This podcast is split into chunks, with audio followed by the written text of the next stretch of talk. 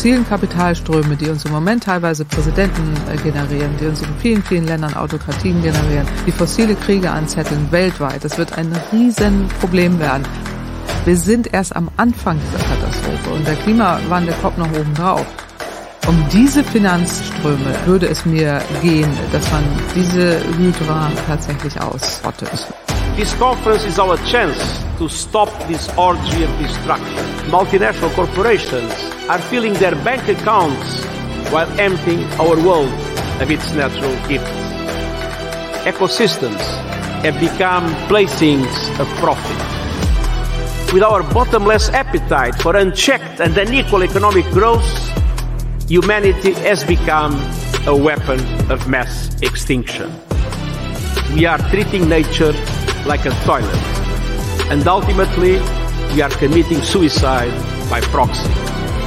Because the loss of nature and biodiversity comes with a steep human cost. We need nothing less from this meeting than a bold post-2020 global biodiversity framework.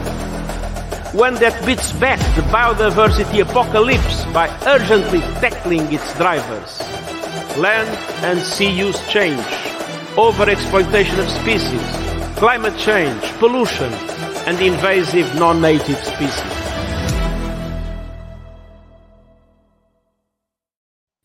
Einen wunderschönen guten Abend, ihr Lieben. Herzlich willkommen zur zweiten Ausgabe von 2045 bei Design oder Disaster, der zweiten Staffel. Und äh, zuallererst begrüße ich äh, die liebe Community da draußen. Äh, herzlich willkommen. Ihr lauft euch so langsam hier im Chat ein und warm. Ähm, ja, macht es euch gemütlich. Es wird heute ein schöner, lauschiger Abend mit vielen Geschichten, mit vielen Bildern und vielleicht auch ein bisschen Fernweh dabei. Wir werden mal ein bisschen gucken, was passiert. Und bevor ich unseren besonderen Gast begrüße, begrüße ich noch den wunderbaren Co-Host dieses Formates, Jens. Hallo Jens. Hallo Patrick, hallo Community. Ja, herzlich willkommen bei unserem heiteren Familienpodcast, ja, bei der Schicksalsgemeinschaft im Kampf gegen die Orgy of Destruction.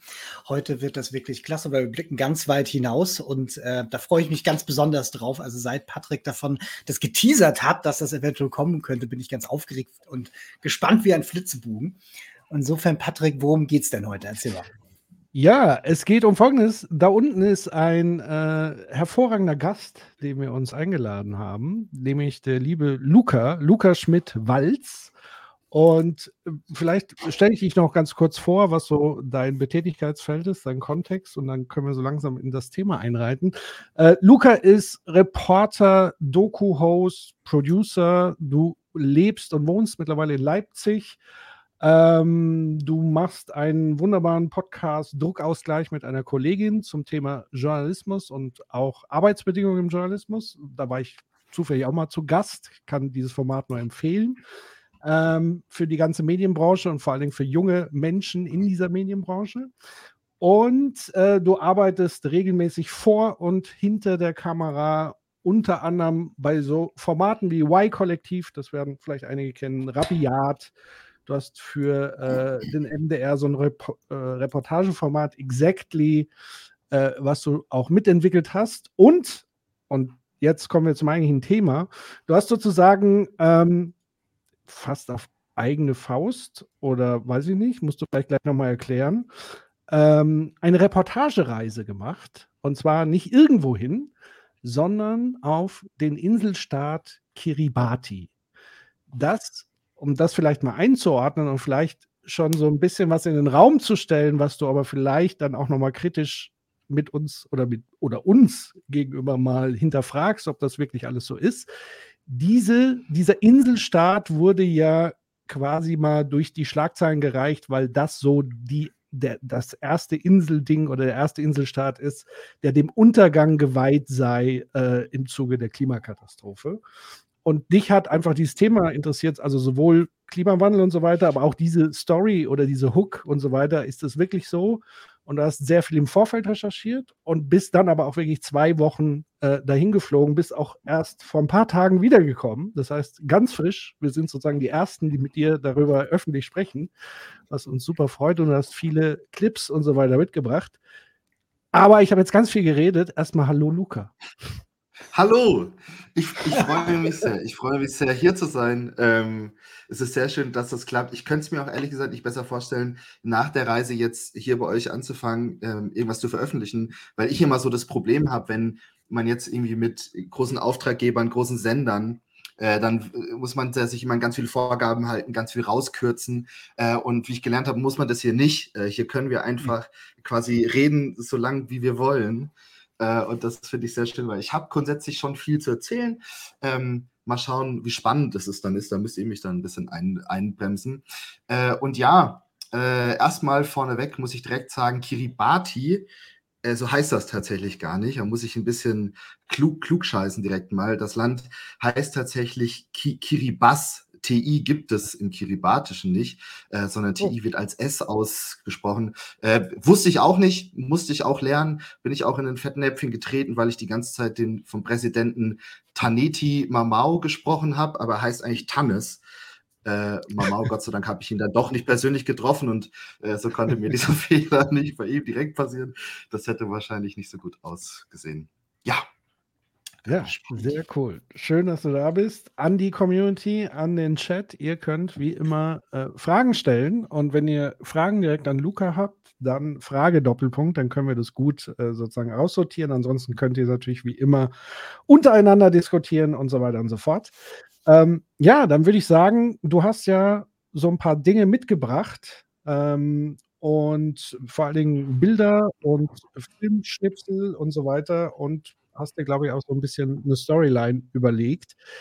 Was wäre denn so der beste Einstieg in das Thema? Was hast du ja gedacht? Soll ich mal eine Bühne öffnen hier? Ähm? Ja, gerne. Äh, mach doch mal, äh, ich, also genau, ihr, ihr, müsst mir auch sagen, äh, wenn Kommentare, ich, ich sehe das ja nicht, ne? Das ist. Ja, ja, äh, wir, wir machen das. Ja, okay. Prima, prima. Ähm, ich, ich würde tatsächlich erstmal damit einsteigen, äh, mit, mit diesem wunderbaren Foto. Ich muss dazu sagen, ich habe dieses Foto nicht selber geschossen. Ich habe auch nochmal versucht äh, herauszufinden, ähm, wer die Quelle da ist. Ich habe das jetzt gerade nicht geschafft. Ich versuche das über eure Webseite noch nachzureichen. Da schreibt ihr ja Quellen auf. Äh, da schreibe ich das dann auch nochmal rein. Auf diesem auf diesem Foto äh, sieht man die Hauptinsel Tarawa und man sieht sie von der Ostspitze her. Und ich finde, dieses Foto beschreibt dieses Land schon mal sehr gut und man kann auch schon sehr gut erkennen, um was geht es hier eigentlich, wenn wir über die Klimakrise sprechen. Ähm, man sieht hier den internationalen Flughafen von Kiribati. Das ist hier quasi hier, hier rechts. Äh, hier ist diese, ist diese Landebahn. Und die passt da gerade so, so drauf. Also man hat quasi diesen einen Ort, wo irgendwie ein Flughafen draufpassen könnte in dieses Land. Ähm, da hat man den draufgepackt. Nebendran steht alles schon so unter Brackwasser. Ja, da ist alles, alles überspült mit Meerwasser. Das wurde mal genutzt hier auch. Das sind so, man sieht die Maus nicht, ne? Nee.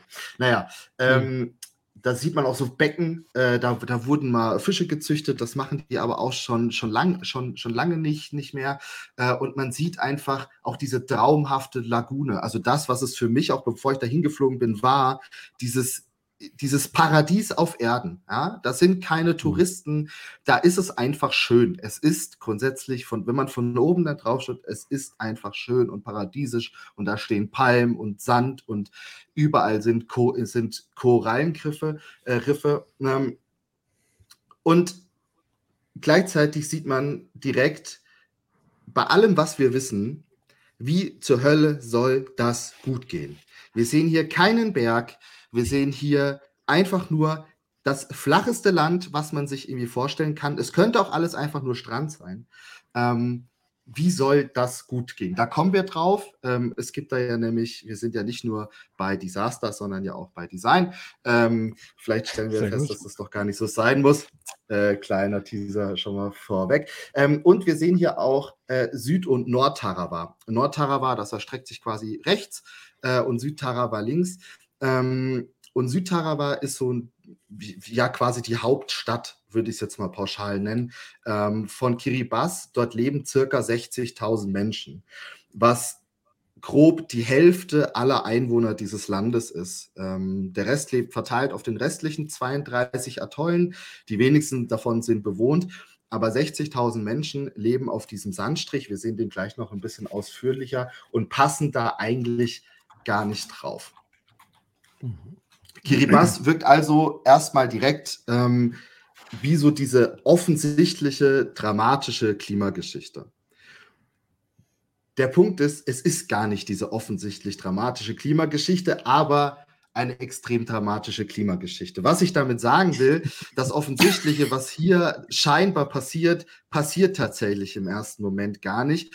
Und das ist eben dieses, oh Gott, hier gehen Inseln unter. Ähm, ich greife das schon mal kurz vorweg. Atollinseln können erstmal so gar nicht direkt komplett untergehen. Das wird aus verschiedenen Gründen ähm, nicht passieren und dennoch ähm, ist Kiribati existenziell von der Klimakrise bedroht jetzt heute schon und wir sehen das heute schon. Ähm, und wir können uns ausmalen, wie das in 20, in 30, in 40 oder 2100 ähm, spätestens sein wird äh, auf dieser Insel. Und die Frage stellt sich, können diese Leute dort noch wohnen? Ähm, was brauchen sie dafür? Ähm, Kiribati ist eben extrem kompliziert. Und ich habe mir mal so vier Ebenen rausgesucht, auf denen Kiribati kompliziert ist. Und ich hoffe, dass wir es auch irgendwie schaffen, darauf einzugehen. Das erste ist, äh, was macht die Klimakrise mit Kiribati akut? Ja, also was passiert da jetzt gerade? Ähm, was wird natürlich mit Kiribati in der Zukunft passieren? Was will Kiribati? Also die Frage, was will die Bevölkerung von uns allen, vom Rest der Welt, aber auch was will die Politik? Das unterscheidet sich nämlich. Und die große vierte Frage, und die ist so ein bisschen, äh, da konnte ich vor Ort leider nicht so viel rausfinden, äh, aber habe doch noch ein, zwei Sachen mitgebracht. Die Frage, was will China eigentlich auf Kiribati? Das ist nämlich ähm, tatsächlich auch ein Thema, das stark mit der Klimakrise auf Kiribati zusammenhängt. Ähm, und China baut dort massiv äh, seinen, seinen Einfluss aus, was wir auch erleben konnten tatsächlich, ähm, unter dem Vorwand, Kiribati zu helfen. Die Frage ist, wie wollen sie helfen und was wollen sie eigentlich bezwecken? Ja, äh, das ist schon mal ein guter, ja, äh, äh, ein ja. guter Haken, wo ich da jetzt schon mal reingehe, weil du sagst China. Ich hätte ja jetzt mhm. sozusagen Kiribati nicht unmittelbar irgendwie in der Nähe von China vermutet. Vielleicht musst du uns das nochmal gesamtgeografisch einordnen, wo wir Kiribati ja. eigentlich zu finden haben auf dem Globus. Das kann ich gerne tun äh, mit der nächsten Folie. So, Ah. Äh, das ist nämlich auch gleich, ja, ja, das äh, passt sehr gut. Vielen Dank für deine Nachfrage an der Stelle. ähm, ich, ich wollte nämlich ganz kurz erklären, weil, also ich werde oft gefragt, wie, wie kam ich denn zur Hölle auf dieses Thema? Ich muss nämlich sagen, ich, hab, ich hatte vorher mit Klimajournalismus nichts am Hut. Also, ihr habt ja bei, in der letzten Folge, die ich übrigens auch sehr empfehlen kann, wer die noch nicht gesehen hat, äh, habt ihr ja auch, oder ich glaube, es war die letzte, oder die, die, die vorletzte muss, muss es gewesen sein, äh, über so Coping-Mechanismen gesprochen ne? und, und wie man das alles auch so ein bisschen verleugnet, was da passiert. Und ich habe mich sehr oft wiedergefunden. Also ich habe tatsächlich wirklich Klimakrise und was da so passiert, sehr gerne weit weg aus meinem Leben gehalten. Und deshalb hatte ich auch mit Klimajournalismus erstmal so gar nichts am Hut. Und dann ist es circa genau vor einem Jahr passiert, dass ich aus Langeweile, äh, das mache ich irgendwie sehr, sehr gerne, bei Google Maps einfach rumscrolle und mir dann auch so Street View anschaue und sowas. Und dann war ich in diesem wunderbaren Gebiet, was man hier sieht, was jetzt ja erstmal sehr groß ist, aber man, man erkennt ja Australien, äh, man erkennt Papua Neuguinea und äh, man sieht auch Hawaii, das kleine H HI noch und dann sieht man da erstmal gar nichts auf der Karte. Äh, und durch Zufall bin ich dann äh, ein bisschen reingescrollt, habe Fiji gefunden, äh, Wallis und Fu Fu Fortuna kennt, kannte ich auch noch rechts oben. Samoa auch schon mal gehört. Bin dann da so ein bisschen weiter äh, und habe Tuvalu entdeckt. Das kannte ich wegen unseren tollen TV-Endungen, ne, die man ja hat. Mhm. Äh, Gerade im Medienproduktionsfirmenbereich äh, hat ja jeder eine TV-Domain. Die kommt aus ähm, Tuvalu. Und dann weiter oben habe ich hier diese Kette entdeckt, ähm, die ich jetzt hier mal so ganz professionell rot umrandet habe.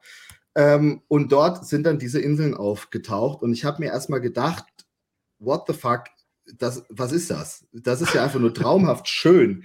Äh, dieses ja. Blau, ne, die, diese, wie können da Menschen leben? Ich war erstmal total fasziniert und habe dann angefangen zu recherchieren und habe äh, eben Kiribati, das Land, entdeckt und habe mir gedacht, okay, ich habe davon noch nie gehört. Ich kannte das einfach nicht.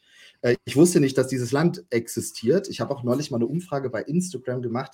Da haben auch 70 Prozent der Leute gesagt, sie haben vorher noch nie davon gehört. Die restlichen 30 auch nur wegen Klimageschichten. Aus anderen Gründen mhm. kannte man dieses Land ja einfach nicht. Ähm, ja, und dann habe ich angefangen zu recherchieren und gesehen, oh Gott, das ist ja auch noch richtig groß. Also äh, hier das mal ganz kurz beschrieben. Die Gilbert Islands, dann die Phoenix Islands und die Line Islands, die äh, strecken sich über den kompletten Pazifik. Und das ist alles das Land Kiribati. Ähm, also die Line Islands sind unter Hawaii. Und äh, die Gilbert Islands sind über Fiji. Also das ist so die Dimension ähm, von der wir hier reden. Es ist auch das einzige Land der Erde, was ähm, östlich und westlich der Datumsgrenze und südlich und nördlich des Äquators liegt, tatsächlich. Mhm. Die sind auch das erste Land, das Neujahr feiert. Genau, ja. da genau, beginnt immer der neue Tag. Das ist auch so deren Motto. Äh, hier mhm. beginnt der neue, der neue Tag. Ähm, ja, und ich habe dann angefangen, mich da reinzugraben und dann natürlich auch ziemlich schnell festgestellt, äh, was dort klimamäßig passiert. Zumindest dachte ich zu dem Zeitpunkt, dass ich das festgestellt habe.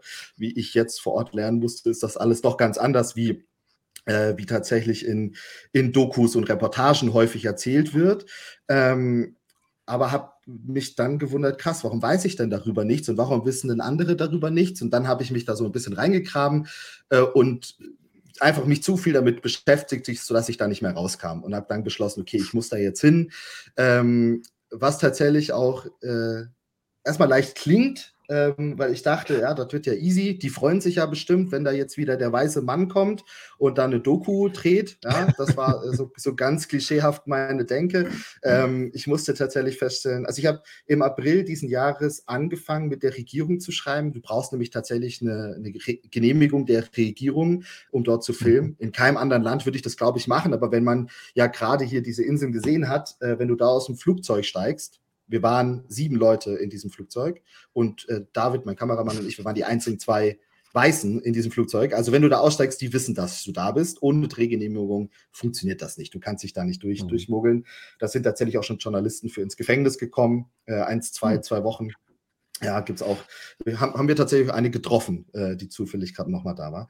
Okay. Ähm, ja, und tatsächlich habe ich im April angefangen und habe gedacht, habe hab ich jetzt ja genug Zeit, das wird schnell gehen. Tatsächlich habe ich meine Drehgenehmigung eine Woche vor der geplanten Abreise bekommen, im Oktober.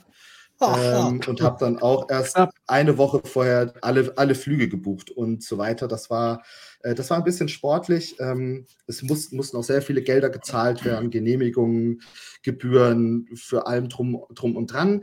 Ähm, da können wir vielleicht auch direkt drauf eingehen. Der Punkt ist nämlich, die Regierung will das gar nicht so sehr, dass man über Kiribati in, rund um das Thema Klima berichtet. Jetzt kann man sich natürlich okay. die Frage stellen, warum wollen die das denn nicht? Das macht ja eigentlich total wenig Sinn, weil die brauchen ja Aufmerksamkeit und so weiter. Der Hintergrund ist so ein bisschen der, äh, dass der ehemalige Präsident Anote Tong, der ist dem einen oder anderen mit Sicherheit ein Begriff, äh, war Präsident von Kiribati bis 2016 äh, und ist in der Weltgeschichte rumgesprungen, hat sich mit dem Papst getroffen, mit Obama gesprochen, war auf jeder Klimakonferenz. Über den gibt es riesige Dokus, ähm, weil der ähm, sich eben, weil er eben auf das Schicksal seines Landes aufmerksam gemacht hat und halt immer ähm, damit geworben hat, zu sagen, wir gehen unter, ähm, wir brauchen eure Hilfe jetzt, so sofort. Also der hat, der hat ganz klar diese Karte gespielt ähm, und er ist auch dadurch bekannt geworden, dass er auf Fiji eine Insel gekauft hat, ähm, noch in seiner Amtszeit, ähm, auf die die sogenannte Migration in Würde stattfinden sollte. Also das ist quasi, der hat quasi so den letzten Ausweg für die eigene Bevölkerung gekauft auf Fiji, mhm. äh, um die komplette Bevölkerung im Worst-Case-Szenarios ähm, dorthin zu bringen. Also äh, es gibt auch eine Doku, okay. die heißt Anotis Ark, also Anotis Arche äh, äh, wurde, wurde das dann genannt. Ähm, und ja, er ist einfach ein sehr charismatischer Mensch gewesen. Dann 2016 äh, gab es einen Wechsel in der Regierung, seitdem ist Tanis Mamau ähm, äh, dort Präsident. Und äh, wie das nun mal in der Politik so ist, man, man macht dann gerne immer alles anders als, äh, als die Regierung davor. Und äh, Tannes äh, möchte nichts mehr davon wissen. Also die aktuelle Regierung möchte nichts mehr vom Auswandern wissen. Ähm, sie möchten nichts davon wissen, dass sie untergehen und sie möchten das auch gar nicht mehr ähm, pu publiziert sehen. Das heißt, sie sind ganz krass dahinterher, wirklich zu schauen, was berichten Journalisten, äh, JournalistInnen ähm, und mit welchen Grundsätzen fahren sie dahin. Also ich musste tatsächlich auch in meiner Bewerbung da schon so ein bisschen Naja, ich habe nicht so ganz die Wahrheit erzählt, äh, quasi im, im, im Vorhinein. Ähm, sonst hätten die mich das, sonst hätten die mich tatsächlich dort nicht, nicht berichten lassen. Ähm, Na, hoffentlich guckt er nicht zu jetzt. Ja, ja, gut. Ja, mal schauen. ähm, äh, also, also äh, jetzt, jetzt kann man sich natürlich trotzdem weiterfragen, ja, warum macht er das denn? Das ist ja trotzdem dumm. Also das bringt denen ja nichts. Die brauchen ja offensichtlich, die brauchen ja offensichtlich irgendwie Hilfe äh, aus, dem, aus dem Ausland. Ähm, der Punkt dahinter ist der, dass ähm, Tanis Mamau ähm, ganz andere Pläne verfolgt, die in der Kiribati 20-Year Vision kann man die nachlesen. Ähm, die wurden 2018 verabschiedet, glaube ich. Und dort steht drin, äh, wir werden unsere Inseln anheben. Also wir werden, wir werden uns erhöhen, ja, ähm, und wir werden zu einer großen Tourismusdestination werden und damit reich. Geil. Das ist das, das ist das, was sie verkaufen wollen. Und Deshalb, und jetzt erklärt sich auch, was hat China da, ne, können wir vielleicht auch schon ganz mhm. kurz darauf eingehen, was hat China da verloren? China weiß halt, wie man Inseln baut. Die können das. Ne? Also die, die machen das ja im südchinesischen Meer ähm, ganz aktiv. Reden wir mal nicht über, wie nachhaltig ist das, ja, und ähm, wie lange halten diese Inseln, aber sie zeigen, es funktioniert und sie haben die Technologie, ähm, das deshalb wird vermutet, hängt China da so ganz krass drin. Das ging so weit, dass äh, Kiribati letztes Jahr äh, kurzzeitig aus dem Pacific Council ähm, ausgestiegen ist äh, und gleichzeitig die seit 40 Jahren andauernden diplomatischen Beziehungen zu Taiwan abgebrochen hat. Alter. Äh, was, auch, was, auch, was auch ein Riesenaufschrei war. Ja, ja, es ist, es ist, ein, bisschen, es ist ein bisschen schwierig. Ähm, Genau, also das, das ist der Plan, das ist der Plan ähm, der Regierung. Ich habe mir aber auch von einem Wissenschaftler, den werden wir später auch kurz hören, ähm, aber auch sagen lassen, dass es, die wissen nicht, wie sie das machen sollen. Weil was kann China? China kann, China kann neue Inseln bauen. Also, ja. also China kann, kann neue Inseln bauen. Was China aber nicht kann, ist Inseln, wo 60.000 Menschen drauf leben, wie willst du die aufschütten? Ja, wo sollen in der Zwischenzeit die Krankenhäuser, Schulen und die 60.000 Menschen hin? Das funktioniert so einfach nicht. Egal, das ist, äh, das ist erstmal das, was die Regierung will. Wie gesagt, wir, wir werden da auch gleich nochmal drauf kommen oder später bestimmt auch nochmal drüber reden. Ähm, ich habe jetzt mal, äh, wir haben ganz viel Drohnenaufnahmen gemacht, weil das, es bietet sich einfach an. Äh, und ich würde euch das gerne einfach mal zeigen, damit ihr mal so einen Eindruck, so einen mhm. allgemeinen Eindruck bekommt, wie es denn da aussieht. Ähm, und mainly schaut es überall so aus. Also das ist jetzt gerade bei kommender Flut, das Wasser ist noch nicht ganz ähm, an der Insel angekommen. So schaut es dann bei Flut aus. Äh, da mache ich direkt mal Stopp. Ähm, man sieht ja jetzt ja schon, das schaut sehr dramatisch aus. Ne? Also da stehen halt irgendwie die Hütten der Leute, stehen ja, die kommen da ja nicht mehr, mehr weg bei, bei Flut. Das sind Bilder, die gerne benutzt werden. Ähm, weil sie natürlich einfach extrem eindrücklich sind. Man muss dazu aber auch wissen, dass diese Leute da nicht wohnen müssten. Ja, die sind mhm. da, das ist eine bewusste Entscheidung, äh, dahin zu gehen. Ähm, in Kiribati passiert es nämlich die ganze Zeit, dass Sand verschwindet, aber manchmal kommt er auch wieder zurück und es bilden sich plötzlich kleine Inseln durch Stürme und so weiter. Äh, und in Kiribati ähm, gilt das Prinzip, ähm, wer als erstes auf Land wohnt, dem gehört das Land. Äh, und deshalb setzen sich Leute da grundsätzlich erstmal gerne drauf, weil dann gehört es ihnen. Vielleicht klappt es nicht und das geht wieder kaputt, aber so haben sie halt erstmal Land. Ähm, Tarawa ist auch extrem über, überfüllt, also das ist schon auch ein Grund, warum Leute sich jedes Fleckchen suchen, aber das ist nicht so, dass die hier seit 100 Jahren wohnen und das Wasser kommt. So, das als kleiner, mhm. kleiner Dis Disclaimer. Zeigt aber natürlich trotzdem, ne, was passiert, wenn der Meeresspiegel auch nur um 20 Zentimeter steigt. Ne? Also äh, dann. Wie ist das mit. Dann haben die ein Problem. Ja, äh, weil du sagst Flut und so weiter. Flut heißt aber, ist das ganz normale Gezeitenflut oder ist das genau, sozusagen eine ja. Ereignisflut? Gezeiten. Nee, nee, das, ist, das sind ganz normal Gezeiten, genau. Zweimal ja. am Tag ist Flut. Ja. Ähm, die haben ein Riesenproblem äh, mit sogenannten King Tides, äh, so heißen die, also, also besonders hohen Fluten. Äh, die werden nämlich häufiger und stärker. Ähm, mhm. Also da äh, sehen wir später auch gleich noch ein Snippet hier. Diese Kanone ist, finde ich, ganz spannend. Aus dem Zweiten Weltkrieg ist die Kiribati ähm, ganz grausamer äh, Kriegsschauplatz gewesen im Zweiten Weltkrieg äh, zwischen der USA und Japan. Ähm, auf vielen, vielen Inseln gab es dort äh, krasse Kämpfe. Ähm, in den USA ist das tatsächlich auch äh, großer Lehrinhalt äh, im Geschichtsunterricht, okay. habe ich mir sagen lassen, weil das wirklich wohl äh, für die USA mit einer der schlimmsten Schlachten waren, äh, die, sie, die sie zu kämpfen hatten ähm, im Zweiten Weltkrieg. Und diese Kanone, die, die man hier sieht, ähm, und das finde ich ist schon sehr eindrücklich, die stand nie am Wasser. Mhm. Die wurde weiter im Inland gebaut äh, und heute steht sie am Wasser, weil einfach so viel Landfläche dann doch schon verloren gegangen ist über die Zeit. Ähm, was vor allem damit zu tun hat, dass wie auf der ganzen Welt ähm, Erosionen, äh, also Landerosionen einfach zunehmen und auf Kiribati das auch ein ganz großes Problem ist, kommen wir auch noch gleich zu. Äh, mein, mein Kameramann äh, David hat, ähm, als wir dort waren, einmal diesen wunderbaren äh, Satz gesagt. Wir haben ein Restaurant gesucht, wo wir zu Mittag essen und er hat bei Google Maps eins gefunden und hat gesagt, guck mal, wie geil, das ist sogar direkt am Wasser. Und habe ich zu, zu hier ist alles am Wasser. Es ist, es, ist, es ist schwer, ein Restaurant nicht am Wasser zu haben. Ähm, ja. Dort auch, dort auch ein Haus, ähm, Falls Sie übrigens äh, irgendwie Meeresbiologen oder so im Chat sind, ähm, ich habe das erst zu Hause gesehen, hier diese, diese Linien im Wasser, ja. äh, falls jemand weiß, was das ist, gerne mal in den Chat schreiben. Ich habe mich wirklich gefragt, welches, wie kommen die zustande? Aliens, Tiere, ich weiß es nicht.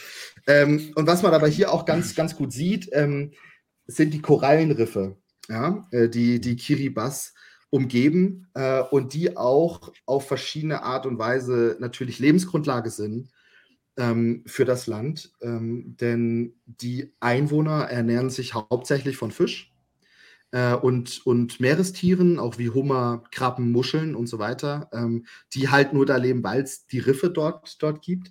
Und gleichzeitig sieht man ja aber auch richtig schön, wie hier an den Riffen immer die Wellen brechen. Ähm, und diese Riffe, die die Kiribati umgeben, sind ähm, ganz natürlicher Schutz, der einfach dafür sorgt, dass die ganz großen Wellen ein bisschen nicht gebrochen werden immer, aber zumindest durch diese komplexe Struktur der Korallenriffen äh, äh, werden diese Wellen kleiner, wenn sie dann das Festland erreichen. Jetzt wissen wir natürlich, äh, vielleicht weiß das einer von euch besser, äh, bestimmt, dass ähm, also Korallenriffe sterben ja weltweit ab. Ähm, ich meine neulich auch gehört zu haben, dass wir da diesen Kipppunkt tatsächlich schon erreicht haben und wir da gar nicht mehr zurück können. Da bin ich mir jetzt aber gerade nicht sicher. Ist aber für Kiribati auf jeden Fall essentiell. Also die brauchen, die brauchen diese Riffe äh, und die brauchen dieses, diese Natur, weil sie sich sonst de facto nicht ernähren können. Hm. Weißt auch, du, ja. ja, also das selber ernähren ist ja der eine Punkt. Weißt du, ob es da dann auch eine Industrie äh, und Export ja. vor allen Dingen gibt von Fisch und so weiter. Also ist dann sowas wie Überfischung natürlich dann neben dem ganzen Klimawandelthema ist ja natürlich dann noch die Ressourcenraubbau und so weiter. Also die exportieren genau. tatsächlich auch die Sachen. Die exportieren Thunfisch ähm, mhm. in ganz, ganz großem Stil. Äh, wir haben selber auch vor Ort äh, frischen Thunfisch gegessen, der einfach so aus dem Wasser gezogen wird. Also die holen ihn sich auch selber. Ähm, dort aber auch wieder China. Ähm, China darf dort fischen. Ähm, und wir mhm. hatten ah, ja. die, ja, und wir hatten die, die skurrile Szene, dass wir mit einem kleinen, kleinen Bötchen, also fast schon ein Ruderboot, äh, aufs offene Meer gefahren sind, äh, um eigentlich äh, schnorcheln zu gehen an Korallenriffen. Äh, das Wetter war ziemlich schlecht, äh, Wellen ziemlich hoch, alles sehr sandig. Äh, wir haben leider keine Korallen gesehen. Und unsere Bootsfahrer, die wollten dann noch angeln gehen. Äh, und wir dachten, ja gut, die schmeißen jetzt hier irgendwo ihre Angel ins Wasser und gut, gut ist. Aber nein, ähm, die sind tatsächlich in die Ferne aufs offene Meer hier rausgefahren und haben an einem chinesischen, ähm, ich weiß nicht, also es, ist, es sah aus wie ein Tanker, also so ein Riesenschiff. Mhm. Ähm, aber es war ein Fischerboot. Also die, äh, die haben dort quasi dann vor Kiribati ihre Zentralen und schicken dann kleinere Fischerboote los. Die holen dann den Thunfisch, bringen den zurück auf das große Schiff und an diesem großen Schiff standen wir quasi. Und ich weiß nicht, ob ihr diese Angst kennt vor großen Dingen im Wasser. Hm. Also da ist, es, es gibt da irgendwie so eine Art Phobie. Ich habe gemerkt, ich habe die. Wir starten einfach in, unsere Nuss, in, in unserer kleinen Nuss, Nussschale dort an, an diesem riesigen, riesigen chinesischen Schiff. Das war schon etwas beängstigend. Man hört die Taue, äh, mit denen die da irgendwie festgemacht. Das war irgendwie gruselig. Ähm, aber ja, die äh, fischen dort ganz extrem und ähm, China ist tatsächlich auch mittlerweile befugt in der Phoenix Island Area. Da gehe ich noch mal kurz eine Folie zurück. Also die, die Phoenix Islands hier in der Mitte, da ist nur eine Insel bewohnt. Das ist äh, Canton Island. Äh, dort leben aber auch nur so 40, 50 Leute. Ähm, und der Rest ist eines der größten Meeresschutzgebiete der Welt. Äh, mhm. Und China darf dort fischen. Äh, und jetzt kommt das, was ich nicht bestätigen kann, was mir ab, also wo ich aber weiß, dass die Angst äh, gerade von Seiten der USA besteht und, äh, und Locals mir das erzählt haben, dass China dort wohl auf diesen Inseln Militärbasen baut. Ob das ja. stimmt, weiß ich nicht. Sie machen das im südchinesischen Meer ja ganz extrem. Ähm, unwahrscheinlich ist es nicht. Ne?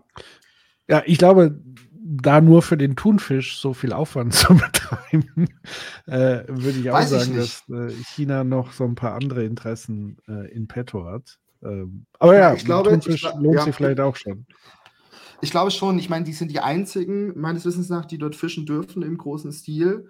Äh, es ist ein unberührtes Meeresgebiet. Wir haben überall mit der Überfischung zu, zu tun. Ich glaube, das ist schon lukrativ. Ähm, aber ja. wie kann es denn da, also wenn das Meeresschutzgebiet ist, frage ich mich gerade, warum man dann da fischen darf. Also, wenn wer, du wer, Technologie wie? hast, ja. ja. Also wenn du Te Technologie hast, um Inseln aufzuschütten und Kohle, dann ist, ja, geht da wahrscheinlich einiges. Also ähm, ich, ich glaube tatsächlich, dass, wie gesagt, ich hatte, ich hatte ein Interview mit äh, Interviewtermin eigentlich angefragt mit dem Präsidenten äh, Tanis Mamau. Das hat dann leider nicht geklappt. Äh, ich weiß auch nicht, ob ich ihn hätte zu China befragen können. Das hätte wahrscheinlich gar nicht funktioniert. Ähm, das mhm. haben auch schon andere vers versucht. Ähm, aber äh, ich glaube wirklich, dass die, das Aufschütten der Inseln äh, schon etwas ist, was für die sehr, sehr, sehr wichtig ist. Ähm, mhm. Auch für die Bevölkerung ta tatsächlich, weil niemand will da weg. Das ist deren mhm. größte Angst, da weg zu müssen. Ähm, weil die also das sind ganz kurz äh, so erzählt, das sind, das, das sind einfach wahnsinnig freundliche, nette Menschen, die dort ein äh, unglaubliches gutes Leben grundsätzlich leben. Ja, die, die, die haben dort alles, äh, die brauchen nichts auf den Outer Islands braucht man nicht mal Geld. Also die, äh, die, die, die leben dort einfach von dem, was die auf den Inseln haben und, und helfen sich da gegenseitig. Das ist wirklich ein bisschen wie so eine, wie, wie, wie so eine Utopie, irgendwie so eine schöne. Wäre da halt nicht dieser westliche Einfluss. Und die haben ganz, ganz arg Angst, äh, ihre Kultur zu verlieren, wenn sie halt plötzlich ähm, da weg müssen, sei es nach Fiji, ja, auf ihre eigene Insel quasi, wo sie aber dann doch wieder auch irgendwie Fremde sind und da leben auch mhm. dann Leute aus Fiji und so weiter. Ich meine, wir, wissen, dass, dass Integration zwar schwierig ist, aber durchaus funktionieren kann. Ich glaube aber, für die ist das natürlich erstmal was, klar, etwas, was sehr unvorstellbar ist und auch gar nicht so sein soll, ja? wenn es nicht sein ja. muss. Also, ja. vielleicht haben Sie noch nicht von, von den Attraktivitäten von Deutschland gehört, sonst würden Sie ja alle genau. gerne hierher kommen. Wir müssen noch 61, Bestimmt, ja, die 61 Euro Bürgergeld, die regeln das dann, ja, genau. Nee, also hier das äh, nochmal ein ganz kurzer Nachreicher zu dem Korallenthema. Genau, Luca, das hattest du richtig erinnert, so. Also ab zwei, also das hängt da ein bisschen sehr stark mit den Temperaturen zusammen. Und ähm, jetzt hatte gerade mhm. eben Schreck das auch nochmal reingestellt. Hier ab zwei Grad ist dann Ende. Das sieht man auch immer auf mhm. diesen Vergleichstabellen, wo immer draufsteht, anderthalb Grad und zwei Grad. Da werden so die, die schrecklichen Unterschiede so dargestellt, weil viele glauben, diese 0,5 Grad machen nicht viel aus, aber äh, äh, das macht eine ganze Menge aus. Und das betrifft ja nicht nur hier Mikronesien, Polynesien, sondern diese, dieses Absterben von Korallen bedeutet halt eine ganze Menge maritime Lebensformen, die für sehr viele Teile der Erde wichtig sind.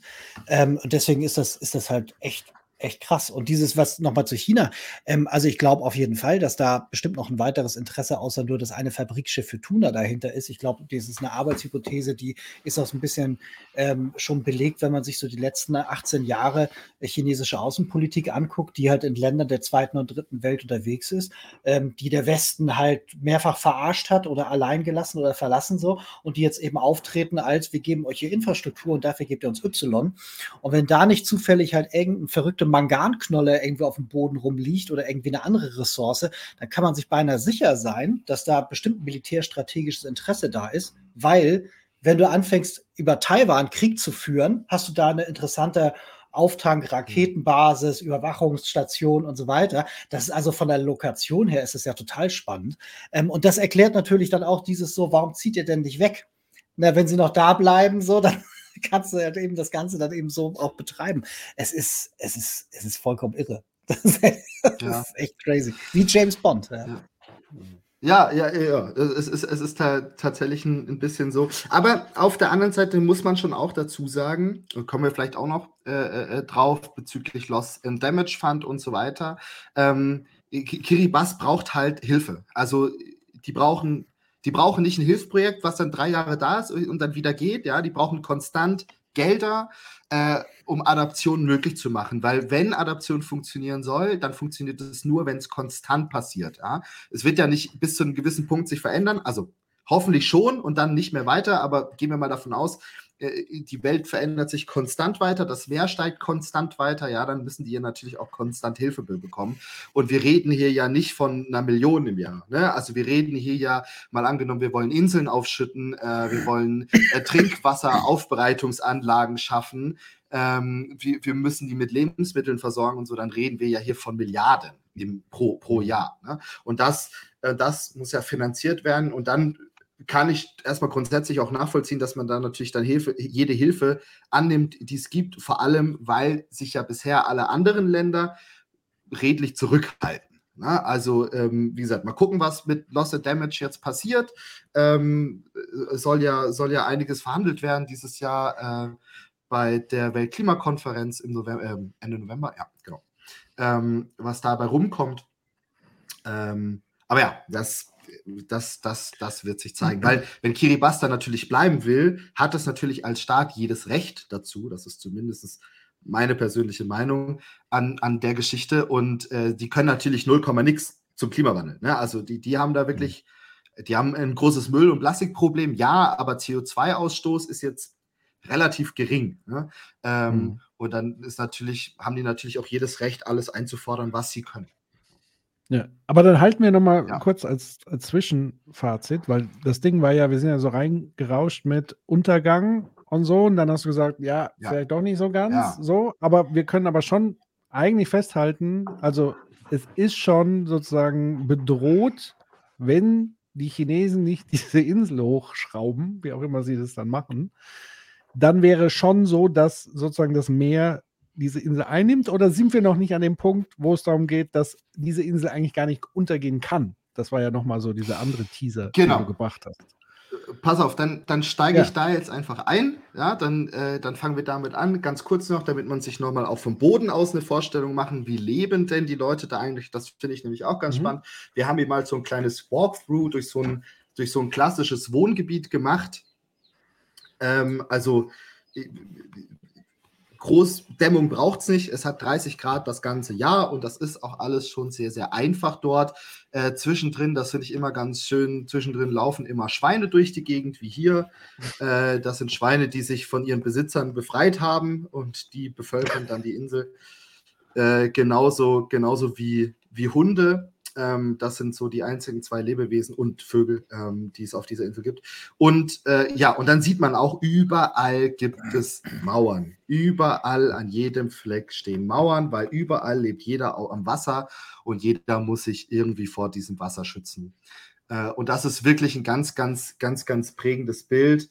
Ähm, ich würde mal noch ein paar Mauern direkt zeigen.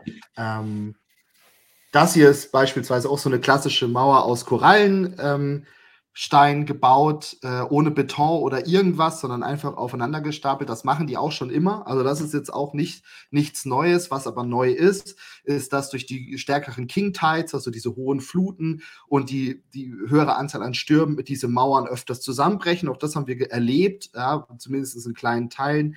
Äh, und das muss dann immer wieder schnell repariert werden, weil jede kaputte Mauer bedeutet, bei der nächsten Flut geht mein, geht mein Boden weg, auf dem mein Haus steht. Ähm, das heißt, man muss das dann immer wieder sehr, sehr schnell fixen.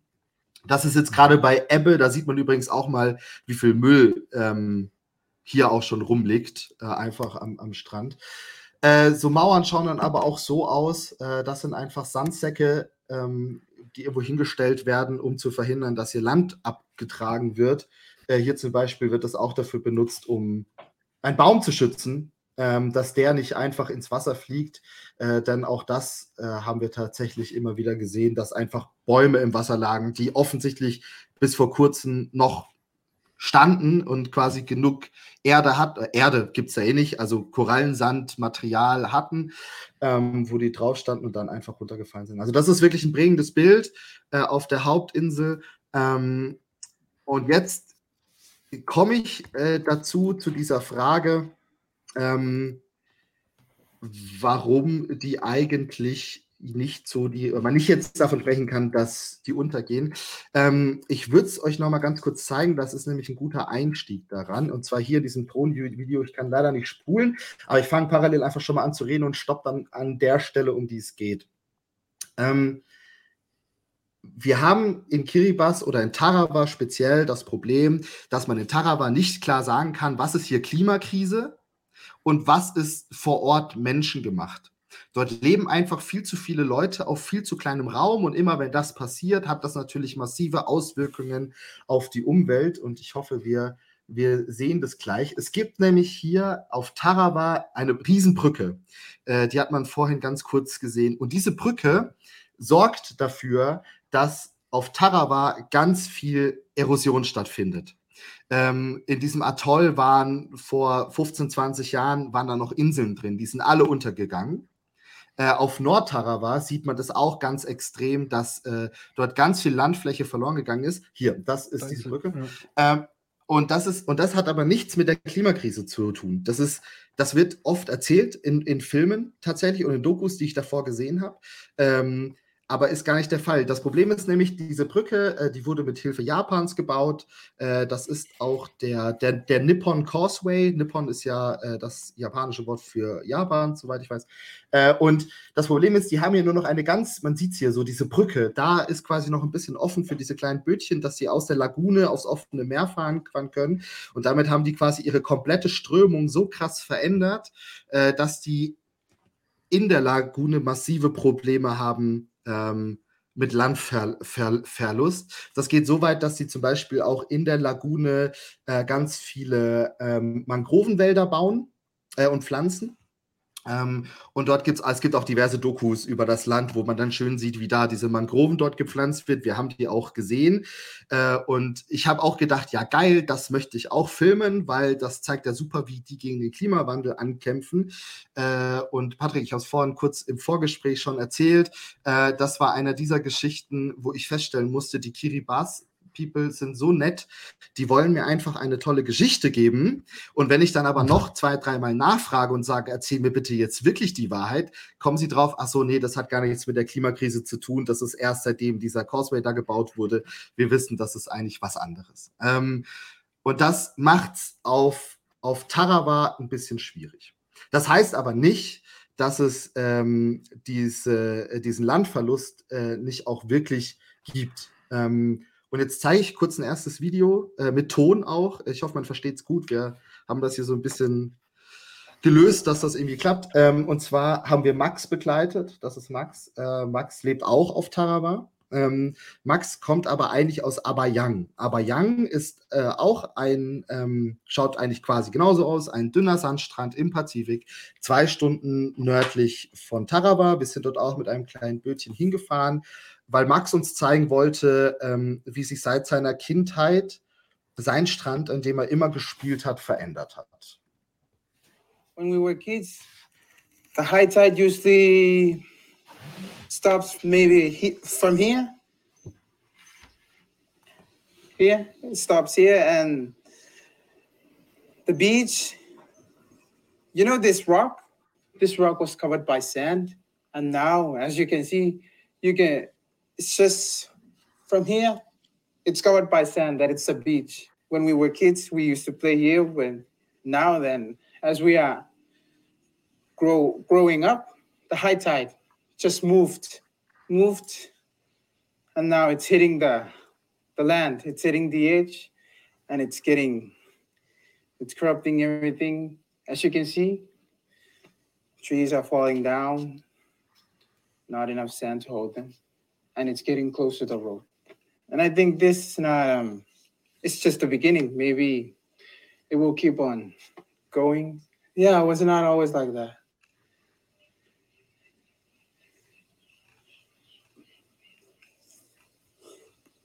It's getting closer to our homes, and it's a big deal for us. Slowly being destroyed by this course of climate change. Ja, also ähm, ich fasse noch mal ganz kurz zusammen, was, was Max hier versucht zu erklären. Ähm, er hat es später noch mal versucht, in Zahlen deutlich zu machen. Er schätzt, dass seit seiner Kindheit, Max ist jetzt äh, Anfang 20, ähm, der, das Land um sechs Meter geschrumpft ist. Also da, er, er sagt auch am Anfang, ähm, dort stand mal das Haus von denen, wo er rumläuft. Das funktioniert nicht mehr, weil dort keine Erde mehr ist. Und jetzt haben wir hier Ebbe und bei Flut geht das Wasser aber wirklich bis zu diesem Gras und bis zu dieser Palme, äh, die da schon so halb ins Meer gestürzt ist. Und das zieht sich dort über, über den ganzen Strand. Ähm, wir haben mit Max Opa noch gesprochen und Max Opa hat gesagt, ähm, der hat das so in den 90ern zum ersten Mal wahrgenommen. Und ähm, ich habe nochmal nachgelesen, ähm, dass zum ersten Mal Studien über den Meeresspiegelanstieg auch in den 90ern, ähm, also da, dass in den 90ern zum ersten Mal ein erhöhter Meeresspiegelanstieg festgestellt wurde.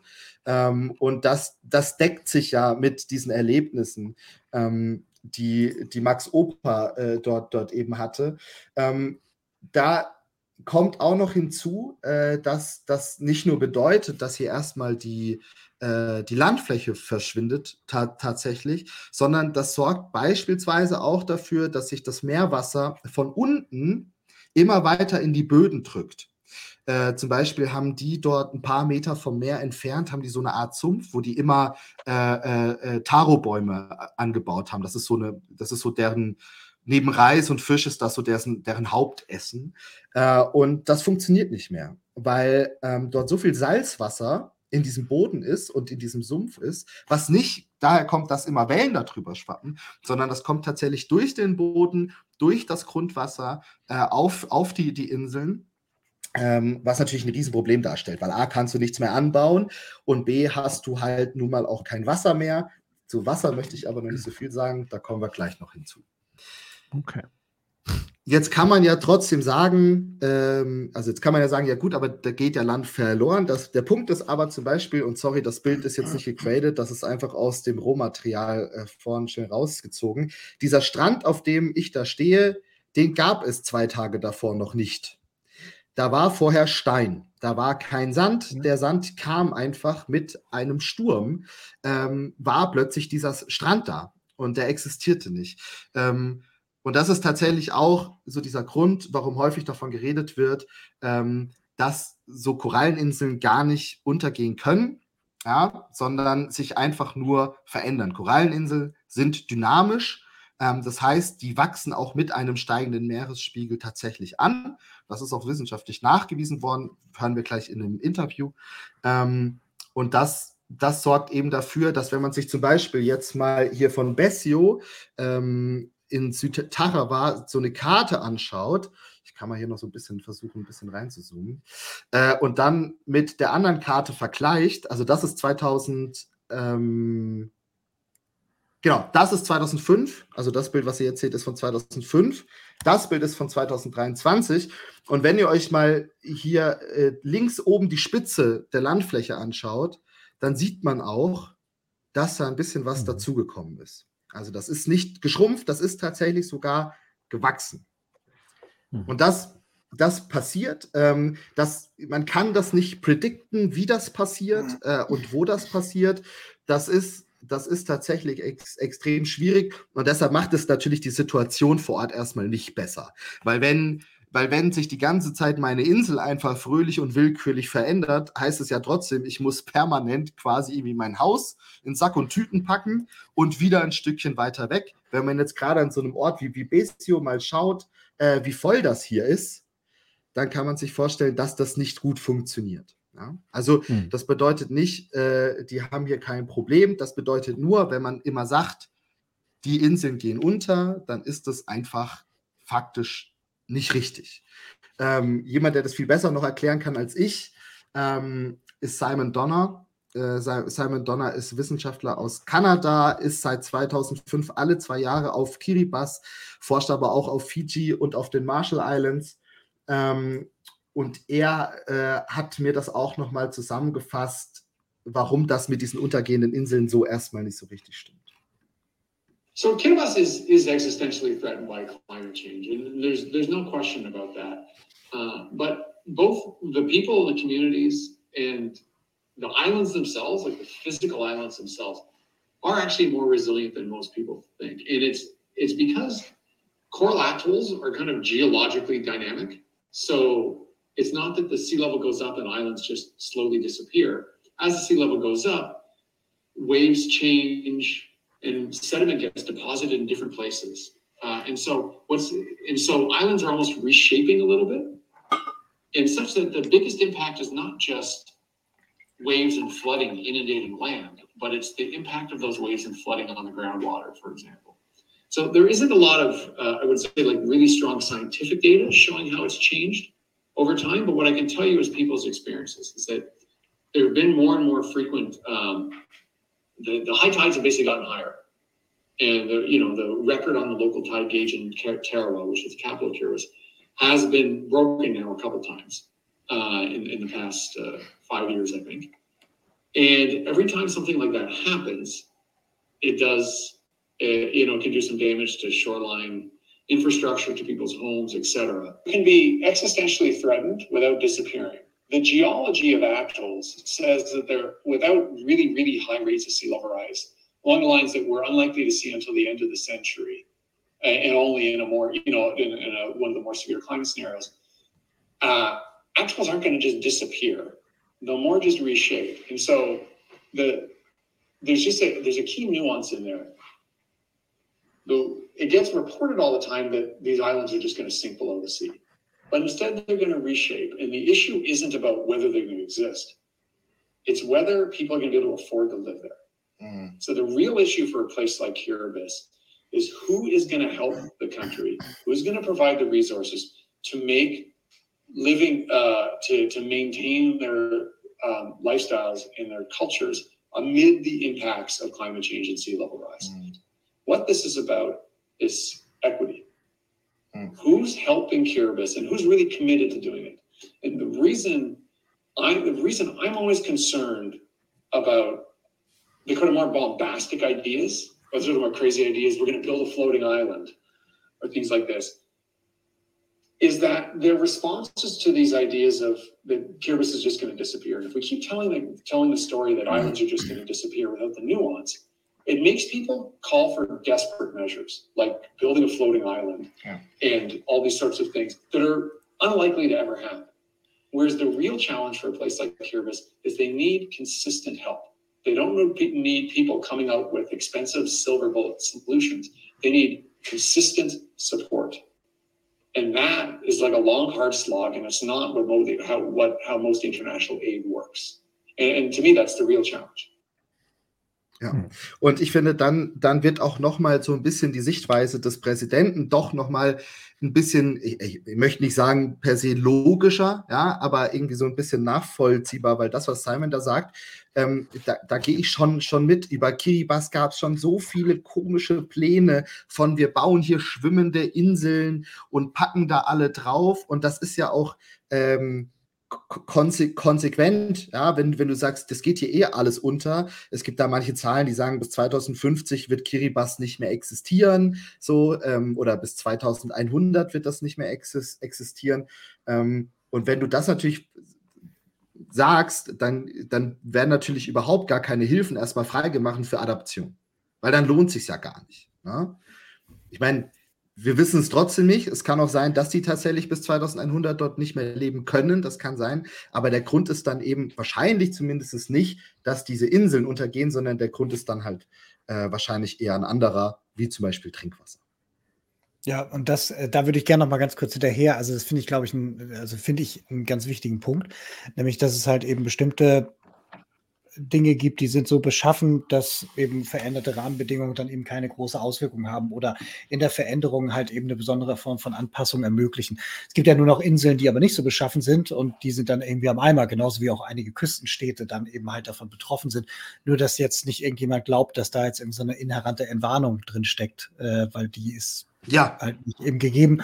So, und das andere ist halt eben genau dieses so, ja klar, da gibt es dann immer ganz viele tausend Ideen. Ne? Also die Leute regieren auf ein technisch gemachtes Problem dann mit technischen Lösungen und sagen dann irgendwie sowas wie, ja, wir bauen jetzt hier halt irgendwie die, die Schwimmstadt und so weiter und hast nicht gesehen und so.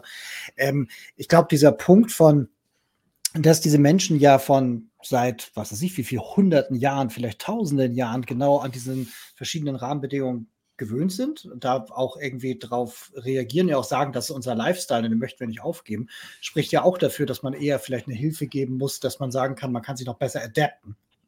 Und das in dem Moment, wenn man sagt, okay, das Szenario ist aus, ihr werdet so oder so untergehen, äh, dass dann im Prinzip nur die Flucht übrig bleibt oder der Untergang. So, ne? Also insofern macht es Sinn. Nur das heißt jetzt ja nicht automatisch, dass man sagt, deswegen schmeiße ich mich jetzt irgendwie dem Aggressor im Osten in den, äh, an den Hals und, und äh, bin jetzt bereit, eben alles eben wie China machen zu lassen. So, ne? Und ähm, hm. äh, das andere ist für mich auch noch dieser Punkt von, und da kommen wir vielleicht am Ende am besten nochmal drauf zu, dieses, wir haben nur einen endlichen Vorrat an Dingen und auch Adaptionsmöglichkeiten, also Abwendemöglichkeiten, Adaptionsmöglichkeiten. Und dann ist die Frage, was genau muss man denn hier einsetzen, um ein weiteres Überleben dieser Kultur zu ermöglichen? Oder wäre nicht am Ende bei einem nur endlichen Vorrat an noch Zeit und Ressourcen nicht doch was anderes notwendig? Ich glaube, auf die, die Perspektive muss man auch mal einnehmen. Ja, wie gesagt, mir, mir, geht es hier auch nicht darum zu sagen, hey, guck mal, Kiribati ist doch alles cool, so, da passiert ja gar nichts, weil das ist, das ist Unsinn. Also, die sind, die sind vor diesem Wissen und nach diesem Wissen genauso krass von der Klimakrise bedroht und genauso akut. Es ist nur, dass halt ja oft eben dieses Narrativ gesponnen wird, ja. dieser untergehenden Insel, was ja auch, also, was ja für die Sache an sich auch total dien, dienlich ist, ja, weil, weil das macht betroffen, ja, das ist irgendwie anschaulich, da, da kann ich mir was drunter vorstellen und dann handle ich auch, ja, das ist ja, das, das wird ja auch tatsächlich sehr, sehr gerne von, von Hilfsorganisationen genutzt und das ja auch mit einem gewissen Grund. Ähm, nun, nun habe ich nun mal aber eben genau diese Erfahrung vor Ort eben gemacht. Das haben mir die Leute auch dort bestätigt und eben auch die, die wissenschaftliche Seite, die das, die das durchaus bestätigt. Und deshalb ähm, muss, muss, muss man da einfach vor, vorsichtig sein. Äh, ja. Was aber ja. quasi das, das akuteste Problem äh, jetzt vor Ort ist, ist das Thema Trinkwasser. Und ähm, das ist tatsächlich auch das, ist nicht so anschaulich, kann man sich erstmal nicht so mega, also ne, ist nicht so plakativ mhm. und bildlich, ist aber tatsächlich wirklich, wirklich krass. Ähm, ich habe hier mal ein Bild mitgebracht, das zeigt mich, äh, den Turi da äh, mit seinen Birkenstocks, äh, wie, er, wie er sich da gerade so ein 30-Liter-Kanister Wasser ähm, voll machen lässt, weil ähm, wir das Wasser, was die Leute vor Ort trinken, nämlich Regenwasser, äh, nicht trinken konnten. Davon wurde uns redlich abgeraten, äh, weil die gesagt haben, das wird euch halt umnocken, das vertragt, das verträgt euer Körper nicht. Äh, deshalb haben wir uns immer Wasser an dieser wunderbaren Station geholt. Die gibt es noch gar nicht so lange. Ähm, diese Station ähm, holt, also ist in Südtarawa und das Wasser kommt aus Nordtarawa aus. Das ist Grundwasser tatsächlich, was nochmal gereinigt wird.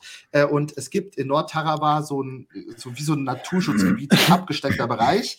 Da darf niemand wohnen, da darf niemand hin. Und dort wird dieses Grundwasser abgepumpt, weil, wie ich vorhin schon angedeutet habe, ist das Grundwasser, die Grundwasserversorgung ein Riesenproblem geworden das Grundwasser versalzt nämlich mehr und mehr, vor allem bei den Leuten, die wirklich am Strand wohnen. Es gibt ja schon Leute, die zwei Minuten vom Strand entfernt wohnen. Äh, bei denen ähm, kommt es drauf an, ja, wie, wie, wie, das Grundwasser beschaffen ist. Die meisten können es aber nicht trinken, weil eben versalzen. Äh, diese Station, die gibt es. Ähm, und dort ist das Wasser auch relativ erschwinglich. Dort kosten 30 Liter drei australische Dollar. Der Umrechnungskurs ist 0,6, also 1,70 Euro. Das ist sehr günstig ähm, und das ist auch eine gute Option, auch für die Locals. Das Problem ist, das ist aber natürlich eine Option, die nicht gesichert ist, weil auch dort in Nordtarawa ähm, natürlich durch den steigenden Meeresspiegelanstieg diese Ressource massiv bedroht ist. Wasser aus dem Supermarkt gibt es auch. Äh, das kann sich aber wirklich keiner leisten. Das können nicht mal wir uns wirklich leisten. Da kosten nämlich so ein klassischer Sixpack Wasser, kostet da 12 australische Dollar. Also okay. 6, 6 7, 7 Euro. Ähm, und das können sich die Leute dort vor Ort erst recht nicht leisten. Wir haben mal gefragt, so ein durchschnittlicher Lohn liegt irgendwo zwischen 100 und 200 australische Dollar, also 60, 120 Euro in der Woche. Ähm, hm. Und davon muss man auch Lebensmittel kaufen. Auch die sind teuer, äh, weil alles im, importiert wird. Äh, das heißt, so Lebensmittel außer Fisch und Reis ähm, äh, kann sich da auch eigentlich kaum jemand leisten. Ähm, und deshalb, deshalb ist Wasser eben so ein, so ein Riesenproblem. Jetzt haben, die, jetzt haben die Leute hier, nicht alle, aber viele mittlerweile diese Wassertanks ähm, bei sich stehen. Also wir haben hier links so einen, so einen großen und hier hinten, wo gerade das Wasser reinfließt, nochmal so, einen, so einen kleinen. Ähm, und äh, diese Wassertanks sind äh, in so Hilfsprojekten. Äh, mal kommen die aus den USA, mal kommen die aus Australien, äh, mal kommen die aus Neuseeland. Da sind dann immer so, so Sticker drauf und dort sammeln die Regenwasser ähm, und äh, trinken das dann. Ja? Also die, das wird auch mhm. nicht mehr abgekocht oder so. Das wird einfach getrunken und das ist deren Trinkwasserquelle. Und auch hier habe ich wieder ein Video mitgebracht. Ah, ja, da, ja, doch, das, das spiele ich einfach mal, mal ab und danach erzähle ich noch ein bisschen mehr dazu.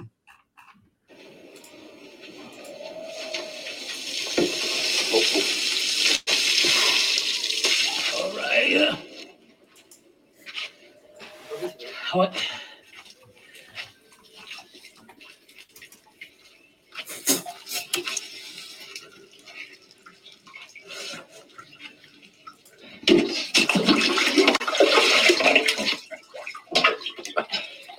just to make sure that our our water inside this this one is clean every every day. Yeah?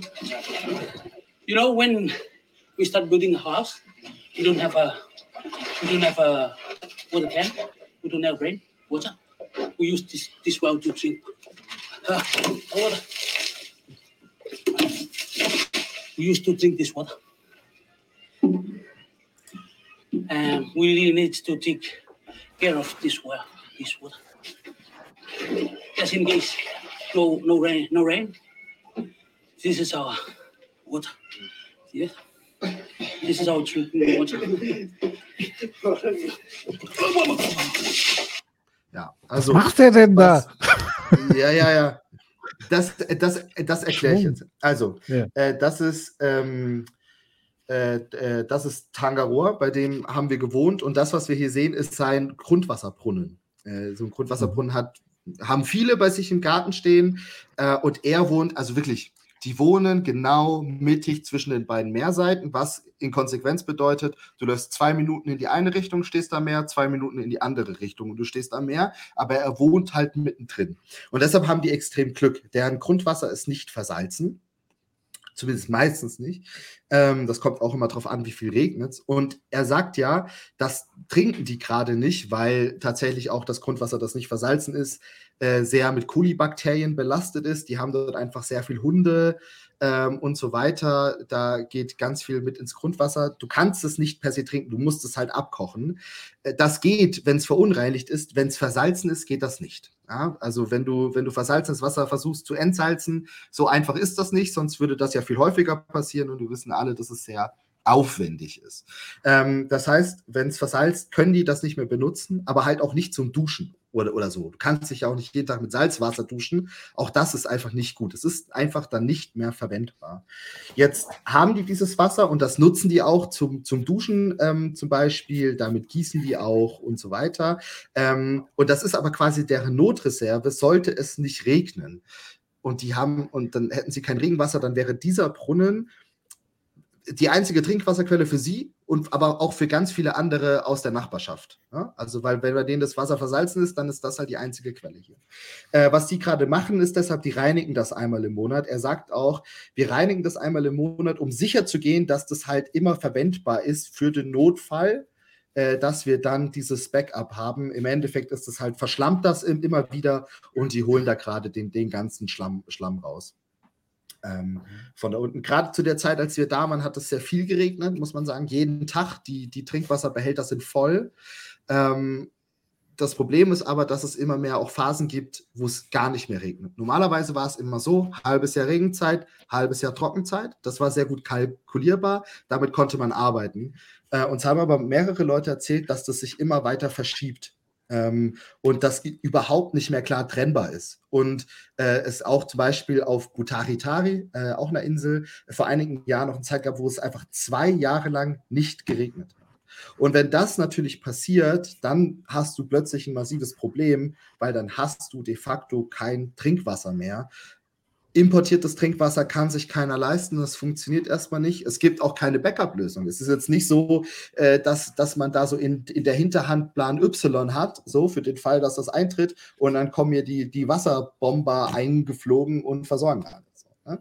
ähm, mhm. Das heißt, das ist ein reales Risiko, ähm, wo auch Simon Donner sagt, das ist gerade das viel, viel, viel größere Problem an der Stelle.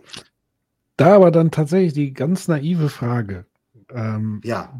Also, weil tatsächlich sieht ja jetzt schon, sage ich mal, die Wasserversorgung auf sehr wackeligen Beinen. Also un unabhängig den Problemen, die jetzt on top dazukommen. Äh, ja. Wieso befasst man sich nicht zuerst sozusagen mit der Frage, wie kann man zum Beispiel vernünftig Regenwasser wieder aufbereiten? Ich glaube, das ist einfacher als Salzwasser wieder aufbereiten. Also äh, wieso investiert man so viel Energie jetzt in diese Aufstockung der Insel und versucht ja da sehr viel Geld zu versenken. Und wieso ist da nicht Prio 1 eigentlich erstmal die Wasserversorgung auf stabile Beine zu stellen? Ist das eine zu ja, das Frage ist, meinerseits? Ja, vielleicht wird das ja noch mit äh, Interessen erklärt. ja.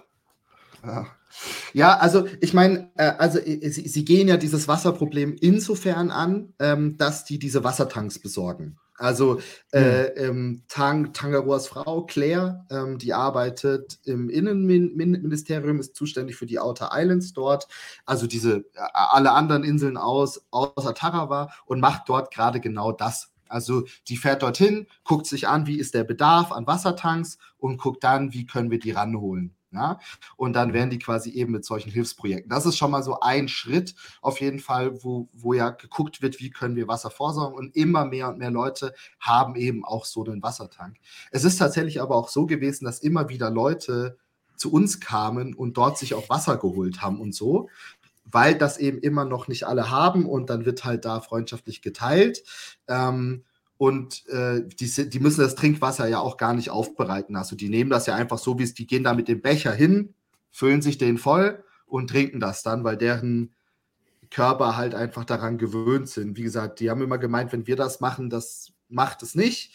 Äh, die rühren damit auch immer ihren Kava an, den sie dann abends immer trinken ähm, und so weiter. Also das ist äh, ja, das ist, das ist auf jeden Fall der Ding. Ich habe mich tatsächlich auch die ganze Zeit gefragt, ich meine, man sieht das auch in dem Video, ähm, das Wasser, also die leben gerade quasi zumindest in dem Haushalt schon ein bisschen in, äh, in mit genug Wasser, weil ich glaube auch sonst wird er die Eimer, die er da hat, jetzt auch eher nochmal irgendwie zum Spülen verwenden. Gut, ich meine, da ist viel Schlamm mit bei, aber dennoch, er haut das ja einfach auch so ins Gebälk äh, da hinten. Ähm, ich glaube, ich glaube, denen geht es da gerade jetzt gerade zumindest gut, weil es einfach wirklich das ganze Jahr geregnet hat. Also seit Januar regnet es gerade durch. Sie haben aber eben auch gelernt, dass das eben auch, das eben auch, auch anders geht. Genau. Weißt du, ob meteorologisch sich da ähnlich wie bei uns, wir haben ja zunehmende Dürren oder zumindest zu, zunehmende Extremen, also einmal haut es dann Regen wieder massig auf den trockenen, ausgedörrten Boden und so weiter. Wie hat sich da sozusagen Klima im Sinne von Wetter und so weiter verändert? Ja. Hast du da was rausgefunden? Ähm, ja, naja, also die haben ja erstmal am Äquator eine sehr günstige Lage. Ähm, das ist auch der einzige Grund, warum die da überhaupt schon seit tausenden Jahren leben können, weil rund um den Äquator es ja relativ selten zu Stürmen kommt, also zu, zu relativ starken Stürmen. Ähm, und das verändert sich aber gerade. Also gerade ist es wohl so, äh, dass, das, dass das mehr und mehr zunimmt und auch spürbar zunimmt. Also die viel häufiger mit, mit Unwetterlagen zu kämpfen haben, als das noch vor 10, 20 Jahren der Fall war. Und was natürlich auch noch ein, äh, ein riesen ausschlaggebender Punkt ist, den man da nicht vergessen darf, ist die, ist die Zunahme, wo wir noch nicht so richtig wissen, nimmt jetzt wirklich zu, aber äh, wo ja auch ähm, man damit rechnet, zunehmende El Nino-Events ähm, im Pazifik, die auch auf Kiribati natürlich, weil sie im Pazifik sind, ein, einen massiven Einfluss haben. Äh, auch eben was, also wir haben ja dieses Jahr auch wieder ein beginnendes El Nino-Event. Das könnte auch da, da Grund sein, warum es gerade so viel regnet ähm, dort, weil sie meinten, das ist schon sehr, sehr ungewöhnlich gerade. Also eigentlich müsste das jetzt langsam mal aufhören, aber es hört halt einfach nicht, nicht auf. Ähm, es geht einfach weiter. Wie gesagt, schade denen jetzt gerade nicht, weil Wasser ist wichtig, aber äh, die Angst ist dann natürlich groß, dass es genauso lange halt mal nicht regnen könnte, wie es jetzt am Stück regnet. Wie gesagt, seit Januar quasi jeden Tag. Ja. ja. Das ist das, was ich darüber, äh, darüber weiß. Ja. ja. Also Trinkwasser, und das halten wir nochmal fest, auch im Zusammenhang dessen mit diesem äh, Untergang der Insel und so weiter, wie du gerade richtig gesagt hast, das ist ja wesentlich abstrakter, das Problem. Aber es ist natürlich ja. wesentlich existenzieller auf irgendeine Art und Weise. Also ohne Wasser, Trinkwasser zu überleben, super schwierig.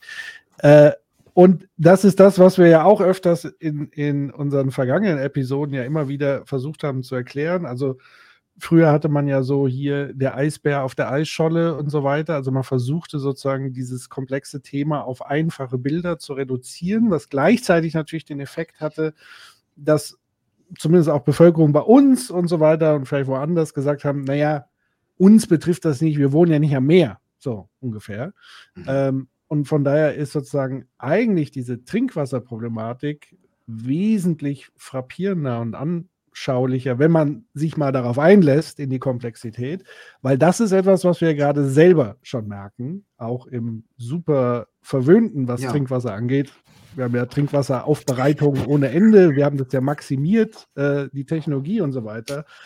Aber auch wir haben ja schon angefangen, in Europa, also sowieso, Frankreich etc., aber auch in Deutschland gewisse Landkreise, Wasser zu rationieren. Also das heißt, das ist mittlerweile zum Alltag auch in Deutschland geworden und offenbar sind wir trotzdem in der Lage, das irgendwie ganz, ganz wunderbar zu verdrängen, diese Problematik. Oder wenn überhaupt das mal thematisiert wird, auch in medial und so weiter in Bundespressekonferenzen, dann kommt ja so als Antwort, ja, dann bauen wir halt eine Wasserpipeline von, äh, weiß ich nicht, Süd nach Brandenburg oder keine Ahnung, wo die langlaufen soll.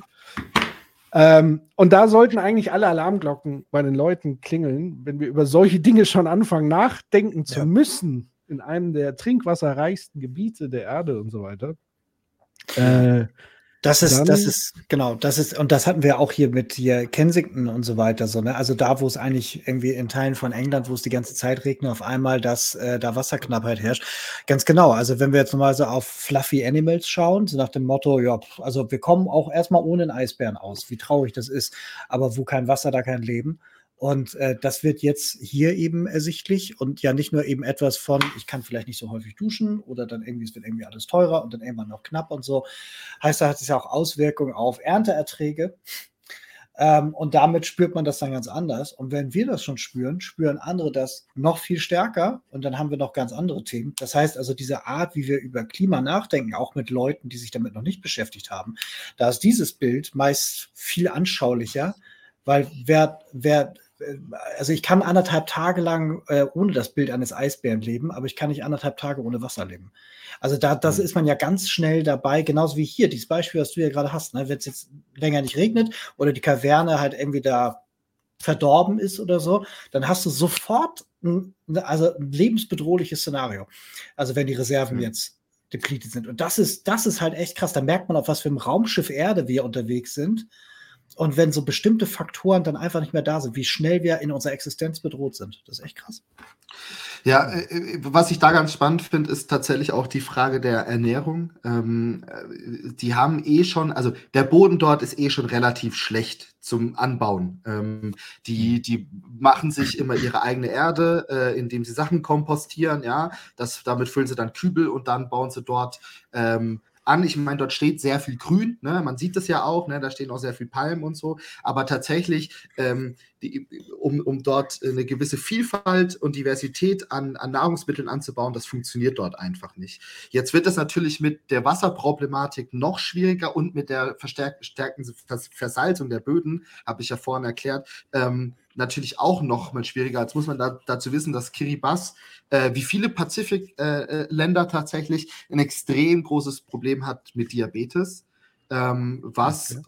wohl von einer sehr einseitigen Ernährung herrührt, also viel Fisch, Reis, äh, Hähnchen vielleicht noch ähm, und viel Zucker ta ta ta tatsächlich auch, äh, aber halt kaum frisches. Also äh, kaum frisches Obst, frisches Gemüse. Auch wir haben das ganz, ganz selten nur auf den Teller bekommen, weil es das einfach nicht gibt. Ja? Und ähm, die haben damit jetzt schon ein Riesenernährungsproblem. Ähm, und das könnte dadurch natürlich auch nochmal ähm, sich verschlimmern. Hinzu kommt, dass die ganzen importierten Sachen, weil die eben so lange Wege zurücklegen müssen, nicht wie bei uns in Deutschland, wo dann halt äh, die frischen Beeren äh, aus Chile im Winter zu uns rollern, weil die halt mit dem Kühlflugzeug dahin geflogen wären. Das passiert dort nicht. Dort kommt halt alles mit dem Schiff äh, und ist dann halt, die Supermärkte sind nicht gefüllt mit, mit frischem Obst und Gemüse, die sind gefüllt mit Konserven. Und ähm, das ist dann halt quasi die Ausweichernährung und das ist natürlich auch nicht viel besser.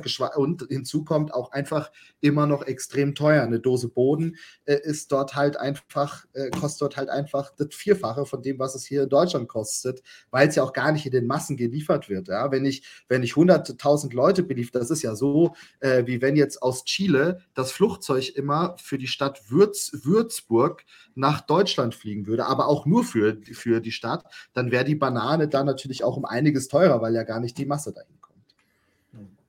Hast du dich da ein bisschen so mit der weiter entfernten Historie beschäftigt? Weil das ist ja das, was du ja gerade beschreibst, Konserven und so weiter, das ist ja ein, ein Phänomen, was ja relativ neu ist, also Industrialisierung etc. pp. Ähm, hattest du irgendwie eine, eine, ja, da mal Rechercheeinblick, wie die sich früher versorgt haben und was ist vielleicht so durch globalen Handel und so weiter, was hat sich dahingehend verändert? Oder haben die schon immer so am Limit sozusagen überlebt? Oder gab es mal eine Zeit, wo sie tatsächlich eher frische Sachen und so weiter noch anbauen konnten? Ich kann dir, ich kann dir tatsächlich nicht sagen, äh, ob die deutlich früher mehr frische Sachen anbauen konnten als heute. Ich glaube tatsächlich, dass die Ernährung dort schon immer relativ einseitig war, wie im ganzen Pazifikraum. Ähm, mhm. Weshalb, glaube ich, auch dieses Thema äh, Diabetes und so weiter da schon immer, äh, immer sehr weit verbreitet war. Also in Na, Na, Nauru, dem Nachbarland, äh, die ist das auch extrem krass ähm, weit verbreitet. Auch in Mikronesien ist das extrem weit verbreitet. Auf Fiji weiß ich gar nicht. Ich glaube, da ist das alles ein bisschen anders. Aber diese, diese Atollinseln hatten halt schon immer dieses Problem, dass das halt kein Erdreich ist, ja, sondern im mhm. Endeffekt eine Mischung aus Sand und Gestein, äh, der, der dann da irgendwie diesen Boden äh, bildet. Der enthält zwar auch Nährstoffe, keine Frage, äh, ist aber natürlich ja, eben nicht so, du kannst ja nicht wie, wie bei uns halt so vielfältig Dinge anbauen. Deshalb gehe ich davon aus, dass es früher tatsächlich auch schon so war und auch die so ein bisschen darauf eingestellt sind. Hm. Tatsächlich, hm. ja. Aber äh, na, na, natürlich der, der Einfluss mit Konserven und so weiter, der, äh, der, der kam dann natürlich irgendwann äh, mit der Kolonialisierung durch die Briten ähm, hinzu. Das äh, war auch bis 1900, irgendwas zwischen 1970 und 80 britisch, äh, bis sie sich dann, dann unabhängig erklärt haben. Das übrigens auch der Grund, äh, warum so viele Leute auf Tarawa leben. Äh, dort haben nämlich eigentlich früher auch mal nur so 3000 Leute gelebt. Ähm, aber wie das dann halt so ist, äh, die Briten haben dann dort halt den Sitz der Regierung nach Tarawa ge gebaut. Äh, und dort gab es dann plötzlich die, die westliche Welt und Jobs und Geld, das, was es alles vorher einfach gar nicht und bis heute auf den Outer Islands auch gar nicht gibt. Ja, also dort spielt Geld keine Rolle tatsächlich. Ähm, du musst dort nichts verdienen. Du lebst dort von dem, was dort ist. Alles, was du hast, wird auch aus, aus den Materialien vor Ort gebaut und gut, gut ist quasi. Ähm, und deshalb sind aber dann alle nach Tarawa, um halt dort ein Stück vom Kuchen abzuhaben. Und das ist der Grund, warum dort heute 60.000 Menschen leben, wo die eigentlich gar nicht hin, hinpassen. Äh, mit all den Konsequenzen, ähm, äh, ja, ja, mhm. was mit allem, was da halt da, da, dazu kommt, quasi. Ja, ja. hier schreibt gerade auch jemand rein, Obesity in the Pacific und freier Markt regelt. Ja, genau. Gut. Ja, ähm, ich, ich kann äh, mal ja. noch so diese tolle, diese tolle Folie, die ich hier noch mitgebracht habe, was noch so passiert, man merkt, ich kam irgendwann in gewisse Zeitnot. Äh, äh, ja, ich weiß gar nicht, sind bestimmt auch ein paar, oh ja, da sind auch ein paar Rechtschreibfehler drauf. Ich entschuldige das mich dafür. Äh, Wenn du es nicht gesagt hättest, hätten wir gar nicht gemerkt. Ja, mein Name wurde ja auch falsch geschrieben in der Ankündigung. Das stimmt. Da ist das schon, da ist das schon, da ist das schon, schon, schon in Ordnung. Äh, also, äh, was natürlich auch noch passiert ist, ähm, Fischsterben. Ähm, die, die, die Fischer dort haben uns erzählt, dass es eigentlich früher immer so Saisons gab, wo dann äh, gewisse Fischarten dann zur Insel kamen, dann wieder weg waren, ja, und man sich auch darauf so ein bisschen eingestellt hat. Etwas, was wohl mehr und mehr versch verschwimmt und man sich darauf äh, nicht mehr verlassen kann. Grundsätzlich gibt es auch weniger Fisch. Auch das wurde uns berichtet. Dann natürlich auch Korallenbleiche. Also wir haben es tatsächlich am letzten Tag vor der Abreise doch noch geschafft, äh, ein paar Korallen zu sehen. Und ähm, ich habe jetzt das schon das ein oder andere Riff bewundern können. Äh, und dort, was man dort erlebt hat, das war dann schon ein bisschen traurig. Also viel tote Korallen, ganz, ganz wenig Fische äh, dort, zumindest in den zwei Riffen, wo wir jetzt unterwegs waren. Äh, und man hat einfach gemerkt, okay, das wird hier nicht immer so gewesen sein. Auch hier muss man aber dazu sagen, dass das in der Lagunenseite war. Äh, und ähm, ich habe vorhin das Thema Müll angesprochen. Ähm, das, was natürlich an Verseuchung der Böden auf der Insel in Tarawa passiert, trägt sich natürlich auch über auf das Meer, vor allem auf die Lagunenseite. Dort staut sich das Wasser, dort findet viel weniger Zirkulation statt und deshalb ist das Wasser dort, ähm, ich habe keine Proben genommen, aber ich gehe stark davon aus, dass das auch nicht das cleanste Wasser ist, das man im Meer finden kann.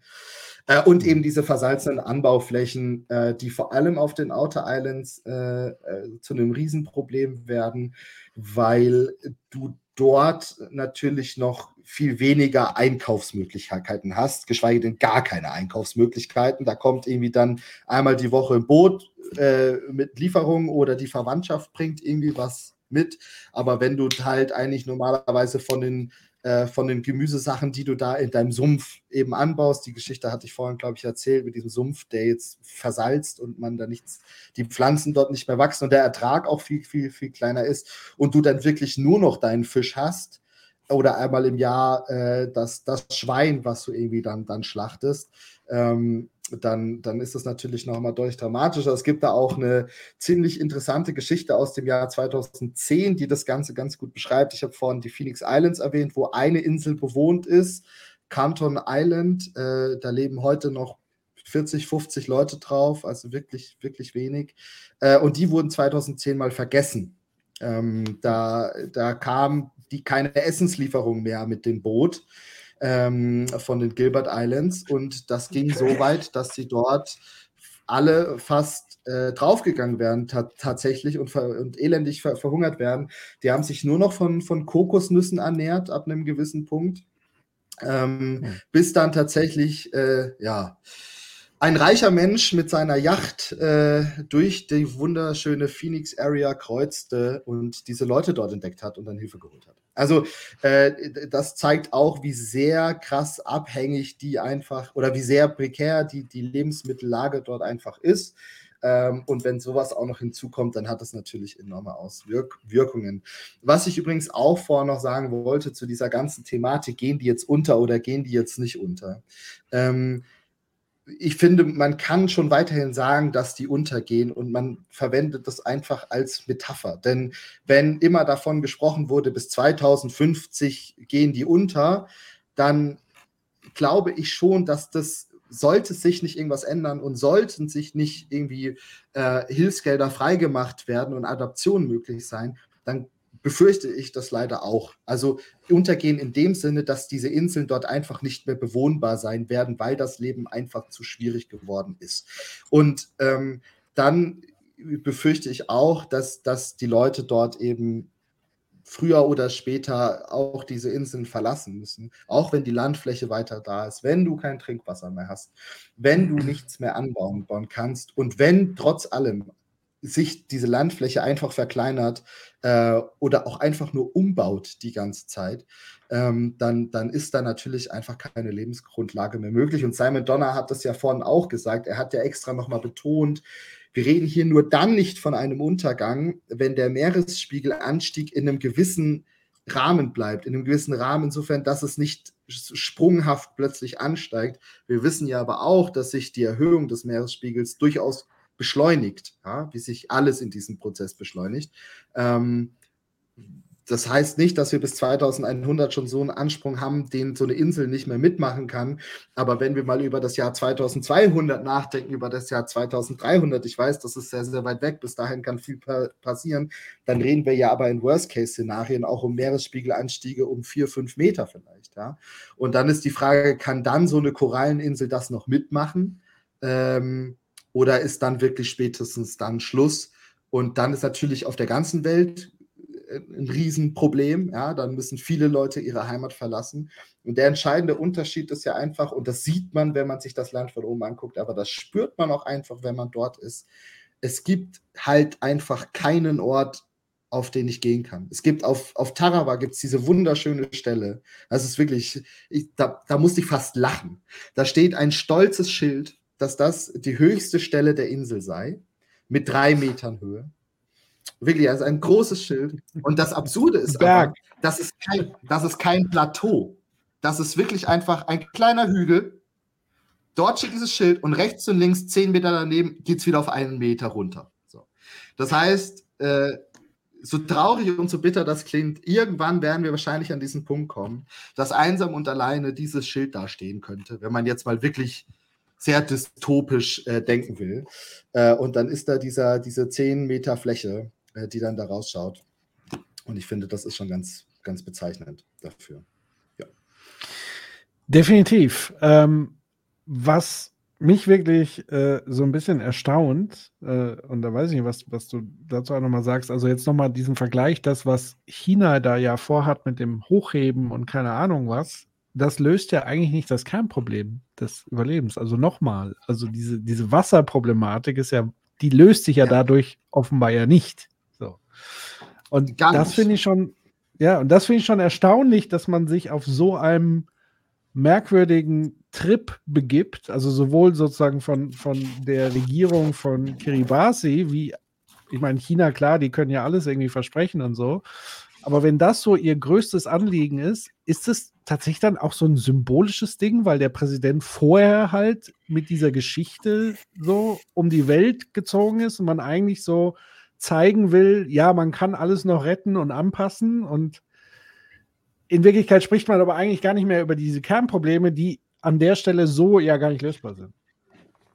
Ja, da, dazu kann ich vielleicht auch noch eine Information ergänzen. Ähm, und zwar in der Kiribati 20-Year Vision steht auch, das hatte ich vorhin, glaube ich, kurz angerissen, dass Kiribati ein großes Tourismusziel werden soll, das nächste Dubai werden soll. Ach du Scheiße. Ähm, ja, ja, das ist, das? das ist, ja, ich meine, wenn man sich die Phoenix Islands anschaut, dann ist das, dann ist das ein Paradies auf Erden. Also das ist, ja. das ist, das sind die, das sind die Malediven auf Steroiden. So. Ja. Und ähm, wenn man natürlich das hat und sieht, was andere ökonomisch äh, in der Welt damit, äh, damit alles zustande bringen, ähm, dann macht das natürlich neidisch und man will das mit seinem Land, was man ja hat, äh, auch schaffen. Ähm, das widerspricht natürlich allen Vorhersagen und all dem, was wahrscheinlich in den nächsten 100, 200 Jahren passieren wird oder auch schon in den nächsten 20 Jahren, 30 Jahren pa passieren wird, äh, ist aber tatsächlich ein erklärtes Ziel. Ähm, ich habe, äh, ich folge auch, auch der Tourism Authorization von Kiribati, die, die fahren auch gerade richtig auf, was Werbevideos angeht und so weiter. Ähm, die, die, die wollen da einfach was schaffen, was den Reichtum beschert. Auch, und das ist jetzt wieder meine Theorie, ähm, auch weil sie, glaube ich, halt in in diesem Tourismus-Ding diese Riesenchance sehen, zu Reichtum zu kommen und mit der eigenen Kohle A, dann natürlich auch wieder für Adaption sorgen können und B, aber natürlich so auch Investoren ranholen, die ein Interesse daran haben, diese Inseln zu retten. Also ich, das steckt ja. wahrscheinlich so dahinter, weil natürlich die Frage ist, wer soll denen denn diese Milliarden geben, um sich zu retten, äh, wenn da kein, so ist ja leider die Welt, wenn da kein Profit da ist. Und diesen Profit gibt es halt nicht. So. Äh, den Profit könnte man aber vielleicht damit schaffen. Ja, das, das passt natürlich perfekt, weil dieses, die, die, die Frage ist halt eben, wenn man in dem System denkt, dieses, man braucht Profit, so, ne, dann macht das alles schlüssiger Sinn. Aber es macht halt eben, das ist ja auch so, du hast gerade eben gesagt, von wegen, wenn sie das haben, zieht das Investoren an und so weiter. Ja, genau was wir haben, ist gerade eine Vision, das ist eine Equity Story nach dem Motto, wenn wir jetzt hier rein investieren, dann das. Was dabei ausgeblendet wird, ist ja, die haben ja nicht mal die Ressourcen, sich selbst zu versorgen, geschweige denn die Mittel. Und wenn du jetzt Tourismus in so einer Premium-Destination haben willst, dann kann sie ja also ist sie dann entweder super exklusiv, so, also dann kannst du einen sehr hohen Preis verlangen für ganz wenige Leute, dann musst du aber wahrscheinlich die Dinger eher wieder in Teilen verkaufen oder so, oder aber ist es halt irgendwie so ein High-Class-Tourismus und so. So oder so oder so muss es ja sorgen, dass die Leute was sehr Gutes zu essen bekommen, Wasser bekommen, Duschen. Also das macht ja alles inhaltlich null Sinn. Das ist nur das Ding, die können halt diese Geschichte von wegen, bitte rettet uns, nur dann erzählen, wenn auf der anderen Seite ein möglicher Erlösstrom steht. Und der einzige Erlösstrom ist, wir versuchen hier we are clinging to our life. Wir versuchen selber zu überleben. Der einzige Erlösstrom, weil da wächst nichts, da kann nichts abgebaut werden, ist Tourismus. Das wiederum bedeutet aber, ich muss ja diese ganzen anderen Sachen schon angebaut werden. Dieses Henne-Ei-Ding, das kriegen wir ja niemals rund. Ne? Also sobald, also das, das, also vielleicht gibt es da ja irgendwie so einen geheimen Dingsbums, wie man das vielleicht doch hinkriegt, über einen lang genugen Zeitraum vielleicht, ja. Aber unter all dem, was jetzt so an so weltweit an Projekten läuft, und der Vergleich mit Dubai ist insofern natürlich komplett unhinged, weil es ja viel, viel mehr Leute sind mit Wolkenkratzern und so weiter. Da kommt das ja natürlich niemals an. Aber Dubai steht natürlich. ja auch für Artificialität, also für irgendwie künstlich an einem Ort, der unmöglich ist, etwas schaffen, wo andere Leute das begehrenswert angeblich finden, hinzukommen. Und das macht jetzt gedanklich, ideologisch irgendwie Sinn, aber das ist ja, das wird ja auch, also wenn die sagen, wir wollen die Art, wie wir leben, nicht verlieren, in hm. dem Moment, wenn sie sich dem Tourismus in dieser Form unterwerfen, ist diese Art zu leben vorbei.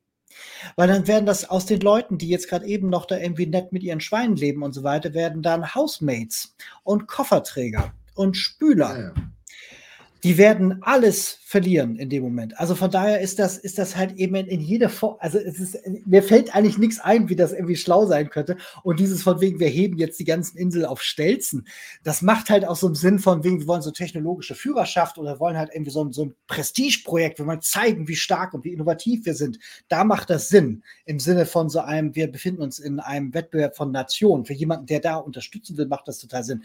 Aber so von der Sache her ist das, es ist, es ist traurig, weil das klingt so wie eine Idee, die man vor 30 Jahren für realistisch gehalten hat.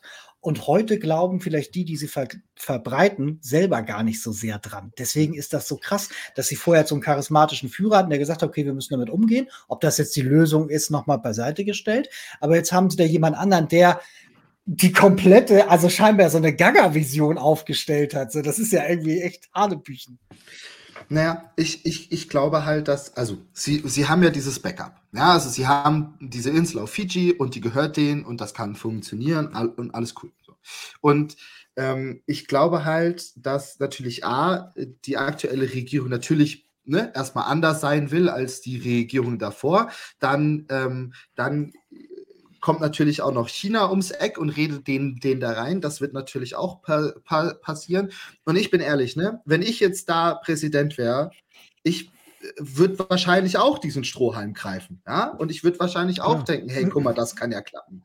Ähm, und jetzt ist das ja nicht so, dass, dass, dass, äh, dass die Regierungsleute von, von dort seit, seit 100 Jahren internationale Mitsprache haben ja, und internationalen Einfluss und so weiter, sondern eigentlich immer in ihrem kleinen, beschaulichen System waren, ha, jetzt habe ich das Wort mal gebracht, ähm, und, äh, und, und, äh, und, und ja auch quasi mit der, mit, der, mit, mit der politischen Außenwelt relativ wenig zu tun. Deshalb glaube ich, ich möchte, ich möchte jetzt nicht damit sagen, äh, hier der Präsident, der, der hat einfach nur keine Ahnung, weil das glaube ich, ich glaube schon, dass der schon Ahnung hat, ja, und dass da halt einfach nur leider viel politisches Kalkül zu äh, zu einer potenziellen Handlung, die zu nichts führen wird, ähm, äh, in, in, in irgendeiner Form getrieben wird. Aber wie gesagt, ich kann es tatsächlich, ich kann es nachvollziehen, dass solche äh, Gedanken in den Raum gestellt werden, weil wir haben unsere Backup-Lösung, die existiert jetzt. Und jetzt versuche ich alles mit jeder Hilfe, die ich bekommen kann, einfach nur meine Leute hier zu halten. Das wird zu 100 Prozent auch nicht klappen, weil wie du sagst, ja, wenn die jetzt so eine Tourismusort äh, und krasse Tourismusdestination werden, dann verlieren sie halt nun mal ihr bisheriges Leben, so wie es war. Ja, das stimmt, aber es ist immer noch besser aus der Denke hier heraus, als sich quasi mit Sack und Tüten diese komplette, alles was die ausmacht, zu verlassen und in ein fremdes Land zu gehen. Und dann wird aus diesem kleinen Strohhalm schon etwas, an das ich mich natürlich gerne greifen mag, so nach dem Motto als letzte Hoffnung.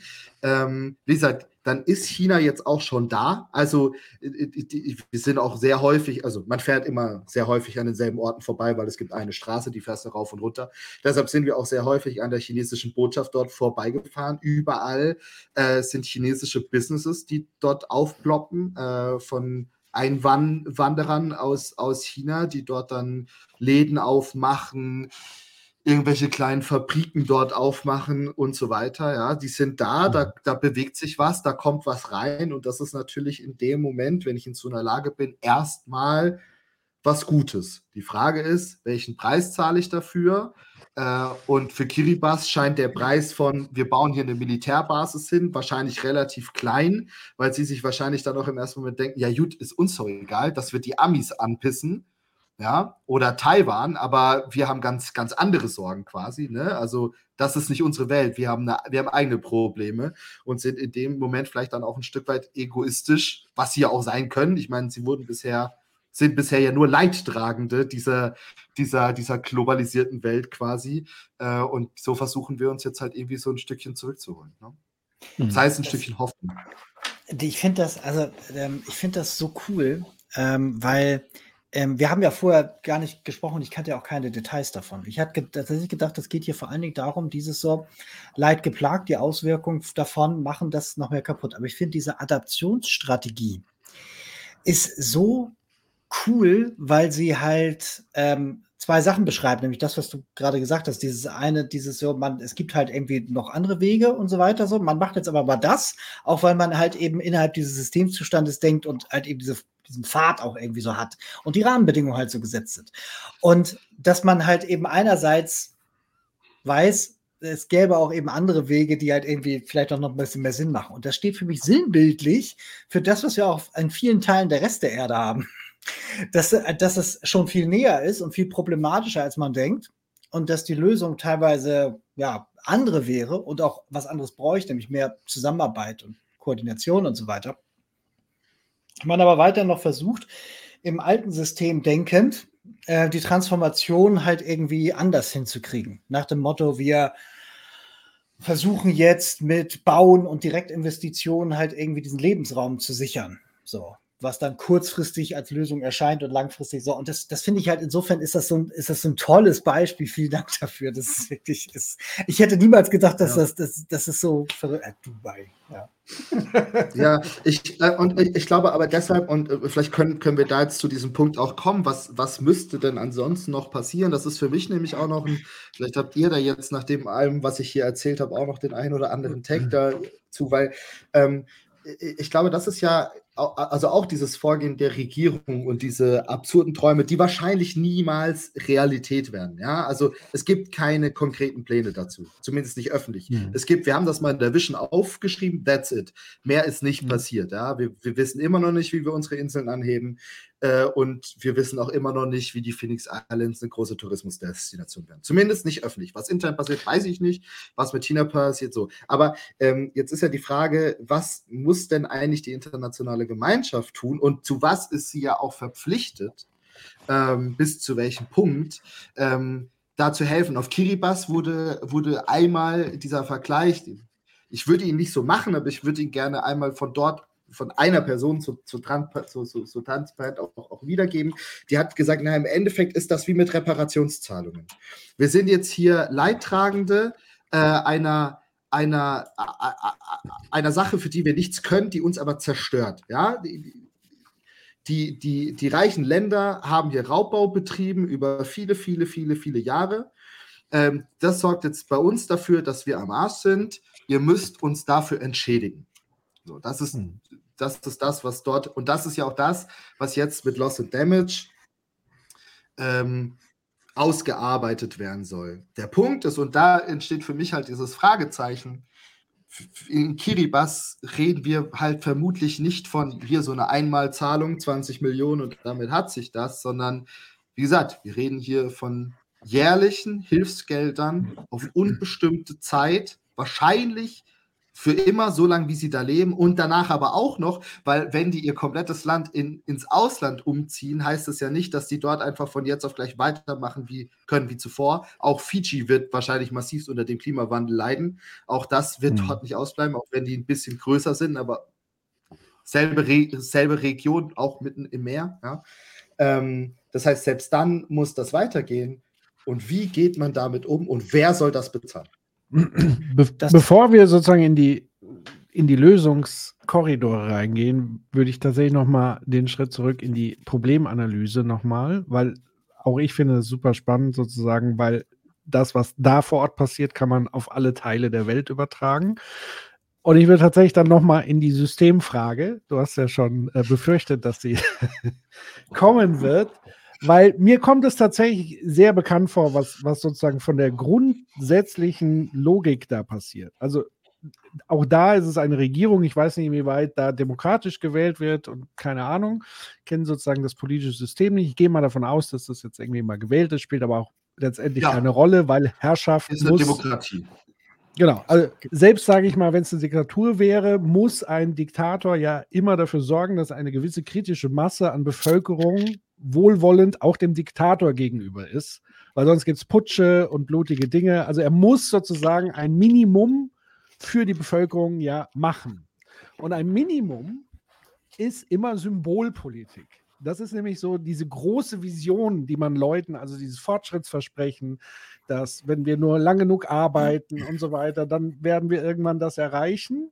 Und ich habe hier auch so das Gefühl, und in vielen anderen Ländern und auch aktuell in Deutschland ist es auch so, so ein gängiges und sehr billiges Mittel in der Politik, eben genau diese Visionen den Leuten zu verkaufen, um sie auch eine gewisse Weise sozusagen ruhig zu stellen und, und sie sozusagen laufen lassen, während gleichzeitig ähm, die politische Klasse oder die jeweils herrschende Klasse ähm, ja einen anderen Zugang auch zu diesem Equity hat. Also wenn jemand davon am ehesten profitiert, ohne dass ich Tannes, äh, wie hieß er noch, dem Präsidenten sozusagen was Böswilliges, genau, was Böswilliges unterstellen würde, würde ich aber trotzdem sagen, dass er wesentlich besser gestellt wird als der Großteil seiner Bevölkerung und dass er sozusagen auch unmittelbar von diesen Deals letztendlich sowohl ökonomisch, aber auch statusmäßig und so weiter profitiert. So, also ähm, und das bedeutet in der Logik, also einerseits in dieser kapitalistischen Logik, in der wir uns bewegen, in diesem kapitalistischen System, wo man sagt, Geld gibt es nur, wenn ich doppelt und dreifach mein Geld wiedersehe.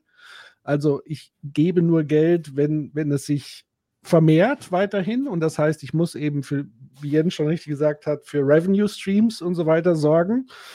Und das endet ja meistens in irgendeiner Form ab einem gewissen Punkt, weil es muss ja unendlich wachsen, weil ist ja klar. Ähm, ab einem gewissen Punkt landet das sozusagen automatisch in Ausbeutungsmechanismen. Entweder Ausbeutung von Ressourcen, von Menschen, wie auch immer.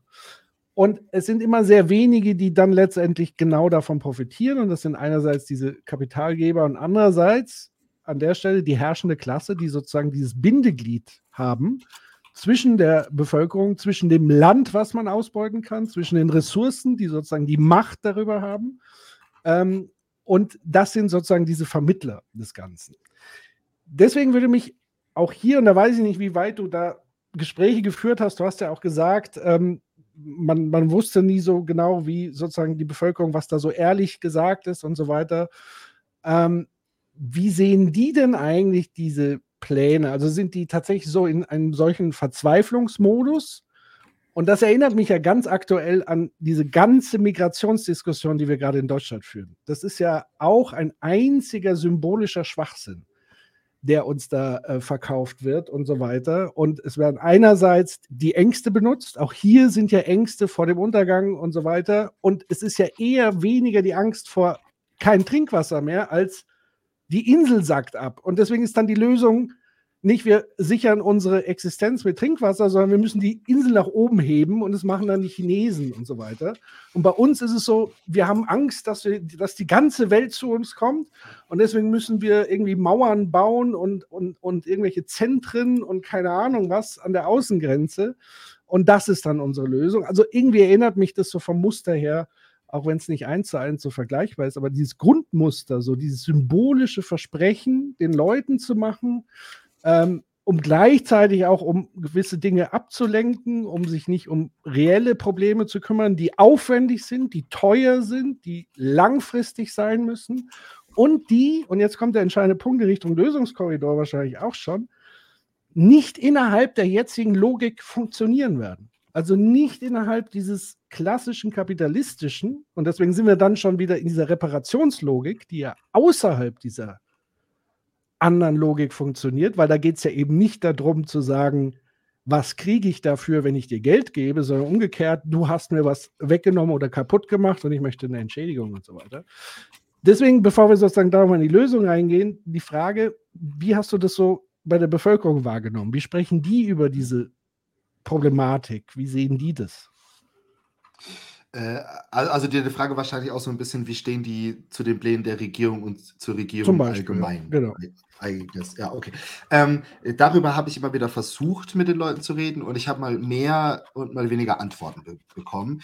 Äh, grundsätzlich ist es auch so, die Meinungen gehen da auch sehr auseinander. Was alle eint, wirklich was alle Mhm. eint, von der größten Regierungskritikerin äh, bis zum, ich finde das alles toll, ist, äh, die wollen um jeden Preis da bleiben und die wollen da nicht weg. Also ich habe mit, äh, mit einer Frau gesprochen, Pelenessi heißt sie, mir ist leider der Nachname gerade entfallen, wer sich aber wirklich Deep Dive mit äh, weltweit äh, äh, Klimaproblematiken und Lösungsansätzen beschäftigt, der, der, wird diese Person schon mal gesehen haben. Äh, die reist auch ziemlich viel auf der Welt rum und ist auch sehr oft in Europa tatsächlich. Und äh, naja, die, die mag die Regierung nicht so, sage ich jetzt mal. Und die sagt zwar, die kompletten Pläne der Regierung mit Aufschütten der Inseln sind komplett bescheuert. Äh, und das funktioniert hinten und vorne nicht. Und Tannis weiß nicht mal, dass es Loss and Damage Fund gibt. Und solche Aussagen ähm, mhm. fallen da. Ja, also sie hat mir wortwörtlich gesagt, du weißt davon, ich weiß davon, aber unsere Regierung definitiv nicht. Ähm, also die, die steht, ja, die, die hält die für nicht wirklich kompetent. Und selbst die sagt, ähm, wir, wir, wir müssen schaffen, hier zu bleiben und wir werden das schaffen, hier zu bleiben. Die hat dann irgendwie zwei, drei andere Gedanken und Ideen im Kopf, ähm, mit denen sie auch hausiert. Leider konnte ich mir das Wort nicht angucken, da weit weg. Es gibt äh, nur kurzer Exkurs, es gibt, äh, nee, kommen komm wir gleich im Lösungskorridor mhm. drauf. Ähm, da gibt es aber noch einen anderen Plan quasi. Äh, und ansonsten war es tatsächlich so, dass viele Leute äh, Tannis Mamau ganz cool finden, ähm, aus dem einfachen Grund heraus, dass sie von der Regierung Geld bekommen. Also die Regierung, die aktuelle, gibt den Leuten Kohle im Monat. Mhm. Hört ihr mich noch? Ja, ja. ja. Ah, okay, okay, sorry, ihr wart ja. und ich war kurz weg. Ah, jetzt okay. gut. Ähm, genau, also die, äh, die, die, die Einwohner bekommen Geld ähm, von der Regierung, ich meine 50 Dollar im Monat, äh, sowas, also australische Dollar im Monat, ähm, sowas in, in diesem Rahmen und das finden viele Leute sehr cool. Da kann man dann jetzt auch wieder die Frage stellen, woher kommt denn das Geld eigentlich? Das müsste ich auch wieder mutmaßen, möchte ich jetzt an der Stelle nicht, nicht, nicht tun. Äh, irgendwoher wird es kommen. So. Mhm. Äh, ich frage, ich weiß nicht, ob aus deren eigenen Töpfen oder woanders her halt. Das ist, das ist die Frage. Ähm, äh, und dann ist es aber tatsächlich auch so, dass äh, manche Leute auch gar nicht über die Regierung reden dürfen. Äh, zum Beispiel Claire, bei der wir gewohnt haben, durfte das nicht. Sie hat auch gesagt, sie kann das vor der Kamera nicht machen, denn sie ist Mitarbeiterin in einem Ministerium und darf als solche nicht schlecht über den Präsidenten reden, sonst verliert sie ihren Job. Das ist, mhm. ähm, alle anderen dürfen das, sie kommen dafür nicht in den Knast, aber sie darf das nicht, ist schon schwierig zu sehen. Ne? Also ist schon. Ähm, so viel zur Demokratie. Deshalb genau, deshalb, deshalb, deshalb, war das, deshalb war das nicht, nicht immer so einfach. Genauso wie ähm, mir immer gesagt wurde: Pass auf, mit wem du sprichst, pass auf, mit wem du sprichst. Zum Beispiel wäre ein Interview mit Anote Tong, dem ehemaligen Präsidenten, nicht möglich gewesen. Ich hätte das machen können, okay. nachts heimlich irgendwann und so und niemandem erzählen davon und einfach gucken, ob er zu Hause ist und dann reinmarschieren weil das wird nicht gerne gesehen und das kann dann auch, Konse auch Konsequenzen haben. Also, der ist ähm, nicht so verhasst dort, also ja, von der ja, jetzigen, ja, vom jetzigen Regime quasi. Okay. Ist er, ist er, ist er, Also es ist, es ist nicht so, dass der, der ist sich eingesperrt und so, der hat ein ganz normales Leben da, der kann sich auch völlig frei bewegen und alles. Es ist nur so, die wollen halt ihn nicht in der, in der medialen Öffentlichkeit sehen. So, das okay verhindern sie nicht völlig, weil er kann ja auch das Land verlassen und wird auch immer wieder als Speaker irgendwo eingeladen auf der ganzen Welt. Äh, aber mir wurde gesagt, ich soll aufpassen äh, und es wahrscheinlich eher nicht machen. So, aber zu diesem Punkt, wie stehen die Leute eben zu diesen Plänen und der Regierung, also zu, zu den Plänen wurde mir ganz oft gesagt auf die Frage, glaubst du denn, die können das schaffen? Hieß es immer, ja, vielleicht. Wie, wieso denn nicht? Also hm. ähm, da war schon, da war schon der Gedanke da, dass es doch durchaus funktionieren könne. Man wisse selber nicht wie. Das ist genau eben auch diese Thematik. Es wird halt nicht kom kommuniziert, dieses Wie. Und deshalb war die Antwort meistens halt, ja, wa warum denn nicht? Vielleicht klappt es ja. Es ist ja ein Versuch wert.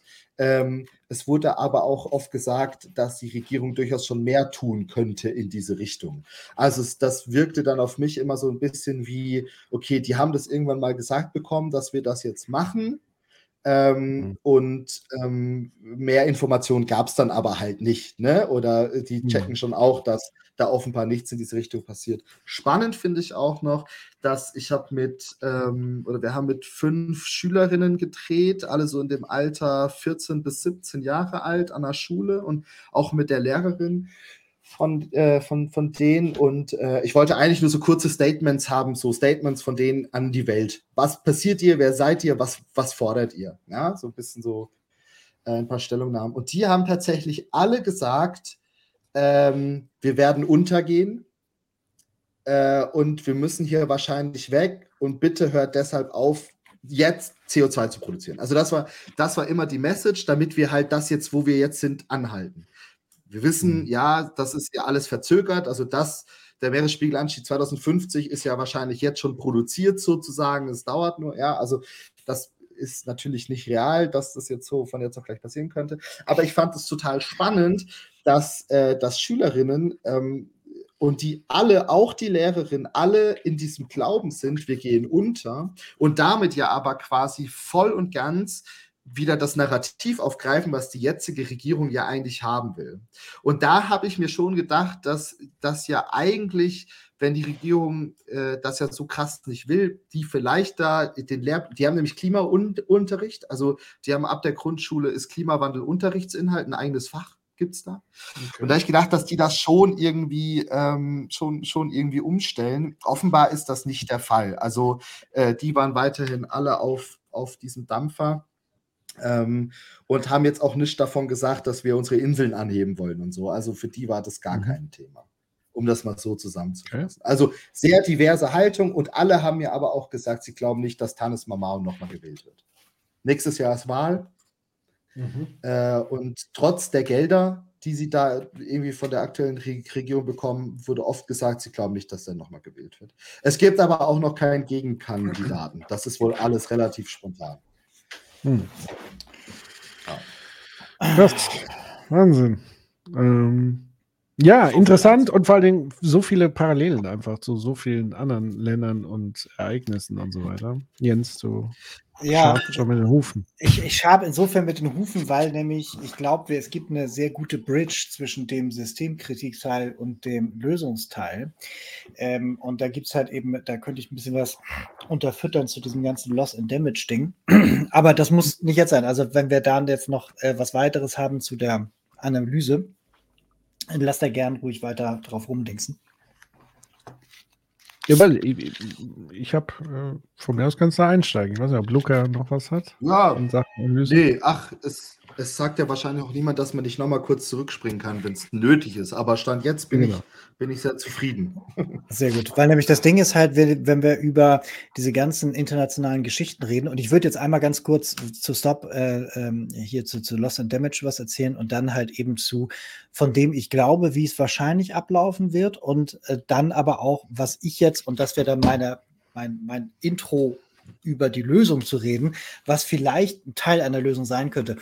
Und bei diesem äh, Loss and Damage Ding fühle ich mich an eine Sache erinnert, nämlich das kam ähm, zum ersten Mal auf, noch bevor ich angefangen habe, mich damit zu beschäftigen. Und ich habe es dann später dann so als Schüler zum ersten Mal gehört. Ähm, und zwar kam das damals auch schon aus dem ganzen, oh, die Inseln gehen unter Ding. Also jetzt nicht unbedingt von da, aber in dem Kontext kam das nach dem Motto, irgendwann wird Meeresspiegel steigen, dann sind wir abgesoffen, deswegen Loss and Damage. So. Also das ist ein relativ alter Begriff. Und ähm, das Spannende ähm, ist, dass das immer wieder so rumjongliert wird auf internationalem Tapet, je nachdem, wo man sich gerade befindet. Im Kontext von Klimakonferenzen und Sherpa davor immer, ähm, aber auch gerne mal so auf G7, G20, G8 und so weiter. Ähm, und 2013, glaube ich, war es. Ich meine, das war in Warschau. Ähm, da wäre fast der, der damals der, der Klimagipfel daran gescheitert, weil es nämlich dann darum ging, dieses, okay, jetzt müssen wir mal ernst machen. Wie viel ist es denn? So, wie viel ist es denn und was ist es denn? Und sind wir eventuell in Haft? Oh mein Gott, wir als reiche Industrienation sind wir eventuell, wenn wir da jetzt was zahlen, sind wir in Haft? So, also da stecken ganz viele, ganz viele Sachen drin in dieser ganzen Geschichte. Und was dabei aus meiner Sicht so ein bisschen vergessen wird, ist dieses, auf der obersten Ebene müssen wir uns darüber unterhalten, über Stop Making It Worse. So, also steckt ja schon was drin nach dem Motto, wir müssen so oder so oder so. Auch wenn das jetzt nicht sofort die Lösung ist, müssen wir aber trotzdem einen ganz anderen Kurs einschlagen. Also die große Transformation brauchen wir in jedem Fall. Dann kommt dieser Teil von Adaption, also auf den Teil, der eingepreist davon zukommt, müssen wir uns vorbereiten. Und dieses Loss and Damage ist ja quasi, dass Industrienationen, die wirtschaftlich potent sind und reich geworden sind, durch diesen Schaden, der jetzt bei anderen einschlägt, damit quasi gesamthaft helfen, dass die einerseits auch Stop Making It Worse betreiben können, beziehungsweise in den häufigsten Fällen halt Anpassung. So ist eigentlich die Idee. Ist ja auch nur Sache von gerecht und deswegen sagt ja auch viel aus der Klimabewegung Klimagerechtigkeit. So, und jetzt hat man sich dann ja irgendwann mal geeinigt auf, das soll irgendwie 100 Milliarden sein. Und irgendwie bis 2025 sollen die dann vollständig, soll jeder irgendwie durch Zusagen eingezahlt haben und so weiter. Und was man ja immer wieder hört, ist, da will man nicht so richtig und man kann auch nicht so richtig abrufen und so weiter. Das ist also sehr, sehr fuzzy das Ganze. Beim Letzt, bei der letzten COP wurde es ja auch nochmal angesprochen. Die Afrikanische Union, das hatten wir in der letzten Sendung ja gehabt. Die haben schon gesagt, erstmal A, es reicht nicht und B, ihr rückt nicht mit der Knete raus. Was ist damit los?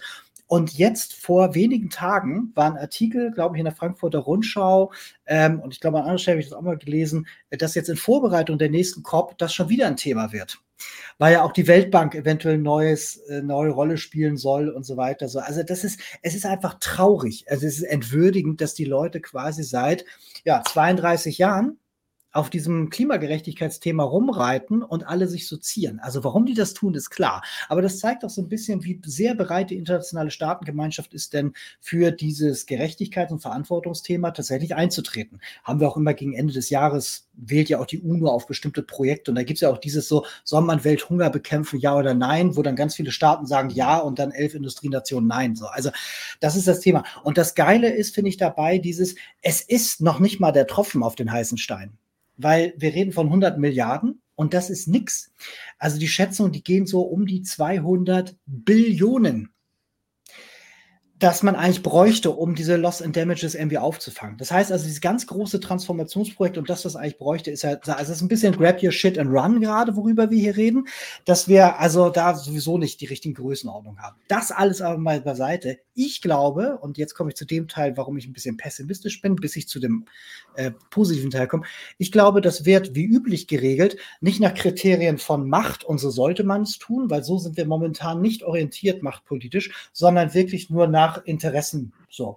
Und das ist etwas, was diese ganzen Länder und Inseln ja kennen, seit James Cook da mal irgendwie von Bord gegangen ist. Ne? Also das die werden da halt irgendwie so genutzt für die jeweiligen Dinge und müssen dann sehen, wie sie klarkommen. So, und ich glaube, man wird sie einfach im Zweifel sterben lassen. So, man wird vielleicht nochmal eine humanitäre Hilfe geben und so weiter, aber da wird keiner kommen, um die jetzt irgendwie substanziell zu retten. Es sei denn, es gibt wirkliche Interessen. Und die wirklichen Interessen könnten halt sein, es gibt da vielleicht dieses komische Erz oder komische Manganknollen oder irgendwelche anderen Ressourcen, die wichtig sind.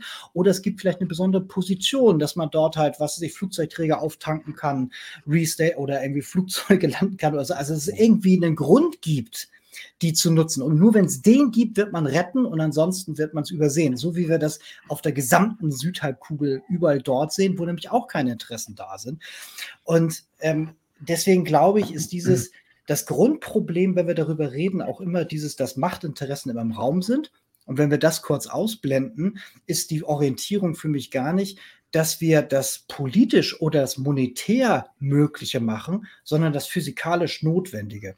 Wenn wir sehen, dass der Mist untergeht, ähm, ist das ein Thema. Wenn wir sehen, dass die keine Wasserreserven mehr haben oder irgendwie mittelfristig nicht mehr bekommen oder so, dann muss ich darauf reagieren und das antizipieren und nicht irgendwie noch versuchen, da jetzt irgendwie noch Anlagen dran zu bauen. So, das ist, das ist so mein Ding. Also ich will damit sagen, wenn wir das so betrachten, nicht als würden wir auf einem Planeten mit unendlichen Ressourcen leben, sondern als würden wir das betrachten, als hätten wir nur endliche Ressourcen, wie zum Beispiel, als wären wir auf einer Insel. so, und können nur, wir können nur drei Häuschen bauen. Wir können nur drei Häuschen bauen oder ein großes. Was machen wir denn? So, dass man dann eben schauen muss, was, was ist es denn? Das heißt also, für mich ist so der Punkt von, wenn wir Macht aus dem Spiel lassen, dann müssen wir uns darüber nachdenken, was braucht es denn, dass die Spezies Mensch in dem Habitat vernünftig leben kann, auf einem vernünftigen Niveau. Und deswegen ist das hier auch so schön, weil hier die Leute ja noch im Einklang mit der Natur einigermaßen leben. Und die Lösung, die jetzt gerade ja in der Vision gesagt wird, genau das beendet.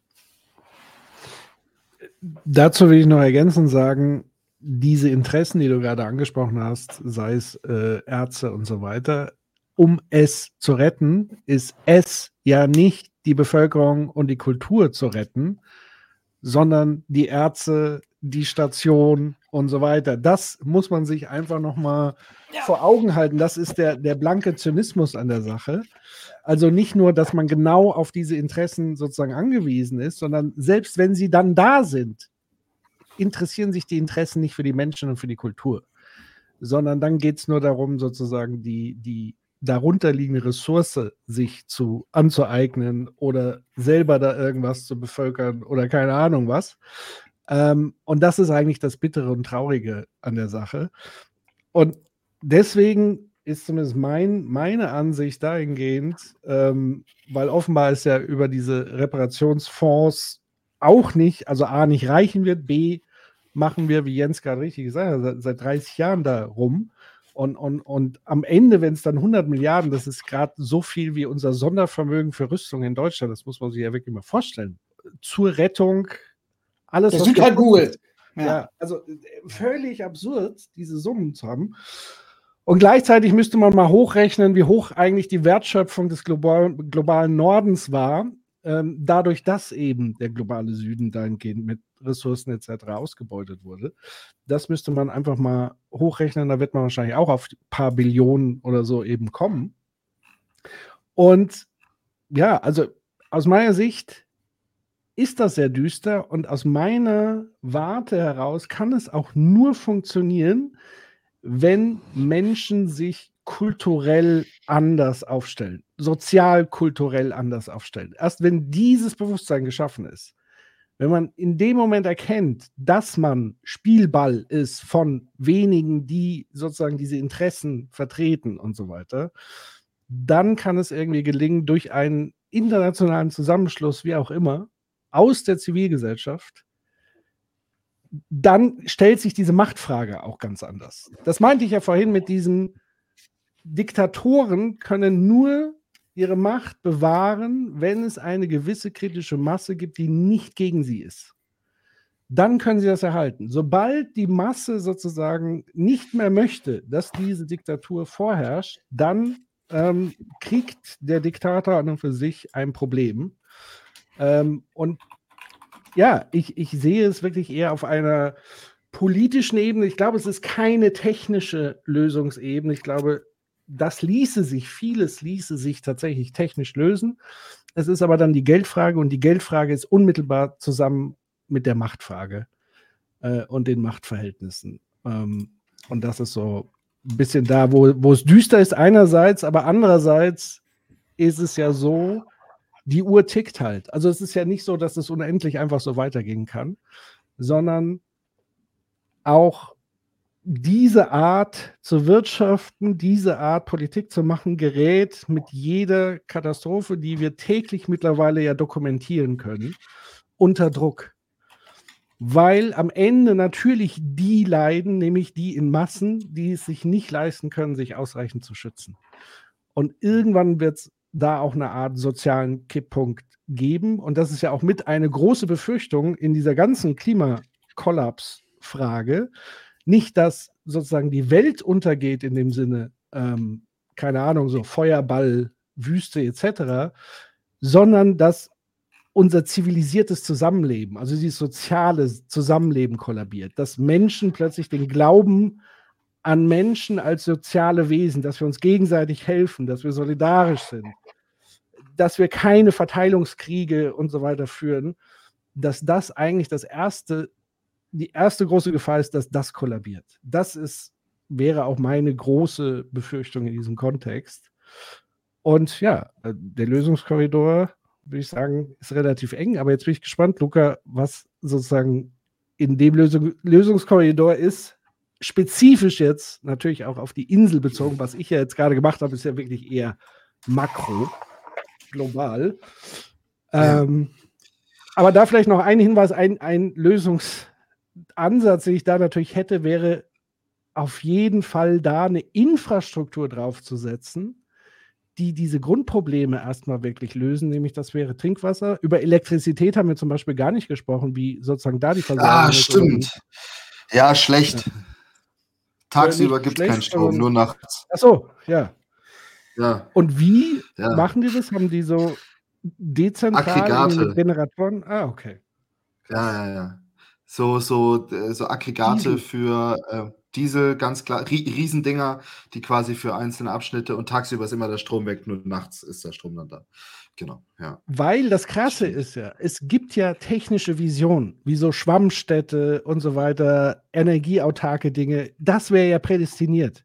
Das wäre ja ein prädestiniertes Versuchsfeld, wo du A, die komplette Insel mit erneuerbarer Energie, mit Trinkwasserversorgung, sanitären Dingern und so weiter und so fort. Vielleicht ist das so auch die Idee mit diesem Dubai-Ding, keine Ahnung, maybe. Ähm, aber auch das ist mit relativ, würde ich sagen, überschaubaren finanziellen Mitteln. Das ist dann wieder eine Machtfrage. Also will ich denen die Technologien geben, das Know-how geben, genau diese Dinger da ähm, zu installieren, weil ich meine, mit Dieselgeneratoren ist ja auch ein Wahnsinn, das ganze Ding da. Äh, ja, abs absolut. Ich, äh, äh, also ja. ich, ich glaube, dass ähm, also ich glaube, das Grundproblem ist, und wie gesagt, das ist, das ist jetzt tatsächlich, also wir kommen jetzt auch in dieses Feld, wo ich, äh, wo, wo, wo quasi auch meine Recherche ja aufhört, ja, und jetzt, jetzt dieses, Fachwissen beginnen muss. Und das ist ja auch das, ich habe ich hab, hab ja vorhin auch erzählt, äh, ich war, bis ich dieses Land gefunden habe, war das nicht mein Themenfeld. Ja? Ich habe mich da immer mhm. drum rumgewunden. Und deshalb ist das auch für mich jetzt quasi dieses, also dieses Konstruktive daran, auch der, natürlich der schwierigste Part. Ist er eh für, für uns alle.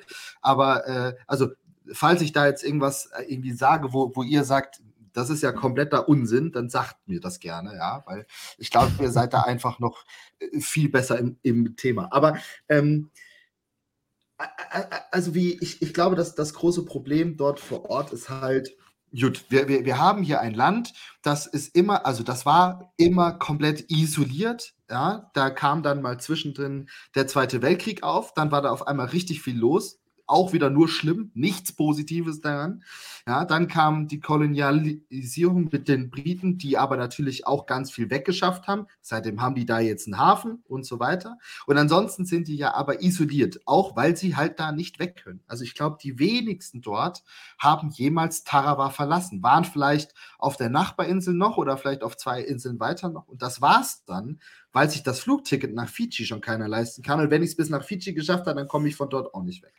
Dann ist es natürlich auch so, dass äh, das Internet und so weiter äh, gibt es natürlich, jeder hat dort ein Handy so und jeder hat dort auch mhm. Internet. Das Internet ist aber wahnsinnig schlecht und sobald regnet, habe ich überhaupt keinen Empfang mehr. Das heißt, auch das ist jetzt nicht so wie, ich musste den Begriff Podcasts erklären. Ich finde, das ist Das, das, das, das, beschreibt viel auf jeden Fall so. Ähm, das, das bedeutet ja auch, dass einfach viele, viele Leute dort vor, vor Ort gar nicht über dieses Wissen verfügen, äh, was ist denn alles möglich? Was kann ich denn machen? Äh, wie funktioniert denn Dinge XY? Wie funktioniert denn das? Äh, ich meine, da studieren auch viele Leute, die fliegen dann nach Fidschi und studieren dort oder studieren auf Kiribati. Ähm, selber, aber natürlich ist das ein kleiner Teil der, der Bevölkerung. Das heißt, wenn ich dort irgendwas etablieren will, dann kommen wir ja wieder an den Punkt, dass es halt nichts bringt, dort für drei Jahre hinzukommen, den da, da Windkrafträder aufzubauen und dann zu sagen, alles klar, tschüss, wir gehen jetzt wieder. Weil A, fehlt die Finanzierung ab dem Zeitpunkt und auch das, weil die Weitergabe des Know-hows ist ja auch gar nicht, auch gar nicht gesichert, weil es die Infrastruktur dafür nicht gibt und die so kurzfristig auch gar nicht aufgebaut werden kann. Das ist ja ein sehr langfristiges Ding. Also sind wir automatisch eben an dem Punkt, wo wir sagen müssen, okay, wir äh, Adaptionshilfen von außen, in welchen dieser vielzähligen Bereiche, die es da bräuchte, funktioniert eben nur sehr langfristig gedacht. Und damit meine ich nicht zehn Jahre, sondern damit meine ich eigentlich 20, 30, 40, bis sie vielleicht weg müssen. So.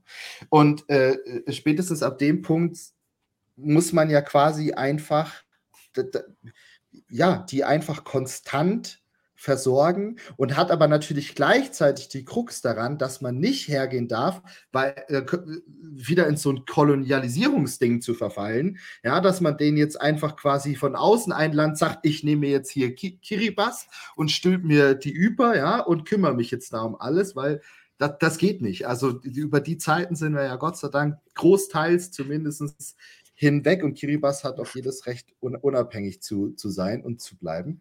Ähm, und deshalb bräuchte es, so utopisch wie das klingt, ja, einfach quasi einen, einen konstanten Geldstrom in dieses Land äh, mit, dem, mit der eigenen Verfügung darüber und äh, je nach Wunsch dann Hilfe, die ins Land kommt, in Form von Bildung in gewissen Bereichen, sei es Elektrizität, sei es äh, Anbau von irgendwelchen Pflanzen, Lebensmitteln, ähm, und natürlich die ganz oben als, als oberster Punkt die Versorgung mit Wasser, auf welche Art auch immer. Da würde ich jetzt sofort sagen, legt doch einfach eine Pipeline von Australien durchs Meer. Ich weiß nicht, ob das geht. Da, das, da bin ich dann, ja, wahrscheinlich ist das nicht so einfach machbar. Ähm, aber ja, deshalb äh, wirkt es für mich auch noch alles sehr utopisch. Erstmal. Ja, apropos Utopie, das ist ja das, was wir in der letzten Episode gesagt haben, die eigentliche Utopie ist ja zu denken, einfach so weitermachen zu können wie bisher. Das ist ja das Utopische, weil das ist ja. das Unmögliche mittlerweile. Genau, also ja. deswegen gibt es außerhalb des jetzigen eigentlich nichts, was wesentlich utopischer ist als der Status quo. Der ist für mich sozusagen der, der Höhepunkt der Utopie. Ja, da, da übrigens, na, na, natürlich ist das, und das haben wir wirklich auch alle unabhängig voneinander gesagt, bei der Frage, was wollt ihr von der restlichen Welt? Was fordert ihr ein? Und da war egal mhm. von wem die Aussage, hört einfach jetzt auf. Hört mhm. jetzt auf, zu, so diesen, in diesem Überkonsum, hört auf, CO2 zu produzieren in diesem Maß, wie ihr es tut. Hört, also das was, das, was wir natürlich auch sagen, was natürlich erstmal utopisch klingt, aber unterm Strich ist es, glaube ich, ähm, tatsächlich wahrscheinlich die einfachste Lösung und unterm Strich natürlich auch weiterhin die günstigste Lösung, äh, die, die wir haben, weil natürlich, wie ihr ja auch sagt, reden wir nicht hier von Kiribati, ja, sondern äh, das ist halt auch ein Land von vielen, äh, in, inklusive Deutschland. Uns trifft es ja auch. Ne? Wir, wir haben halt noch die Ressourcen, ähm, das zu umschiffen. Ähm, oder uns dann mal kurz hinzustellen und zu betrauern, dass jetzt wieder viele Menschen äh, bei Ereignis XY ums Leben gekommen sind und dann machen wir weiter wie zuvor. Ja? Ähm, das können wir uns halt offenbar leisten. Äh, aber, aber es wird ja, es wird ja quasi alle treffen. Deshalb ist diese Forderung, äh, so utopisch sie auch klingt, aber die Forderung der Leute hört jetzt einfach auf, wahrscheinlich die realistische. So, so traurig, äh, dass das auch klingen mag. Und ansonsten glaube ich aber schon auch, dass es durchaus jetzt Möglichkeiten gäbe für die Leute vor Ort, ihr Leben noch so ein bisschen angenehmer zu gestalten. Also nehmen wir mal die Frage Trinkwasser weg. Ja, dann geht es natürlich im nächsten Schritt auch darum, äh, Häuser anders zu bauen. Ähm, hochwassersicher zu bauen, weil auch damit sind die natürlich immer wieder konfrontiert. Dann geht es auch darum, sicherere Mauern zu bauen. Ähm, ich habe ja vorhin diese Mauern gezeigt, ja, die da aus Korallenstein irgendwie zusammengezimmert werden. Ich kann ja noch mal ganz kurz, falls falls irgendjemand später reinkam, das nochmal genau. Jetzt äh, da, da nochmal da noch mal auf, aufmachen. Die sind auch Profis darin, die Dinger halten auch normalerweise aus, aber äh, hier er, der hier steht, Tetabo hat mir erzählt, seit zehn Jahren geht es eigentlich los, dass er die immer wieder nach jedem großen Hochwasser, äh, nach jeder großen Flut äh, neu bauen muss, ja, weil immer wieder was zusammenstürzt. Äh, und da kann man natürlich einfach Rohstoffe zur Verfügung stellen, Beton zur Verfügung stellen. Das ist auch nur sehr kurzfristig gedacht, weil es wieder ganz viele andere Probleme mit sich bringt. Aber ist natürlich jetzt für den Moment, für okay, lass mal ganz kurz uns Platz schaffen, um durchzuatmen, ja, ähm, so, so kleine Dinge, die, die da durchaus machbar wären. Ja, und ich will wieder auf wirklich die Wurzel aller Probleme äh, nochmal darauf hinweisen. Ich glaube, das fundamentale Grundproblem ist an der Stelle wirklich Ideologie. Äh, also Ideologie, ich mache sie mal fest, so ganz runtergebrochen, bis aufs, aufs Unterste, auf Metall runtergebrochen, ähm, ist es sozusagen das Prinzip einerseits Konkurrenz und Wettkampf.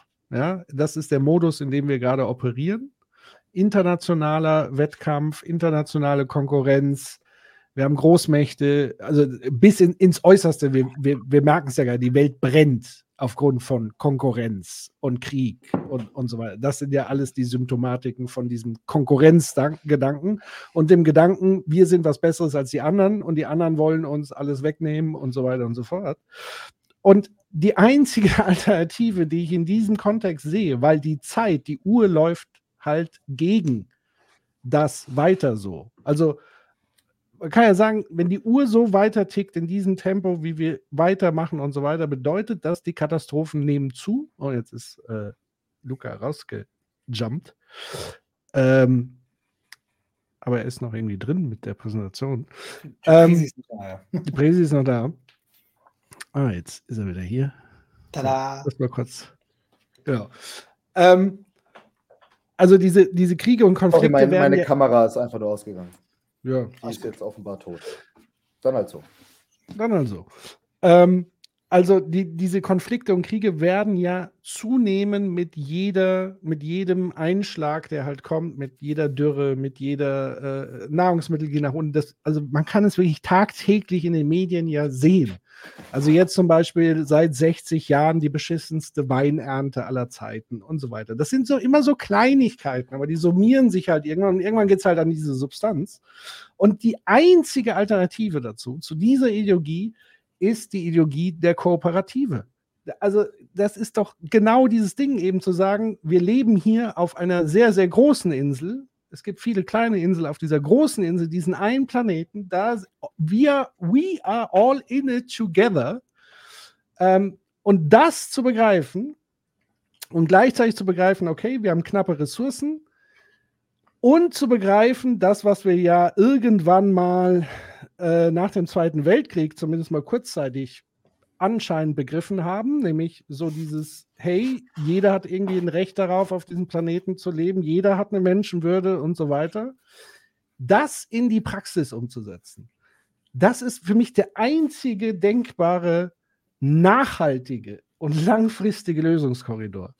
Alles andere ist so dieses Ellbogen und man muss hier Money da rein und dann kriegst du das und ich baue eine Technologie hier, will aber dafür Rendite dort.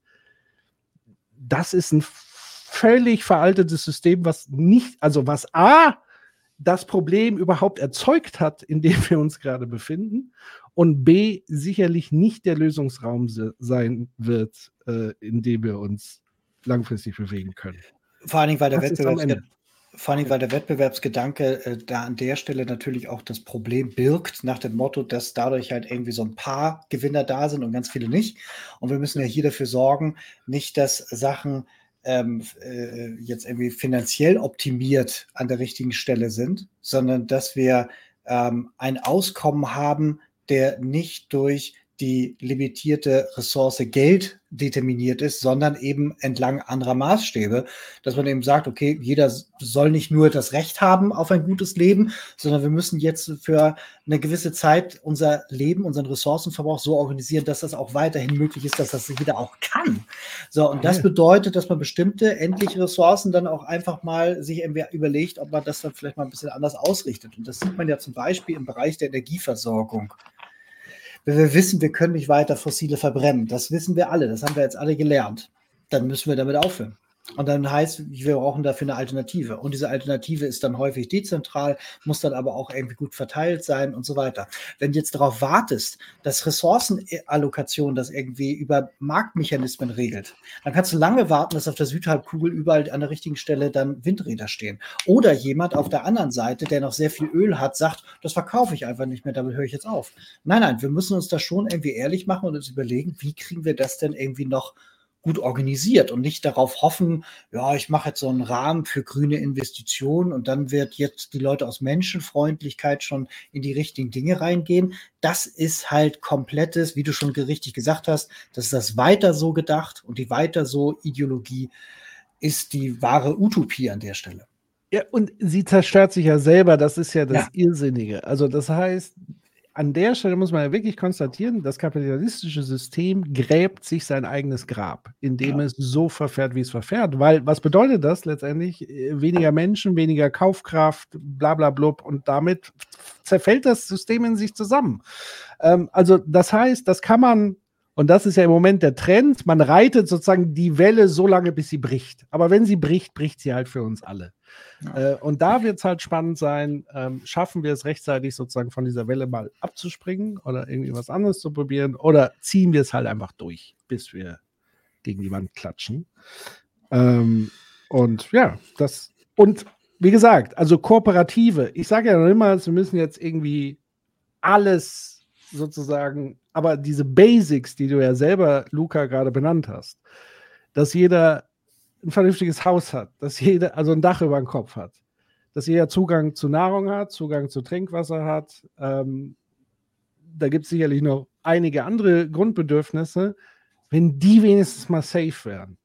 Äh, ja. Und aber gleichzeitig, wir haben ja wieder das Thema Überkonsum und so weiter, da beißt sich das natürlich alles wieder in den Schwanz, weil, wie gesagt, das, das hat dazu geführt, dass wir jetzt überhaupt darüber sprechen, wie wir das sprechen. Ja. Also ich, ich glaube auch, es muss äh, also ich glaube, es muss drei äh, Dinge parallel geben. Also ne, diese, diese kurzfristigen Sachen jetzt, die wir machen können, die ich erwähnt habe, äh, dieses, dieses übergreifende, vollumfängliche, was ihr gerade erwähnt habt, ja, also diese, diese komplette Veränderung äh, des, des, Zusammenlebens der Welt, der globalen Gesellschaft. Ähm, und ich glaube, das dritte ist aber schon auch für, den, für Länder wie, wie Kiribati, wo wir quasi, wo wir schon noch eine Chance haben, ja, dass die da bleiben können, aber es rennt uns halt schon ein bisschen davon und der Fall, dass sie dort weg müssen, ist nicht unwahrscheinlich. Ich glaube, für diesen Fall müssen wir jetzt schon ähm, uns überlegen, wie kann so eine Migration von Klimaflüchtlingen aussehen. So, ähm, ich meine, sie, sie haben dort dieses Land, aber dann haben wir gesagt, okay, auf Fiji ewig wird das da wahrscheinlich auch nicht gehen. Ne? Ist das die langfristige Lösung oder müssen die nicht eigentlich so weiterhin? Auch da kann ich kurz äh, kurz erklären. Es gibt tatsächlich Abkommen mit Australien und Neuseeland. Jedes Jahr darf eine gewisse Anzahl an Leuten in diese Länder migrieren, bekommt dort eine Arbeitserlaubnis. Lass es 50 im Jahr sein, das ist wirklich nicht viel. Äh, und die arbeiten dann dort auch auf irgendwelchen Plantagen und so. Ne? Es ist alles auch nicht ganz so geil, aber es gibt da zumindest schon irgendwelche Abkommen. Und wir reden jetzt ja bei Kiribati auch nur von 120, 130.000 Leuten. Ja, das ist jetzt ja auch keine, keine Masse, bei der das unmöglich ist. Aber wir müssen jetzt schon uns natürlich ein System überlegen, wie das aussehen kann, wie das funktionieren kann.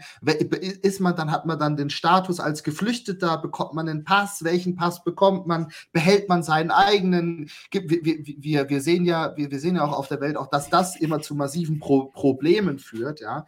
Ähm, und natürlich auch zu Pro Problemen führt wird. Und wir haben jetzt die Chance, uns damit in halbwegs Ruhe natürlich auseinanderzusetzen und zu überlegen, wie kann das und wie muss das auch ausschauen, dass eben solche Dinge wie der Verlust der eigenen Kultur, äh, das Anpassen an irgendwelche Leute denken sich dann wieder eine Leitkultur aus, an die sich die Leute jetzt anzupassen haben und so. Das ist ja, das ist ja keine Option. Ne? Also meine persönliche Meinung, aber das ist keine Option. Ähm, und, und solche Gedanken muss man sich natürlich machen, und die, das liegt wahrscheinlich natürlich auch äh, äh, bei Ländern im Pazifikraum, in dem Fall, jetzt in dem speziellen Fall. Also bei Neuseeland, ähm, diese Frage liegt bei Australien, also die Länder, die dort nah dran sind äh, und die auch die finanziellen Ressourcen haben, sowas stemmen, stemmen zu, zu, zu können.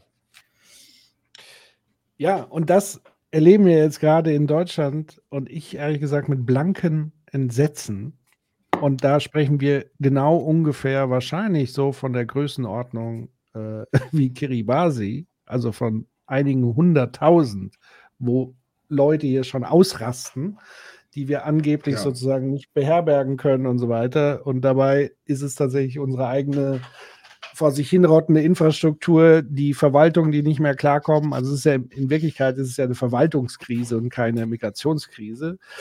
Ähm, ja. Aber man will das eben symbolisch machen und man will eben in dieses, oder man geht bewusst politisch in dieses Narrativ rein, die anderen sind die Bedrohung, die anderen sind schlechter als wir, deren Kultur ist grundsätzlich schlimmer, versauter, unsere ist die beste Kultur aller Zeiten, die gilt es zu schützen und so weiter. Das sind genau diese Narrative, die am Ende dazu führen, dass es knallen wird also doppelt und dreifach knallen wird. Weil, und das hast du ja nochmal wunderbar auf dieser kleinen Ebene dargestellt, dieser Druck, irgendwann die eigene Heimat zu verlassen, ist nichts, was ich irgendwie mit komischen Pull-Effekten, also klar gibt es sozusagen so minimale Pull-Effekte, zum Beispiel, wenn ich gezwungen bin, den Kontinent zu verlassen und dann in Europa ankomme, dann gibt es schon noch mal so eine Selektion, wo gehe ich jetzt lieber hin? Gehe ich nach Ungarn, wo ich zusammengeknüppelt werde? Oder dann nach Deutschland, wo ich noch so ein bisschen Unterstützung bekomme? Da ja, aber das ist nicht der Hauptgrund, warum Menschen ihren Lebensraum verlassen, weil es ist eigentlich überall gleich auf der Welt, wie auch hier auf Kiribati, die ja nicht in Saus und Braus leben, die trotzdem sagen, wir wollen hier bleiben, wir wollen unsere Heimat sozusagen nicht verlassen aber auch sie werden irgendwann genau an diesem Punkt gedrängt werden, wo sie es einfach müssen.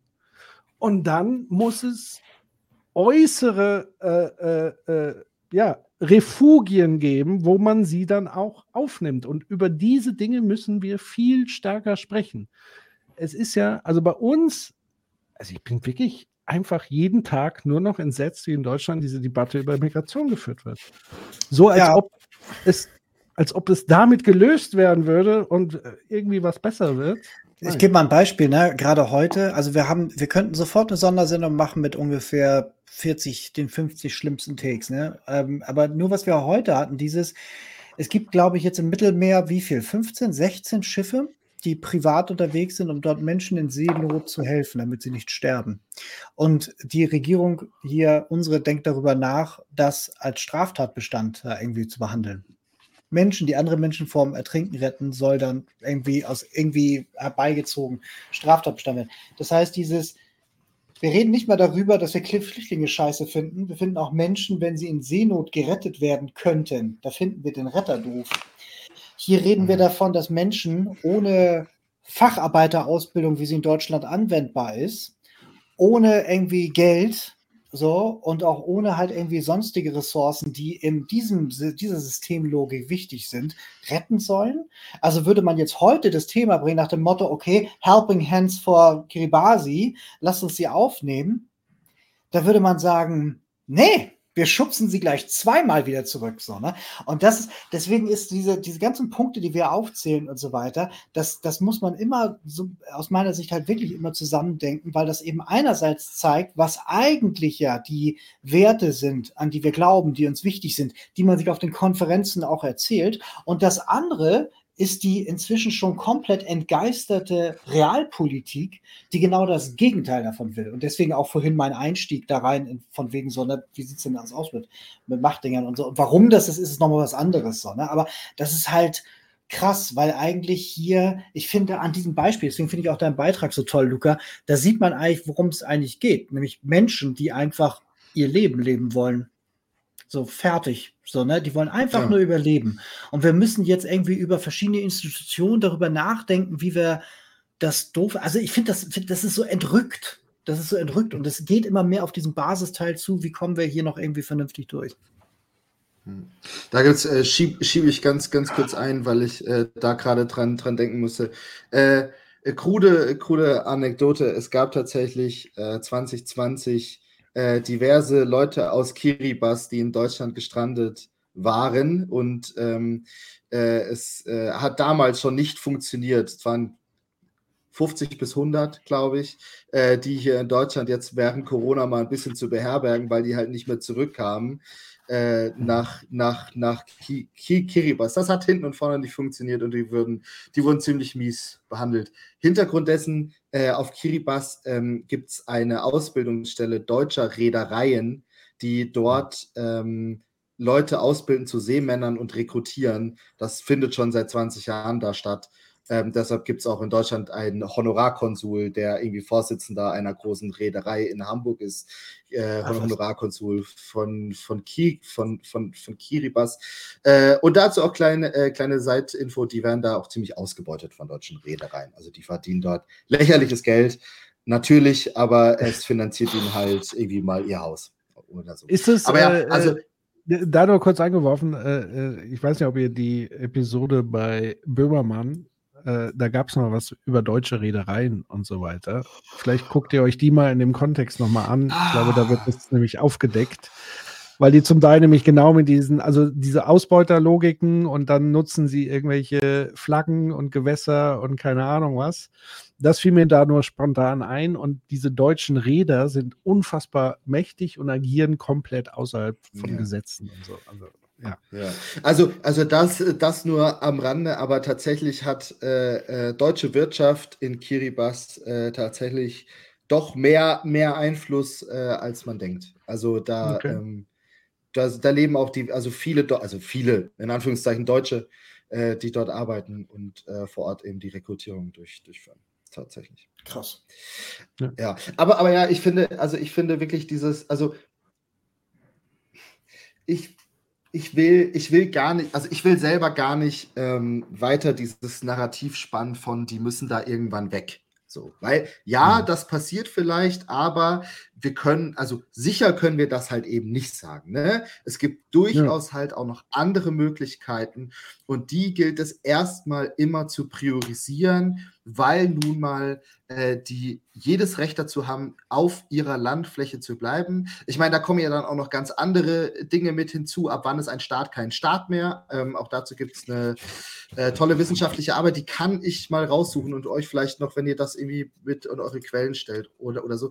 Ähm, die sich damit eben befasst, ab wann ist kein Staat kein Staat mehr. Und da geht es eben auch um die Frage Verlust von Landfläche, ab, ab wie viel Verlust von welchen prozentualen Anteil von Landfläche ein quasi ein, äh, ein, ein Staat erstmal kein Staat mehr ist. Ähm, okay. Und, und äh, aber das, also das, das, das gilt das auf jeden Fall ja zu verhindern ähm, mit allen Möglichkeiten. Und ich glaube, der Punkt ist auch, selbst wenn wir quasi nur bis ins Jahr 2120 das hinkriegen würden, ja, selbst dann äh, ist man ja als internationale Gemeinschaft dazu verpflichtet, diese Zeit auf jeden Fall bis dahin zu überbrücken, eben bis es wirklich nicht mehr geht und die Leute sagen, okay, wir müssen hier jetzt weg. Also bis dahin muss man muss man diesen, äh, die, die, alles dafür tun, dass diese Möglichkeit ja erhalten bleibt, so wie man das ja eben auch beispielsweise nach einem Krieg eben tut mit Reparationszahlungen,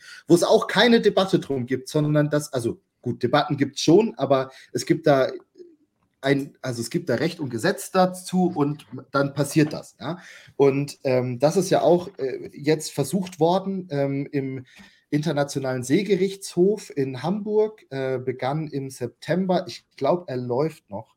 Durch die Kiribati-Reise habe ich mich damit ähm, nicht mehr beschäftigt. Ich glaube, er läuft noch. Äh, falls ich falsch liege, dann ähm, korrigiert vielleicht irgendjemand in den Kommentaren. Ähm, dort haben, haben Small Island States eben vor diesem internationalen Seegerichtshof geklagt, denn im, im internationalen Seerecht gibt es einen Absatz, der da heißt, ähm, der Schutz der Meere ist bindend. So. Und jetzt ist, war quasi diese Frage, ob das dann bedeutet, dass der Klimawandel quasi auch äh, zu einer Zerstörung der Meere führt oder auch dieser Meeresspiegelanstieg auch eine Zerstörung der Meere darstellt und ab, ob das damit quasi ein international geltendes Recht betrifft und mhm. somit umgesetzt werden muss. Also dieses internationale Seegerichtshof kann keine binden, wie das meistens ist, ne, kann, keine, kann keine bindenden Entscheidungen treffen, aber es ist natürlich ähm, eine, eine spannende Frage und eine spannende Entscheidung, weil wenn das der Fall ist, dann muss die Argumentation von Ländern, die, äh, die Teil dessen sind, natürlich nochmal ganz, ganz anders aussehen, weil dann kann man zumindest sagen, okay, Leute, hier gibt es offenbar ein geltendes Recht, ja, für das ihr unterschrieben habt und dagegen verstoßt ihr gerade. Was das in der Konsequenz bedeutet, ob dann eine Handlung folgt, das ist eine ganz, ganz andere Frage. Aber zumindest gibt es natürlich mal ein, einen weiteren Punkt, wo man sagen kann, okay, hier steht es nochmal schwarz auf weiß, völlig un unabhängig von, von Pariser Abkommen und so weiter. Das hat hier nichts mit Klima zu tun, ja. Das, das steht hier völlig unabhängig davon drin. Äh, und deshalb kann man sich da zumindest nicht, also eine Säule, hinter der man sich verstecken könnte, fällt dann wieder. Es gibt vielleicht noch ein paar andere, aber eine weitere wäre weg. Ja, das ist auch ein gutes Stichwort, sozusagen, der Rechtsweg ist hier nicht ausgeschlossen, sondern eindr ja. eindringlich mit eingeschlossen. Aber, und das ist ja sozusagen auch ein Phänomen, was wir immer stärker beobachten, also ein ähnliches Organ der äh, Rechtsstaatlichkeit ist ja unser Verfass Bundesverfassungsgericht. Auch da haben wir ja gemerkt, was sozusagen deren Mahnungen und so weiter für Wirkung haben, nämlich offenbar gar keine. Ähm, also das heißt, nur weil es sozusagen ein geltendes Recht gibt, was gut und wichtig ist, also bin ein großer Freund davon, das ist sozusagen das Fundament unserer Zivilisation, unserer modernen Zivilisation und äh, modernen Demokratien und so weiter. Wenn aber Politik das mit Füßen treten und das ignorieren, und das ist ja immer wieder der Fall, oder sogar aushebelt, und wir sind mittlerweile in Deutschland an Debatten angelangt, wo es um Infragestellen von Grundrechten geht. Ja? da muss ich mich dann ernsthaft fragen, also da muss auch aus der Bevölkerung einfach ein anderer, andere Form von demokratischer Wehrhaftigkeit kommen. Also mittlerweile sind wir einfach an diesem Punkt, weil offenbar die politisch Beauftragten, und wir haben jetzt nicht gerade die unprogressivste Regierung, zumindest äußerlich von den Parteienlandschaft her, aber wenn die schon sozusagen an, an der Demokratie selbst rumkratzt, dann müssen hier wirklich alle Alarmglocken schrillen und gleichzeitig, was ja passiert ist, zumindest laut Umfragen, dass die antidemokratischen Kräfte ja immer stärker werden, obwohl die anderen sie quasi nachahmen äh, und, und deren Politik sogar noch machen, was man eigentlich ja verhindern wollte mal irgendwann. Ähm, also was ich damit sagen will, ja, der Rechtsweg ist wichtig, den auch lange zu erhalten, aber er, er hilft ja nur dann im Moment, wo auch das Ganze in die Exekutive wirklich ernsthaft geht. Und da ist sozusagen die, die Politik aufgefordert durch die Zivilgesellschaft, das auch umzusetzen. Deshalb gibt es ja zum Beispiel Proteste in Deutschland und darüber hinaus. Also die letzte Generation macht es ja nicht, weil sie Bock auf Zerstörung haben, sondern um genau auf diesen Umstand eben hinzuweisen, dass man sich doch bitte an Gesetz und so weiter hält. Wo das Gesetz und Recht dann wichtig wird, ist dann, um den Aktivismus wieder in den Knast zu sperren. Da ist man dann so, sofort wieder bei Rechtsstaat und so weiter. Also, was ich damit sagen will, es ist schon eine sehr bizarre Situation im Moment. Ähm, und ja, aber wir müssen, so, und das nochmal zum Punkt, weil du gesagt hast, Luca, priorisieren und so weiter. Das ist genau der Punkt. Und priorisieren heißt aber nicht, dass man sozusagen linear das eine von dem anderen macht. Manche Dinge muss man gleichzeitig machen. Also muss eigentlich aus allen Rohren schießen. Aber man muss vor allen Dingen priorisieren bei den Dingen, ähm, ja, die am wichtigsten zu sein scheinen, die Dinge auch mal aufzuhören, ähm, die wir als solche identifiziert haben, als schlecht und so weiter. Und ich glaube, das allergrößte Problem ist, dass es noch kein gemeinsames Problembewusstsein gibt, ähm, um die Auswirkungen und Tragik dieser gesamten Situation äh, weil es gibt sozusagen, also bei jeder anderen Krise, also wenn jetzt irgendwie ein, ein Land das andere äh, überfällt, ist ja sofort Alarm und Notmodus oder auch bei Corona und so weiter. Ich sehe es hier bei dem Thema Klima überhaupt nicht. Ja, also das ist genau. Und, und wenn, dann ist es das nur auf dem Papier. Und sobald man dann auf Lösungen kommt, kommt man vielleicht sogar noch auf Lösungen, aber wenn es dann darum geht, die dann durchzusetzen, zu finanzieren, umzusetzen und so weiter, dann nicht. Das ist ein altes ähm, Phänomen. Also man hat sich damals ja auch in Paris getroffen, das war schon ein Kompromiss und jetzt merkt man, jetzt muss man es einlösen seit ein paar Jahren und macht es dann nicht. Also das ist, das glaube ich, ganz wichtig und auch, wie gesagt, dazu könnte man wirklich nochmal eine Aus, wir reden ja regelmäßig darüber. Dazu könnte man auch eine Sondersendung machen, weil das halt eben sehr, sehr krass ist. Dieser Reflex nach dem Motto, ja, die richtigen, wenn die richtigen Leute Leute schon richtig wissen, werden sie schon richtig entscheiden. Und wir haben ja legislative Governance. Äh, äh, äh, Strukturen, supranationale, nationale und so weiter, die werden das alles richtig machen. Dafür sind sie mal geschaffen worden. Aber wir müssen seit Jahren dazu sehen, dass sie halt unterlaufen werden. So, wir haben also auf der ganzen Welt halt eben immer weniger Demokratien und die Demokratien, die noch da sind, funktionieren nicht mehr oder in vielen Teilen nicht mehr, wenn dann postdemokratisch. Und selbst wenn dort ein, ein Entschluss gefasst wird, zu sagen, wir machen jetzt wirklich diese große Veränderung, ähm, dann wird es dann nicht umgesetzt. Und das ist genau das Dilemma. Und dann hast du eben sowas, und deswegen auch dieser Kontrast zu, hier wird es gesagt, dann wird es aber nicht gemacht. Und auf der anderen Seite die UN, die das dann offiziell einfordert und sagt in einem Pressestatement, eure Regierungschefs lügen euch an. Also, dass die UN das über ihre eigenen Teilnehmer sagt und so weiter, ist, ist halt krass so, nicht? Also, und eben auch so dieses, wir gehen auf ein, auf ein Horrorszenario zu. IPCC sagt jedes Jahr so dieses, wir haben noch ein paar wenige Jahre und dann ist hier aber Sense und so. Das ist schon krass. Und genau das, was Patrick gerade schon beschrieben hat, dieses Problembewusstsein, in Teilen ist es da, die ignorieren es dann eben heftig und in anderen Teilen ist es noch nicht da und so weiter. Und ich habe ja im Chat da schon ein paar Mal gesehen, was ist denn die Lösung? Ja, das, was wir schon mal hatten. Wir, also aus Staaten selber heraus, wird vielleicht das Problem kommen, wenn jetzt ganze Ökosysteme kippen, wenn richtig die ersten Kriege da sind, die großen Dürren da sind. Da wird man dann hoppla die hopp schnell was machen. Aber das wird dann ja auch nicht die kooperative, gute Lösung sein, woran alle profitieren, sondern die jeweilige da vor Ort. Wir als Zivilgesellschaft, wir müssen uns wieder als politische Gruppe begreifen und das viel lauter einfordern. Solange das halt immer nur so ein Thema ist von Einzelpersonen, von einzelnen Gruppen und so weiter, wird es nicht gehen, sondern wir müssen das insgesamt einfordern, dass eben die Leute, die über uns herrschen, also in Demokratien oder eben jetzt in Autokratien, dass die dann eben auch merken, dass es halt wirklich ein dringliches Anliegen, müssen wir halt eben Feuer unter Arsch machen. Solange werden sie noch alles verfeuern, was geht. Und das ist ja, halt irgendwie glaube, nervig. Ja. Und für die, äh, also wie, wie du sagst, so, da, es ist ja auch unsere Auf, Aufgabe, so, ne? Äh, also gerade für uns ist es, glaube ich, auch total wichtig, immer wieder dann doch halt solche Geschichten. Also wie gesagt, ey, ich kannte dieses Land nicht mal. Die haben ein echt, die haben ein Marketingproblem, aber massivst. Also die, die, die, die, die sind am Arsch, ganz salopp gesagt. Also man, man kann es ja so sagen, ne? Und äh, brauchen auf jeden Fall auch Aufmerksamkeit, damit überhaupt irgendwas passiert. Wenn schon nicht von politischer Seite, dann vielleicht zumindest von privater Seite, die halt dann irgendwie doch einfach den Euro locker machen oder im besten Fall äh, sich doch nochmal verändern. Da muss ich mir auch selber an die eigene Nase fassen, wie schon zweimal jetzt gesagt. Ich habe das Klimathema aber ganz schön weit von mir weggeschoben, äh, bis, bis vor, vor, vor einem Jahr und, und bin selber immer noch nicht der sauberste Mensch hier, der hier sitzt. Ähm, und, äh, und, und, ich glaube, das ist einfach extrem wichtig. Und da geht es hier nicht nur um Kiribati, dann geht es natürlich nicht, auch nicht nur um, um die Pazifikregion, sondern da geht es natürlich auch um, um Individualgeschichten aus, aus afrikanischen Ländern, dann also äh, an sich aus dem globalen Süden. Ähm, Geschichten, die dann irgendwie doch auch aufschrecken und, ähm, und plakativ ja auch irgendwie sind. Das ist ja auch dieses Dilemma bei Kiribas. Du willst, du willst am liebsten völlig plakativ dich dahinstellen und, und, und Mittel nutzen, um zu zeigen, wie sehr die am Arsch sind, willst aber natürlich auch gleichzeitig jetzt nicht die Leute ver verarschen und hier diese Brücke verschweigen, ja?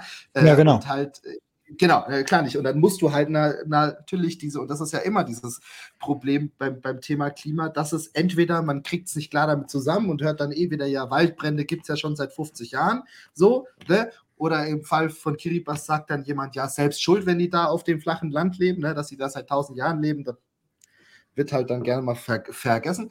Ähm, aber ja, du, du, du, du, du, du, brauchst, du, du brauchst diese plakativen Geschichten, äh, die, die aufschrecken äh, und, und die aufzeigen. Ich glaube, das ist extrem, extrem wichtig. Für mich auf, auf jeden Fall. Ich brauche diese Geschichten, um zu checken, was passiert, um irgendwie auch einen, selber einen Impuls zu kriegen, irgendwas in meinem Lebensstil zu verändern äh, und irgendwie auch Hilfe zu, zu leisten. So, ne? Also mhm. ich bin da ganz der klassische Fall wahrscheinlich von so vielen Menschen.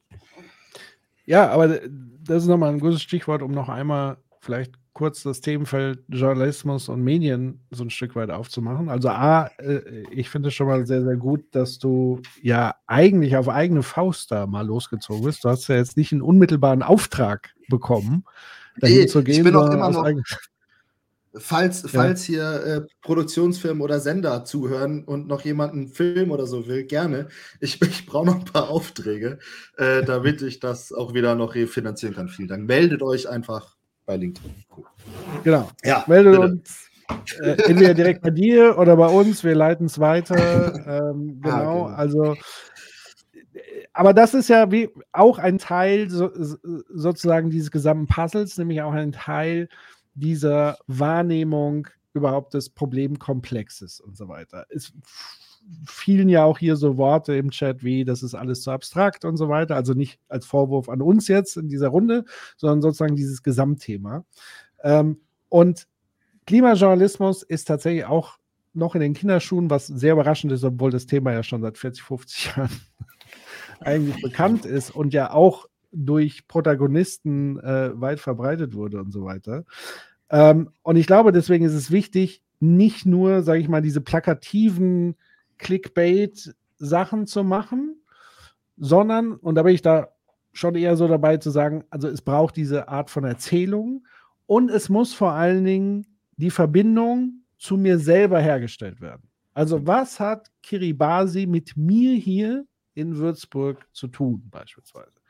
Ich glaube, das haben wir heute ganz gut einigermaßen herausgearbeitet, zu sagen, es gibt ganz viele Muster und Parallelen auch zu uns und so weiter. Äh, um eben auch dieses Thema zu beackern. Und das müsste sozusagen aus ganz vielen äh, Ecken der Welt geschehen. Ich weiß ja, dass die öffentlich-rechtlichen mal ein hervorragendes Korrespondentennetzwerk und so weiter hatten. Das ist ja alles eingestampft und eingespart worden.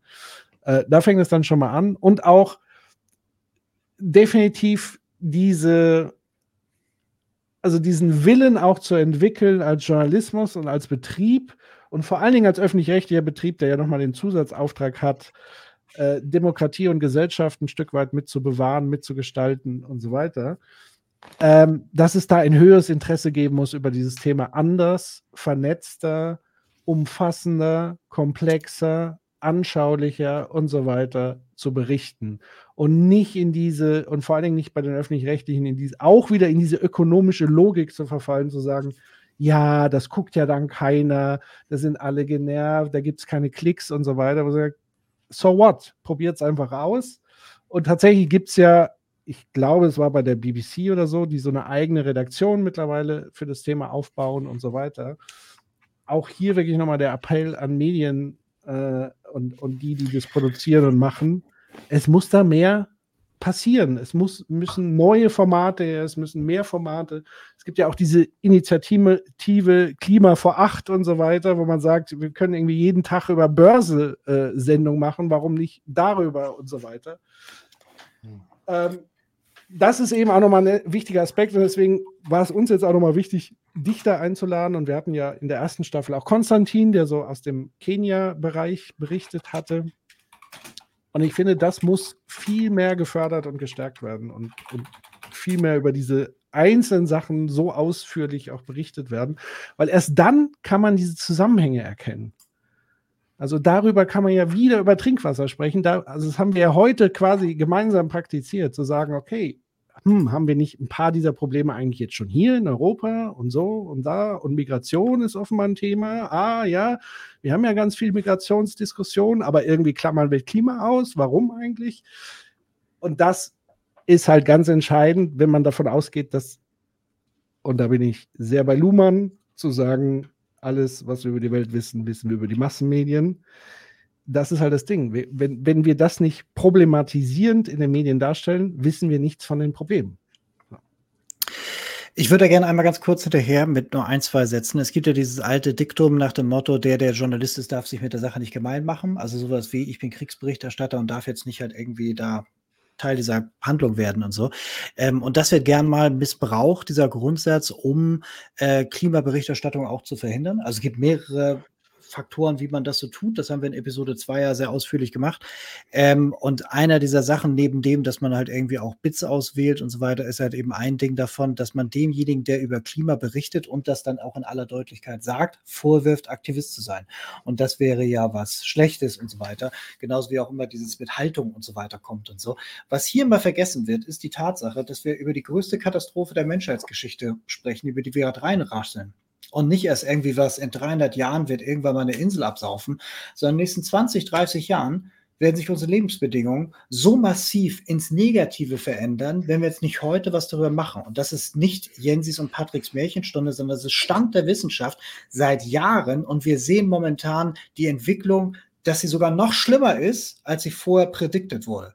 Das heißt, es ist nicht nur es ist eine Verantwortung, es ist eine Verpflichtung von gutem Journalismus, das Thema zu bringen, auch wenn das jetzt irgendwie sagt, das ist jetzt gerade nicht newsworthy, ist gerade nicht neu und so. Diese ganze, die Nachhaltigkeitsgeschichte, Klima ist ja nur ein kleiner Teil. Die Nachhaltigkeitsgeschichte hat sowieso so viel Material, ich könnte darüber jeden Tag eine Sendung machen, aber es gibt halt eben gute Gründe, das nicht zu tun. Und dazu gehört halt eben auch so dieses, die Leute sind genervt, ja, aber genauso wie Wetterbericht, genauso wie Börse vor acht und so weiter. Wir müssen klar machen, dass wir uns in einem riesigen Transformationsprozess be befinden und der wird am Ende uns neue Lebensbedingungen schaffen. Das Einzige ist nur, begleiten wir das, indem wir wegschauen, so dann wird irgendwann die Katastrophe uns einfach neue Lebensbedingungen diktieren oder begleiten wir das, indem wir proaktiv damit umgehen, indem wir aufklären, indem wir auch Mut machen, indem wir versuchen zu motivieren, anzuregen und so weiter. Aber momentan ist, sind die herrschenden Strukturen klar auf diesem, wir machen weiter so wie bisher, wir ignorieren das Problem. Und Journalismus muss das aufspießen, anstatt sich zum Komplizen zu machen. Und das ist jetzt keine Kritik an dir, sondern das ist halt eben ein systemisches Thema an sich, dass wir hier gerade im Privatmedienbereich ja noch ein bisschen viel mehr, ÖER aber auch, ähm, dort das Ganze halt irgendwie so mal hier und so und wir haben es doch gebracht und so. Nein, nein, das spielt auf einer anderen Ebene. Und ähm, das ist halt, ist halt krass. Und ich weiß, da gehen wir den Leuten nicht schon auf den Keks, weil wir in jeder zweiten Sendung darauf rumbauen. Aber das ist ja genau an dem Punkt, an dem wir gerade sind, nämlich dieses auf Kiri Kribas haben die ganzen Leute, die das erzählen können, ob das jetzt so stimmt mit Untergehen oder so, ist jetzt mal beiseite. Aber die haben Klimawandel gehört, wissen, dass existenziell bedroht, wie der Zusammenhang ist und so weiter. Die sind eher informiert darüber als hier. Klar können hier auch die meisten Leute Klimawandel irgendwie noch halbwegs herleiten, aber sie begreifen gar nicht, wie existenziell das für ihre Gefahr ist, obwohl die wahrscheinlich einen ähnlich hohen Bildungsgrad haben. Und das liegt halt eben darum, wie wir das ganze Thema bespielen. Ich beschäftige mich tagtäglich damit, äh, beruflich, und die Leute, mit denen ich zu tun habe, auch. Und selbst die, denen ist teilweise gar nicht klar, wie nah diese Gefahr auch hier in Deutschland schon ist, weil das eben im Diskursraum nicht verhandelt wird. Es ist etwas, das bei ihnen selber Expertenwissen ist und die müssen das immer für sich selber übersetzen, weil sobald sie die Zeitung aufschlagen, erzählt das Handelsblatt von wegen Klimawandel ist so teuer, wir sollten das besser nicht machen. Und das ist ein Thema. So, ne? Also von daher, ich glaube, diese Wissensdefizit-Hypothese ist nur ein ganz kleiner Teil des Themas. Nach dem Motto, wenn jeder Bescheid weiß, wird schon anders laufen. Das ist nur ein Teil davon. Ich sage nach wie vor, ich glaube, wir brauchen halt außerparlamentarische Opposition und dafür braucht es Information und dafür sind halt Medien ganz wichtig. So. Äh, da äh, übrigens auch ganz, ganz kurz wollte wollt ich vorhin schon, schon einwerfen. Ich habe natürlich im Vorfeld schon versucht, äh, dieses Thema zu verkaufen, auch irgendwie, um das zu, fin mhm. zu finanzieren, einfach. Äh, und da habe ich von einer äh, sehr großen Rundfunkanstalt, ähm, die sehr bekannt ist für gute Dokus, so, äh, mhm. die haben mir gesagt, ähm, ja, mega geil, dass du das machst und so, aber wir, wir machen gerade Pause mit Klimathemen, weil da hatten wir schon genug von und es wäre ja wieder mhm. dasselbe Thema, nur in einem anderen Land. Das, das, das war die mhm. Aussage, die da zurückkommt. Und das, das trifft jetzt ja auch so ein bisschen das, was ich ähm, in in, in, in meinem anderen Podcast bei, bei, bei Druckausgleich, was ja wirklich ein reiner Journalismus-Branchen-Podcast ist, wie in jeder Folge wieder feststellen, ist, es gibt kaum noch Budgets, es gibt keine Kohle, ähm, es heißt jetzt für etablierte Leute oder für neue, ähm, alles wird runtergebrochen des Todes. Und natürlich ist aber, wenn du eine Klimaberichterstattung willst, ist die halt verbunden mit, du brauchst Choris auf der ganzen Welt, weil du willst natürlich Geschichten erzählen, um sie greifbar zu machen. Du willst ja nicht jeden Tag nur eine Infografik machen mit einem neuen Diagramm. So. Also das ist auch wichtig, ja, also Information darüber. Aber du willst natürlich auch greifbar machen, was passiert. Das ist natürlich auch teuer.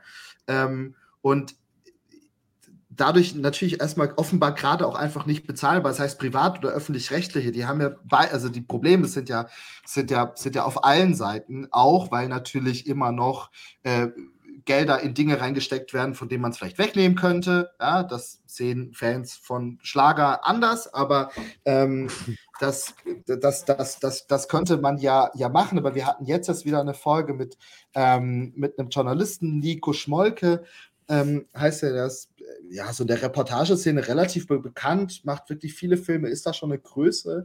Und äh, der hat uns erzählt, dass er, dass er nicht mehr richtig bezahlt wird. Die Zeit, die es eigentlich für gute Recherchen brauchte, nicht mehr zur Verfügung stehen. Dann irgendwie quasi aus eigener Zeittasche irgendwie gezahlt werden, weil man will ja einen guten Film abliefern.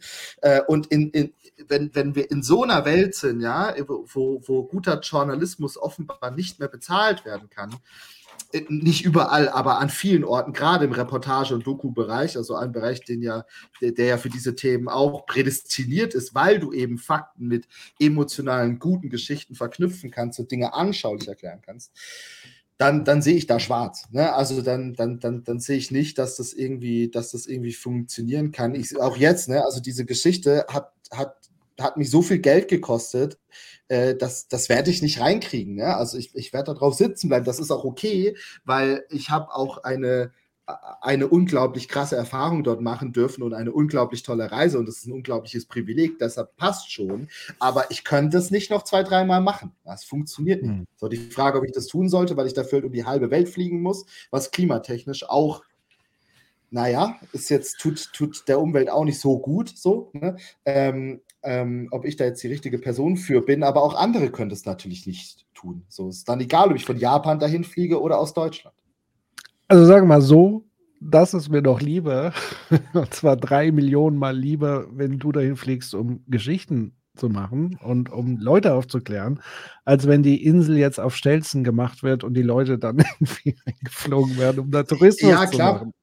also, ja, ja, ja. ja also auch da muss man, muss man wirklich immer aufpassen auf diese, das ist ja auch tief in uns eingesickert, dieses, man muss so beim Individuum persönlich verantwortlich sein. Wir alle machen natürlich Schmutz, aber wir machen das halt in dem Rahmen des Systems, was uns das sozusagen zur Verfügung stellt. Es ist unfassbar schwer dagegen ähm, irgendwie anzustecken und, und was zu machen. Deswegen würde ich da sagen, ist die Gewissensfrage jetzt nicht so, finde ich sie jetzt nicht so krass, äh, nee. wie sozusagen in, in hohen politischen Dimensionen, wo, wo, es eine Rolle spielt. Aber ich verstehe mir, natürlich mir, dieses, dieses Gefühl, was ja. man dann dabei hat. Ja. Ich, ich, es ist jetzt auch nicht so, dass ich hier zu Hause sitze und äh, äh mich extrem schlecht fühle. Mir geht es auch viel, viel eher nur darum, dass dass ich sage, ja gut, äh, wenn, wenn man solche Sachen ja auch machen muss, also Berichterstattung aus diesen Ländern ist ja total wichtig. Ob ich die jetzt mache oder irgendjemand anderes, es ist einfach wichtig, über ja. diese Länder zu erzählen. Ähm, ja. Aber dennoch, also so Budgets müssen ja nicht jetzt einfach nur hier mal finanzieren, dass er jetzt irgend so ein Dulli dahin fliegt. Der Dulli muss da auch irgendwie mal eine gewisse Zeit lang da bleiben. Der muss, der mhm. muss sich dort intensiv beschäftigen. Der muss immer wieder kommen. Da muss es dann vielleicht auch irgendeine Form kenne ich mich echt nicht gut aus, wenn es die gibt, eine sinnvolle Kompensation geben. Ähm, also eine Klimaberichterstattung, die extrem viel CO2 produziert, ist ja trotzdem irgendwie weird. Vielleicht ja. jetzt nicht, also, also auch da muss ja irgendwie Green Production und, und so weiter in irgendeiner Form möglich sein. Also es muss auch Budgets geben, um das vielleicht irgendwie in irgendeiner Form zu kompensieren und so weiter. Aber, ähm, aber ich sag ja. mal so, um es nur mal in eine andere Relation zu bringen.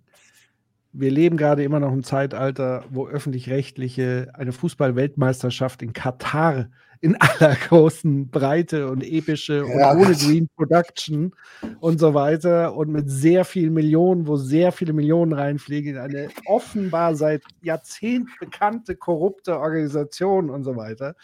Da diskutieren wir dann plötzlich weder über Geld noch über äh. Klimaneutralität und so weiter. Oder Geschweige 9000 denn von Menschenrechten und, Ja. und sondern dann sagen wir, ja, das ist nur, das ist innerhalb des öffentlich-rechtlichen Auftrags. Das müssen wir definitiv machen. Aber irgendwo hinzureisen, um über die existenziellen Nöte von Menschen zu berichten, da ist weder genug Geld da, da muss man auch äh, kompensieren und so weiter. Also solange wir diese Gegebenheiten haben, lasse ich mich sozusagen auf diese Diskussion, und damit meine ich nicht dich, Luca, sondern sozusagen die Ja, ja, auch von diesen Seiten dann kommen, gar nicht ein. Also da bin ich auch mittlerweile wirklich sehr hart, was mein Urteil gegenüber öffentlich-rechtlichen angeht. Solange die, die einerseits immer noch Geld reinpumpen in diesen Schwachsinn und gleichzeitig rumjammern, dass kein Geld da ist für vernünftigen Journalismus. Also nicht mit mir, sorry. Äh, Und ich bin sowohl Staatsbürger wie auch Gebührenzahler und so weiter. Und ich zahle gerne Gebühren, weil auch gute Dinge da passieren. Also auch das darf man nicht vergessen. Es ist wichtig, dass es das gibt. Umso mehr liegt es mir am Herzen, dass da noch mehr gute Dinge passieren und weniger dieser Quatschdinge laufen. Auf alle Diskussionen, die auf irgendwie methodologischen Individualismus hinauslaufen, nach dem Motto, wenn aber das nicht, dann das nicht und so weiter, kann man alles sein lassen. Ne? Also wenn wir in einer fertig transformierten Welt leben, ist das ein ganz anderes. Aber jetzt, wo wir uns gerade in Zeiten des Übergangs äh, bedingsten, ist das halt gar nicht das Thema. Wir müssen dafür sorgen, dass keiner mehr fliegt. Oder wenn dann klimaneutral fliegt, das ist das Ding. Wir müssen das System ändern. Und das ändert man eben halt eben, wenn es notwendig ist, um das zu tun, dass irgendjemand dahin fliegt und mit diesen tollen, eindrücklichen Bildern und Geschichten wiederkommt, ist das halt genau ein Teil davon, was investiert in die Veränderung. So, also deswegen glaube ich, äh, Dogmatismus muss immer an der richtigen Stelle äh, stattfinden. Also ja, da glaube ich, können wir alle reinen Gewissens haben. Ähm, wir haben noch ein paar offene Fragen ähm, und vielleicht, falls ihr noch irgendwie Fragen habt an Luca, dann habt ihr jetzt noch die Gelegenheit, das hier reinzuhämmern. Ähm, Luca, was ich dich aber gerade eben noch mal fragen wollte, weil das ist halt wirklich ein, ein cooles Anliegen. Und zwar kann man irgendwie spenden oder so an deine an dich, an dieses Projekt oder so. Also wenn man irgendwie sieht, so wow, da hat sich einer hier die Mühe gemacht, um das hierher zu bringen, ähm, kann man dir irgendwie da was zukommen lassen oder so? Irgendwas in den Hut werfen? Ja, also es, ähm, äh, wir, wir sind tatsächlich dabei, ähm, eine, eine, Spenden, eine Spendenorganisation ist das falsche Wort, aber ein Spendenprojekt zumindest zu initiieren, aber gar nicht jetzt für die Produktion und so. Das, das ist schon okay. So. Es ist, äh, geht vielmehr um äh, ein Projekt vor Ort, ähm, das sich vor allem darauf bezieht, dass die Leute dort keine sanitären Anlagen haben. Ähm, Mhm. und tatsächlich mainly dann halt ins Meer gehen. Also es gibt Leute, die haben Toiletten und so, äh, das ist auch alles fein. Es gibt aber ganz viele arme Leute, die haben das nicht. Und die äh, Community, in der wir da waren, die, die Gemeinde dort, ähm, die, die wollen schon seit Ewigkeiten dort an ihrer Maneba, das sind diese das sind diese, da habe ich gar nicht gezeigt, glaube ich. Die stehen im ganzen Land. Das sind so äh, gefließte, offene Räume, an den Seiten offen und dann so ein spitzes Dach drauf. Und das ist so der Treffpunkt für alle. Die armen Leute schlafen dort auch. Äh, die, da ist immer was los, da ist immer irgendjemand. Da wird getanzt, da wird gesungen, da wird gefeiert. Äh, und die würden gerne dort äh, eine, to eine, Toilette bauen. Und ähm, wir wollen das jetzt anstoßen, das anzugehen. Wer mir bei Instagram folgen mag oder bei LinkedIn von, von mir aus, egal, wird davon mit Sicherheit Wind bekommen. Äh, wer, wer da Bock hat, dann äh, irgendwas zu investieren, da freue ich mich sehr drüber, weil das ist wirklich eine wichtige Sache, äh, die auch nichts mit Klimawandel in dem Fall zu tun hat, aber einfach so, so eine fundamentale Sache der, der Würde ist. Ähm, ja, genau, das, das wird es geben.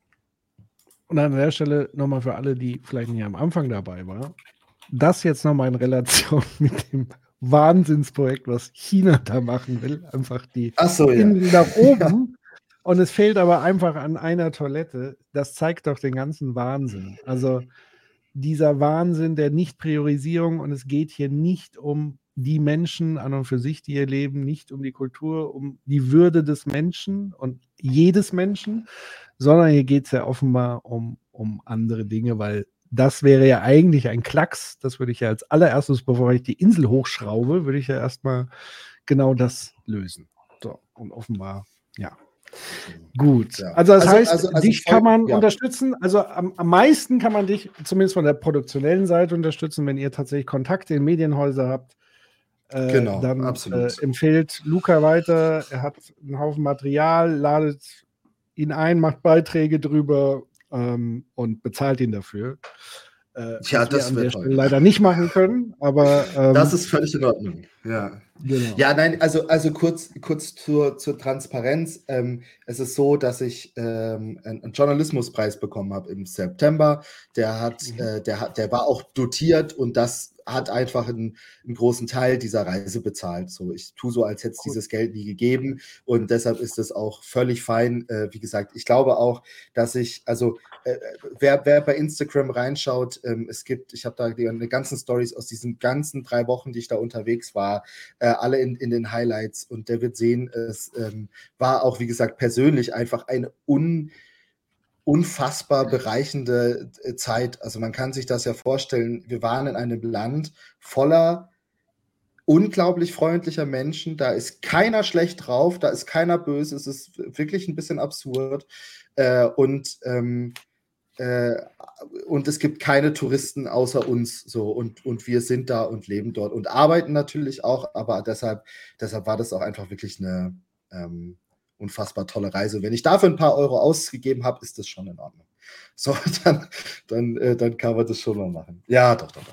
Aber ja, äh, dies, diese Sache mit, der, mit den to Toiletten vor, vor, vor Ort, wir müssen das auch erst ausrollen. Das muss alles, wird wahrscheinlich sich ins Jahr 2024 reinziehen, ins erste, ins erste Quartal. Und dann wollen wir das machen, direkt mit den Leuten vor, vor, vor Ort. Und äh, wer da Bock hat, eh weiter über das Land was zu erfahren, ich werde mich weiterhin damit beschäftigen. Ich werde damit jetzt nicht aufhören. Es wird auch noch eine zwölfminütige Doku schon mal geben, diesen oder nächsten Monat wird die dann wahrscheinlich rauskommen. Äh, das werde ich auch posten. Ein Podcast beim Spiel gibt es noch und so und solche Sachen. Ähm, Großartig. ja, wer noch nicht genug hat, der, äh, der kann dann noch mehr kriegen. Richtig Gas geben. Ja. Zwei Fragen, zwei Fragen haben wir noch offen. Ja. Und zwar dieses, sag Ja. mal, wie ist denn die Bildungssituation in dem Land so? Hm. Also, woran kann man das so vergleichen so? Ja, ich habe ich hab tatsächlich gerade die Kommentare entdeckt. Ich dachte, ich kann die nicht sehen, aber jetzt kann ich sie sehen und habe hab das auch gesehen. Äh, Bezogen war das ja auch auf Englisch. Äh, zum, zum Thema Englisch muss man sagen, äh, die meisten Leute sprechen dort Englisch. Nicht alle sprechen es gut, ähm, aber jeder kann das. Sie trauen sich nur nicht gegenüber Leuten aus dem Ausland anzuwenden. Ähm, die hier. Bildungssituation. Genau, ja. Die, ja, quasi. Die, die Bildungssituation generell, ähm, es gibt dort ein relativ gutes Schulsystem. Ähm, Schule ist grundsätzlich auch Pflicht. Äh, es gibt auch viele Schulen, haben wir festgestellt. Das haben wir vor allem daran gesehen, dass äh, Leute in zig verschiedenen Schuluniformen immer rumgelaufen sind. Ähm, wie das Bildungsniveau dann konkret ausschaut, vor allem im Vergleich, das kann ich tatsächlich nicht sagen. Da, da weiß ich zu wenig drüber. Es gibt aber von der Grundschule äh, bis zur Highschool und danach kannst du dort auch studieren. Ähm, wir haben viele Leute getroffen, die relativ früh dann aus der Schule raus waren und gearbeitet haben. Ähm, sei es im Laden vom Vater oder mit zum Fischen rausgefahren sind und so weiter. Das merkt man schon, das gibt's. Ähm, was ich wirklich besonders finde, ist diese Sache Klimaunterricht. Also, äh, dass es dort wirklich einfach ein eigenes Fach gibt, ähm, wo die über den Klimawandel lernen, was der, was der anrichtet, was der macht und wie man halt auch, und das ist schon auch ganz spannend, äh, sich adaptieren kann. Also, wie baue ich trotzdem Sachen an? Äh, wie funktioniert das mit den Mauern? Was hat sich verändert? Was funktioniert bei gerade bei Pflanzen besser, was schlechter? Und solche Sachen, ähm, das, das passiert, das finde ich schon sehr außergewöhnlich, aber leider kann ich zum Bildungsgrad nicht mehr sagen. Alles gut. Und die zweite Frage ähm, geht um den Vulkanausbruch in Tonga. Der war ja Ende 22 und ob das dort Auswirkungen hat. Äh, Habe ich gar nichts zu gehört, tatsächlich. Äh, Okay, ähm, ähm, aber auch nichts irgendwie in die Richtung gesehen oder erlebt. Ich denke, es hätte jemand erzählt. Das ist total witzig, weil nämlich ich hatte jetzt neulich mit Patrick, Patrick und ich haben tatsächlich nicht nur in diesen Sendungen miteinander zu tun, sondern auch so. Und ich habe neulich bei irgendeinem irgendwo auf irgendeiner Skala habe ich einen Spike gesehen und das war genau dieser, also ging um Emissionen, das war genau dieser Ausbruch und da hatte ich dann Patrick Bescheid gegeben. Ich so, hey, guck mal hier und ich habe das gar nicht mitgekriegt und so. Und ähm, ja, da ist halt ein, ein, Vulkan ausgebrochen und so weiter, hatte dann mhm. tatsächlich auch eine ganze Menge Auswirkungen, auch in Richtung Emissionen und so. Und ähm, tatsächlich irgendwie, ich glaube, wenn ich mich jetzt richtig erinnere, in Kalifornien hatte das so ein bisschen sogar Effekt. Also bis dahin ähm, mhm. Und auch Fidschi. Ich glaube, bei Fidschi gab es sogar ähm, Tote. Oder zumindest eine. Ach, krass. Und, Ach so, wegen, ähm, also, äh, wegen, wegen, wegen Erdbeben und, und Flut dann. Ja, genau, ja, genau. okay. Und deswegen ja. könnte ich mir vorstellen, dass es vielleicht da was gab, aber wahrscheinlich war es jetzt nicht so, als ob das jetzt irgendwie da noch Thema wäre, weil die wahrscheinlich auch irgendwie da gewöhnt sind. genau. So. Dazu, ja. nee, dazu muss man sagen, äh, die letzte große Flut, die wirklich alles unter Wasser gesetzt hat, äh, die gab es 2014. Ähm, das, das weiß ich, weil ich nämlich auch nach Bildern gefragt habe äh, und ähm, also nach Videoaufnahmen, nach Handyaufnahmen von so einer großen Flut mir immer alle gesagt haben, Alter, das ist so lang her, dass es die letzte richtig große Flut gab. Da, da haben wir nichts mehr auf unseren Geräten quasi gespeichert. Ja. Äh, deshalb gehe ich jetzt auch mal davon aus, dass da äh, das keinen Einfluss hat. Man muss ja aber dazu auch sagen, ne, auf der Karte wirkt das ja immer gar nicht so weit. Aber Fiji und Kiribati, da, da ist ja schon auch noch mal Strecke zwischen. Mhm. Ähm, jetzt nicht mehr wie nach Kalifornien, denke ich mal, aber äh, doch schon einiges. Ähm, ja. ja genau. Also du fliegst von Fiji, glaube ich, sechs Stunden, wenn ich mich nicht täusche. Oh, okay, das ist schon eine Strecke. Fünf oder sechs, sechs Stunden. Schlecht vor, ich habe das schlecht vor Augen, ja. Ähm, aber ja, so wird. Okay, ähm, bevor ja. wir zu dem Programm hin, weil, ich würde jetzt sagen, hier ist ja ein guter Punkt, wo wir das abbinden. Ähm, ja. Es sei denn, einer von euch beiden hat noch etwas, weil dann, dann hätte ich nämlich noch einen. Ich, ich, äh, hab, Bitte. Ja, ich, hab, ich, ich hätte nur einen super Abbinder, um das Thema, Thema rund zu machen. Den, also den, den würde ich einfach zeigen. Äh, es ist nochmal ein ganz kurzes Video. Äh, es, ist, es ist ein kurzes Lied, 1,30. Macht euch keine Sorgen, es geht vorbei. Aber ähm, es ist ein Lied, äh, was, was jedes Kind, wurde uns gesagt, auf Kiribati kennt. Und ähm, ja, ich, ich glaube, das beschreibt nochmal ganz viel. Searching for myself. searching for my refuge as the world is getting worse day and night. My people and my future, my country on my own. Stand firm and staying strong until the end of time. Climate change is growing strong. The rising wave will kill us all, and we cry, yeah, we cry to the Lord to help me through. Ja, also äh, der, der Klimawandel als äh, schlussendlich äh, ja, auslöschendes Element für die Leute vor Ort, verpackt als Song, was äh, schon Kinder und Jugendliche sehen ja, ich finde, das ist das rechte äh, zeigt auf welchem Level. Ja, ich, ich, ich finde, das zeigt einfach, auf welchem Level dort das Thema Klimawandel wahrgenommen wird und wie es bei uns wahrgenommen wird. Wahrscheinlich. Ja. ja, es ist tatsächlich ja schon tief in die Kultur verinnerlicht. Also das ist schon sehr bemerkenswert. Ähm, ja, krass. Und, und da sieht man aber, was passiert, wenn man so unmittelbar äh, davon natürlich auch betroffen und bedroht ist. Ja. Das ist, ja. Ähm, Jens, du wolltest noch was sagen, genau. bevor wir die Programmankündigung machen? Genau, bevor wir Programmankündigung machen und uns alle verabschieden, noch ein kurzes Errata. Beim letzten Mal ähm, habe ich an einer Stelle einen, einen kleinen äh, Fehler gemacht und was falsch formuliert. Ähm, und zwar ging es dabei um Deutschlands Emissionen und unsere Emissionen in der Welt. Ähm, und zwar äh, die Emissionen, die hier entstehen und die Emissionen, die auch hier durch unsere Nachfrage entstehen. Und ähm, tatsächlich ist es richtig, ja, natürlich die Emissionen, die ähm, durch Nachfrage, also Market-Based entstehen oder Consumption-Based entstehen, sind höher als Location-Based. Und tatsächlich sind sie jetzt ganz aktuell gerade nochmal nachgesehen, ähm, beziehungsweise jetzt letzte Woche nochmal nachgesehen, irgendwie so bummelig so 20 Prozent höher. Das heißt aber nicht, dass der Weltanteil bei 20 Prozent liegt, sondern dass Deutschlands Anteil, der immer genannt wird, de facto insgesamt 20 Prozent höher ist. So, nur falls das irgendwie äh, mal falsch rumgekommen ist, die ähm, Quellen, die tragen wir auch noch da ein. Jo, danke. Sehr gut. Dann, äh, bevor wir gebührend Luca verabschieden, der Programmhinweis für die nächste Session am 22.11., also genau in 14 Tagen, wieder um 20 Uhr. Wir haben zu Gast Lea Dom. Sie ist Mitgründerin der Psychologists and Psychotherapists for Future. Das zum einen, sie ist Diplom-Psychologin ähm, oder Psychotherapeutin bin, ich glaube, Psychologin, beides sogar, ja. genau. Und äh, sie hat äh, mehrere Bücher publiziert und das ist, glaube ich, so ziemlich das aktuellste, das Thema Klimagefühle, gemeinsam mit Mareike Schulze geschrieben, wie wir an der Umweltkrise wachsen, äh, statt zu verzweifeln. Das heißt, da werden wir wieder, ähm, wie wir schon in der ersten Staffel gemacht haben, nochmal in die Klimapsychologie eintauchen. Und wir freuen uns sehr, dass Lea sich die Zeit nimmt und äh, mit uns über dieses Thema spricht und ihr auch ihr wieder Fragen stellen kann, Diskussionen führen könnt. Das äh, passiert also in zwei Wochen. Schaltet wieder ein, seid dabei.